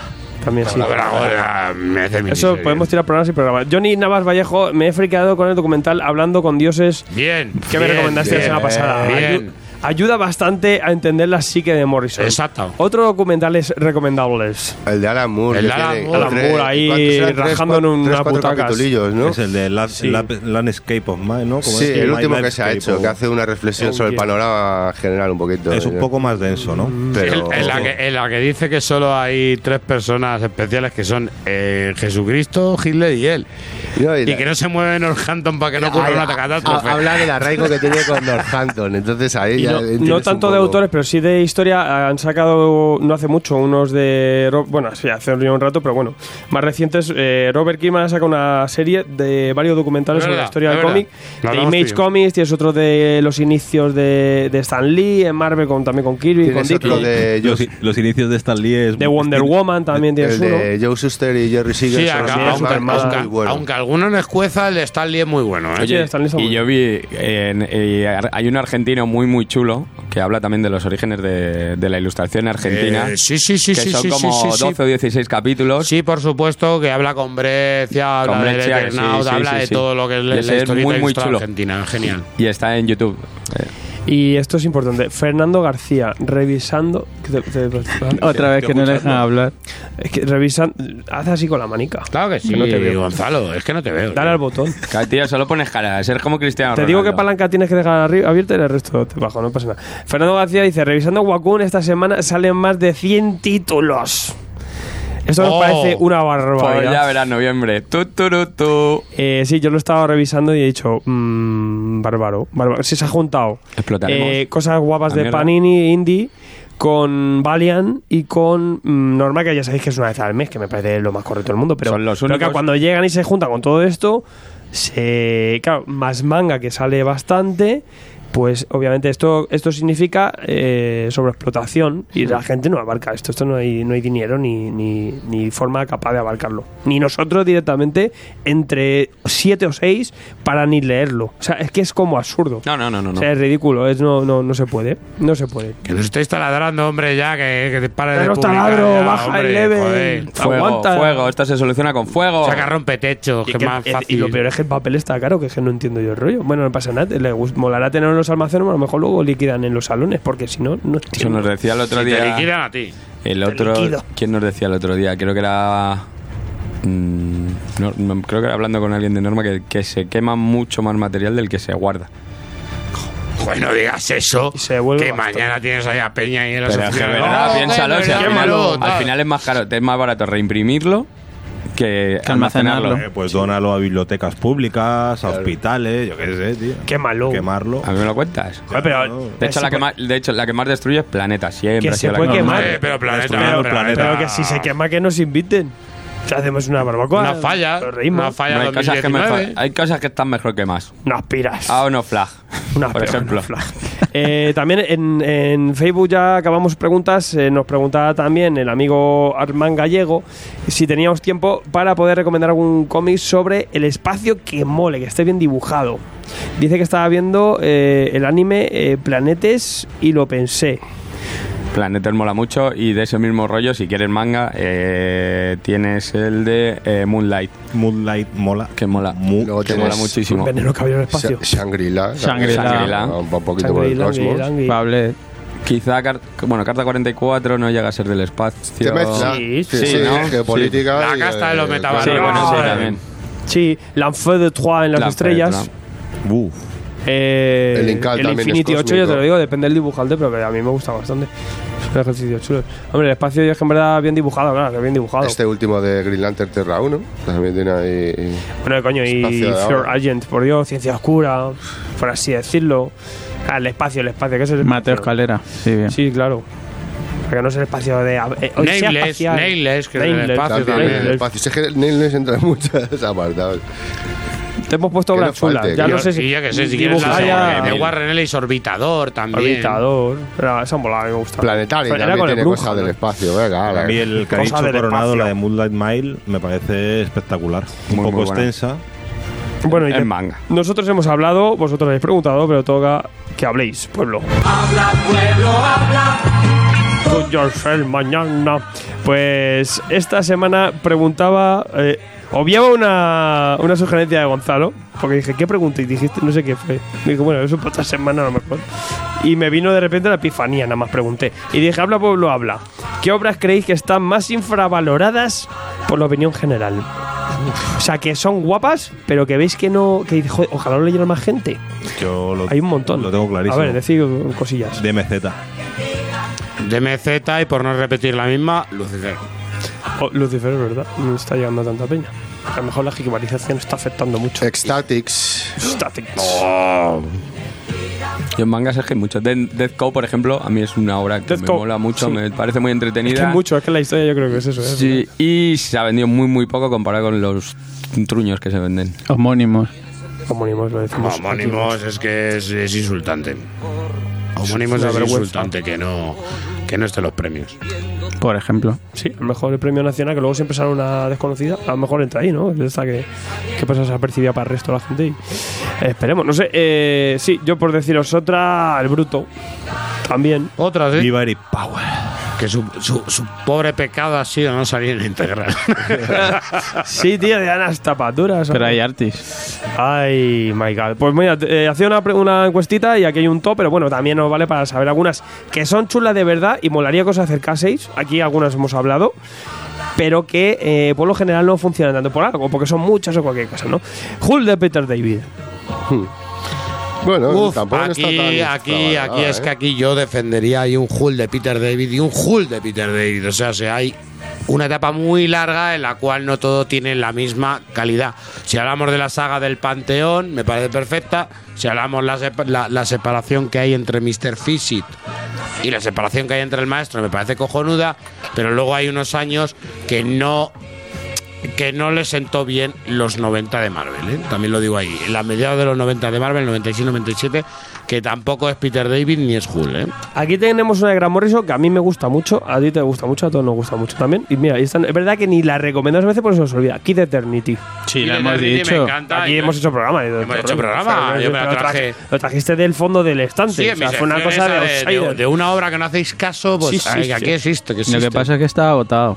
Está- hay que reeditar, pero- hay que reeditar. pero Tirar de segunda mano. Lo que, hay que ¿eh? hacer es, lo que hay que hacer es juntarse todos un día, una hora concreta y Sello mágico. rezar. Y otra que le pasa a eso, que porque hay, también. hay otra que le pasa a eso, que yo me quería acercar, y es Jazz Maynard. Buah, Y buenísimo. mola muy, muchísimo. muy buena, Buenísima. Muy buena, muy buena. Muy buena. Electra asesina. Sí. La ponían aquí. Una obra, pero esa ahí tiene la culpa la obra en sí, porque es una obra que realmente es compleja. Porque eh, si ya es metafísico un poquito lo que escribe Miller sobre el tema de la conspiración, presidentes, gue- Guerra Fría, el señor eh, Sienkiewicz me encanta, pero hay que fijarse muy bien en el dibujo. Si eso hubiera tenido un dibujante como Machu- Mazzucchelli o como un poquito más visual, hubiera triunfado más, pero el problema es que se junta una obra rara con un dibujante raro. Pero es una pedazo de obra que por desgracia la gente no la conoce. Pero es una obra de culto, ¿no? Sí, de culto completamente, bárbaro, completamente. no, Bárbaro, sé, no- bárbaro. no la veo. Un Cani X-Men de Math Fraction, nos ponía Gonzalo Ruiz. ¿Qué que me dé la frase para ti? Está infravalorado por algo, ¿no? ¿Esta o qué? No, para mí está infravalorada porque está infravalorada. Es que no, los X-Men no Es que a levanta veces cabeza desde hace muy infravaloradas por, por, con razones, ¿no? De peso. Mi novio caballo de Oscar Trujillo. Es así, es Sí, así. pues ponía aquí eh, de, de Xiomara, pero. Es así, es así, es así, es así. Me parece. una obra que habla Muy divertida. de la relación día a día que tienes con Pero tu yo mujer, creo que pero ni la, ni la- en un caballo. Fíjate que creo que ni la propia autora sabe el rollo que hay detrás. Creo que no. Pero que le ha quedado muy bien. que lo ha hecho sin Porque querer. aquí en la entrevista creo que fue una cosa como que no, no me quedó mí- claro. Pero, pero la funcionó muy bien. Había crítica ahí, había rollo, había. A mí me gustó mu- mucho. Lo que Sí, pasa es que la gen- no te puedes quedar simplemente en los chistes o en. O sea, me refiero, hay que ver la obra también desde una perspectiva también de lo que quiere mediante esos chistes que parecen tan eh, gratuitos. Y que tiene una segunda lectura. Exactamente. O sea, a mí me. Yo que te digo que gustó no, nos- no nos dio a entender esa segunda lectura. Entonces yo no sé si era fue eh, hecha a posta o no. O sea, Yo creo que esto Pero bueno, al menos que quedaba sí. ahí. quedaba Totalmente ahí. intencionado. Yo creo que sí. El, eh, y entramos en top. Tenemos el bruto, Eric Powell. ¿Qué Ah, pasa con el bruto, Gon? no sé, a mí- que hacemos un programa? ¿A que hacemos un programa? Vamos a hacer un programa. vamos a un ¿A que os mato? un No programa. subáis, no subáis Yo me, tanto. yo, eh. yo me, yo me uno, No, no, yo estoy aquí metido. He visto una foto hoy de, Relajarse. de Eric Powell que estaba en la Comic Con esta de León y me Powell, estaba madre. dando una Es envidia. un level lo que eh, tiene este hombre. Austin una Powell. maravilla. Mira, yo me acuerdo del tomo de Midman Plans. Midman Plan, que cada vez que lo enseño yo en la tienda, lo vendo. Imagínate el bruto. ¿Cómo te quedas? Vamos a ver, el bruto está clarísimo, tío. Que el, bruto es por- el bruto es porque no lo conoce la gente. Porque es el efecto Hellboy. Hay que decir también Es el efecto Hellboy. Si cuando lo pongas en integral y lo presentes un poco, la gente va y lo compra. Salió en la colección Made in Hell de Norma y la gente no le hizo ni caso, pero ¿qué le pasó lo mismo? Le pasó lo mismo a, Hell- a Hellboy. Pero también hay que decir que, bueno, que la temática es un poco especial, te tiene que gustar el rollo, es un rollo así Macarra. muy macarreo, con mucho humor, muy, con mucho zombie, pero sí que es verdad que es una obra bastante repetitiva. O sea, me refiero, eh, no vas a encontrar, eh, no sé, eh, a, un- a mí me parece maravilloso porque me encanta el dibujante Malucina y entro muy bien en ese tipo de, de historia y, y soy muy fan del personaje, pero sí que es cierto que con tres o cuatro tomos a lo mejor ya tienes suficiente. Ya te has embrutecido ahí. Sí, Top para cuatro. mí, si saliese mil, mil tendría. Top 4 tengo a homónimos. Joder, pues claro que sí. Sí, sí. Mejor obra del año nacional. Lo siento mucho por todo. Chavales, si os gusta el cómic adulto, con fondo y con una técnica loca, eh, espectacular, homónimos. Trabajo del año. Eh, de Max, top 3. Sí. Vamos, yo te voy a decir. Obra, obra de saldo, pero que todo el mundo Yo quiere. me, ca- Que yo, me, re- yo me callo, yo me callo ahora queréis todo, eso estuvo de saldo y la escupíais. Que se Ah, redite. Malditos. Pero eso pasa, pasó con Blade Runner. Son las Sí, cosas que ganan sí. también con el tiempo. Eh, Es lo que convierte una obra en una obra de culto. Las cosas de culto, ¿no? como el, cuer- el Cuerver.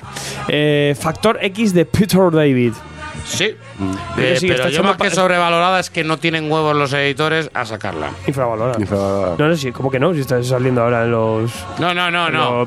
Tira para atrás, tira para atrás, tira para Sácalo atrás. todo. Y dame a los X Factor de Caos, Polaris, el Va saco, va saco. Fortachor Va y. Y antes, y Nova antes, Venenosa y antes, y. Madrox. Y con... Ya, pero si no vendemos el de Peter David, chungo que saquemos Con luego todo lo anterior, ¿eh? Es- ya, ya te digo yo que es, es También es verdad que es, es un momento en el que hay mucho tomo y esta serie es, pero si queréis eh, noir con, con mutantes, tío, o sea, es una, una pedazo de serie con un guion muy chulo. Peter David es maravilloso. A mí me gusta todo. Me compro la araña escarlata solo porque es Peter Eh, David. Peter David, aunque haga Sí. algo mal, lo hace Y entretenido. mira que es chorra, ¿eh? La araña Que lo escarlata. hace pero entretenido. Lo que paso es un, bien. Es un crack, es un Kirman de su época. Y con muchísima diferencia, eh, top 1, como decimos, de MZ.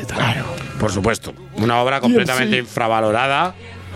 Que no puedes hablarla con nadie. ¿Te has leído de MZ? No. Y todo el mundo que luego dice, ah, por fin me ha acercado y, y lo flipa, ¿no? Ostras, es genial. La como historia, la sorpresa. historia de Matty Roth. Cinco tomos, ¿no? A veces como que os sorprendéis y todo. Y es como, pues normal, si ya lo habíamos dicho ya. A mí me parece una Todas, todas estas, Acepta el Mati. salvo la que no le ha gustado a Brun, todas estas os va a sorprender. ¿Cuál es la que no me ha gustado a mí? Los, los mutis estos locos. Ah, no, sí, no, sí, también estoy de acuerdo. Sí, a mí me parece genial Ah. todo, pero, pero venga, que Peter David hay que publicarle todo. coño. Todo, todo. Todo lo hace entretenido. Bueno, si os parece, nos vamos y os contamos de qué va la cosa. Te lo compro. Para dentro de poco. Venga.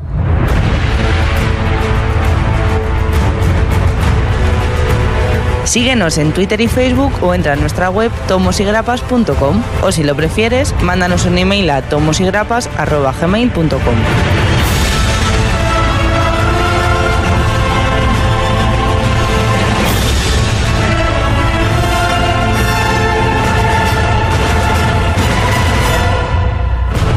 Pues venga, sí, programilla en el que hemos estado, nos hemos ido a los montes del Tíbet a pegarnos de, de, de- de- de mamporros y pegarnos de patadas entre todos. Nos hemos ido al lado más oscuro del ser humano, como han sido con este, con, el- con este espíritu del escorpión, ¿no? Y hemos vuelto a la humanidad, bueno, la humanidad entre comillas, porque vuelvo aquí con vosotros. Nos hemos pegado con dragones. Nos hemos pegado con de todo. Así que, señores, eh, programa genial, señor Alfredo. para Siempre el tú todo, siempre programa genial. Hombre, Lo peor es que los programas lo hacemos y no los escuchamos. Sí, sí, sí, los escuchamos. pero luego. Yo escuché. pero por eso que, no- que ahora mismo yo escuché estamos haciendo, es tras la- imposible todo tras esto. las cinco o seis denuncias que tuvimos con el tema de los eh, invisibles, me escucha el programa y tienen razón. Podéis denunciarnos, sí. Sí, tienes razón, tienes razón. Yo con el de Crisis Infinita, el Tierra Infinita, fíjate lo que te digo.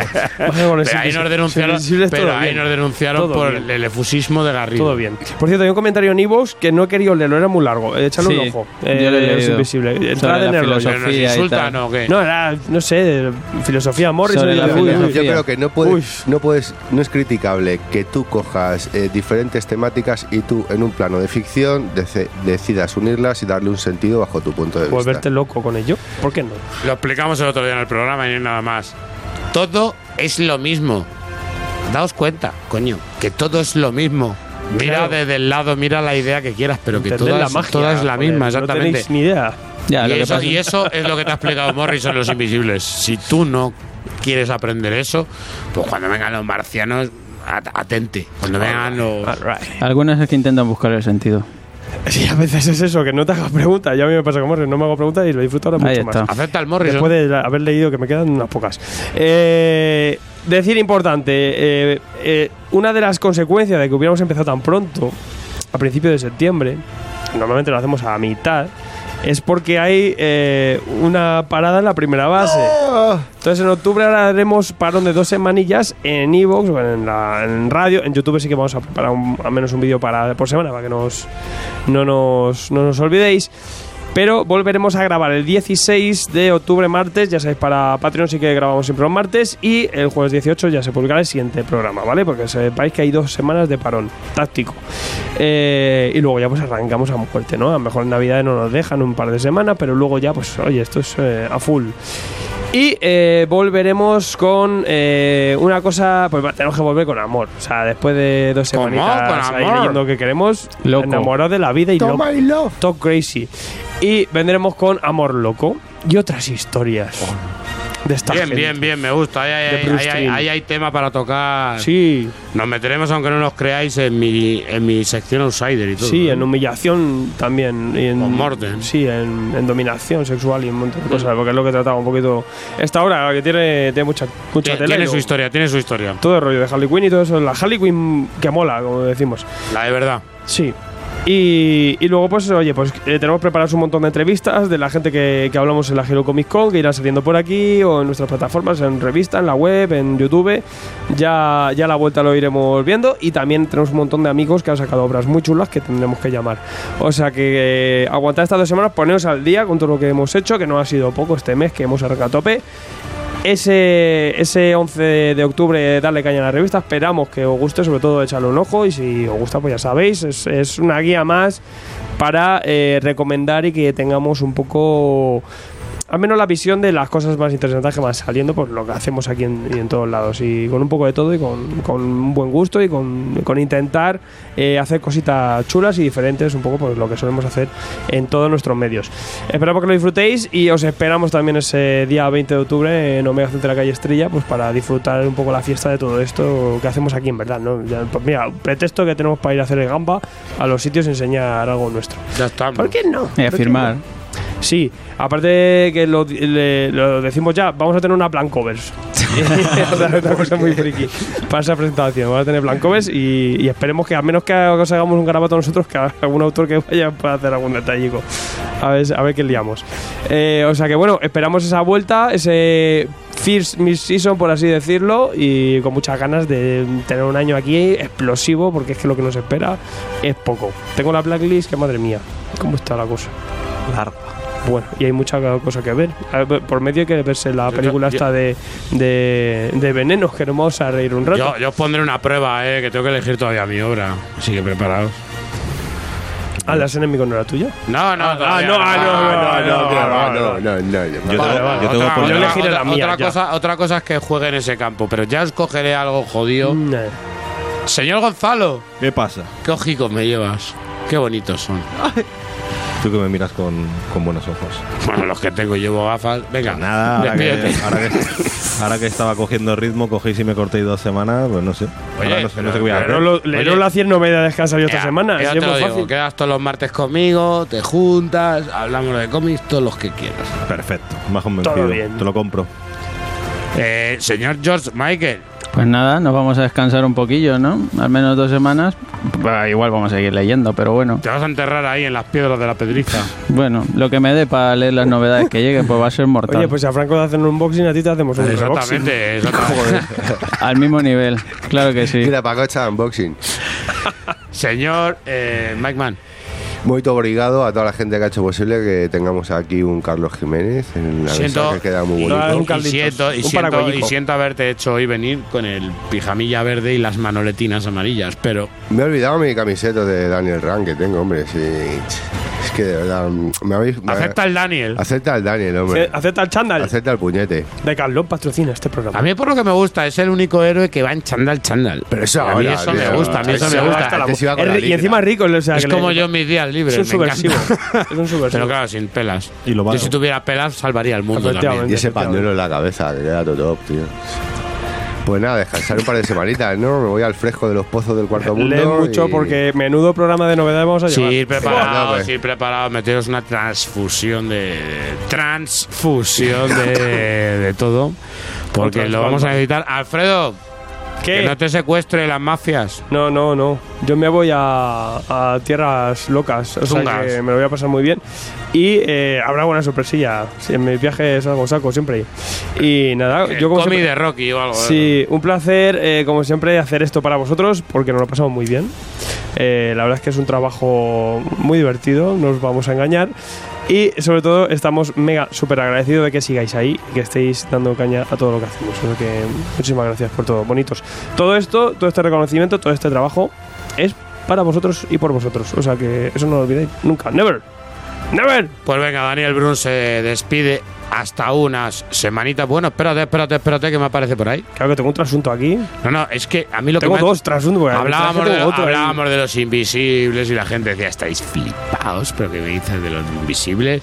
Que si cambian la realidad, que si cambian las formas y de repente, ¿dónde estaba el señor Daniel Coronado? Me aparece el señor David Balduque. ¡Ay, líder, mangurrianillo! Ya no es como un Alfredo de. de Sí, sí, sí, sí, eh, nuestra extensión de Zaragoza. Del Moncayo ahí. Pues nada, que estoy muy ¿Qué triste. te ha traído el Bierzo, compañero?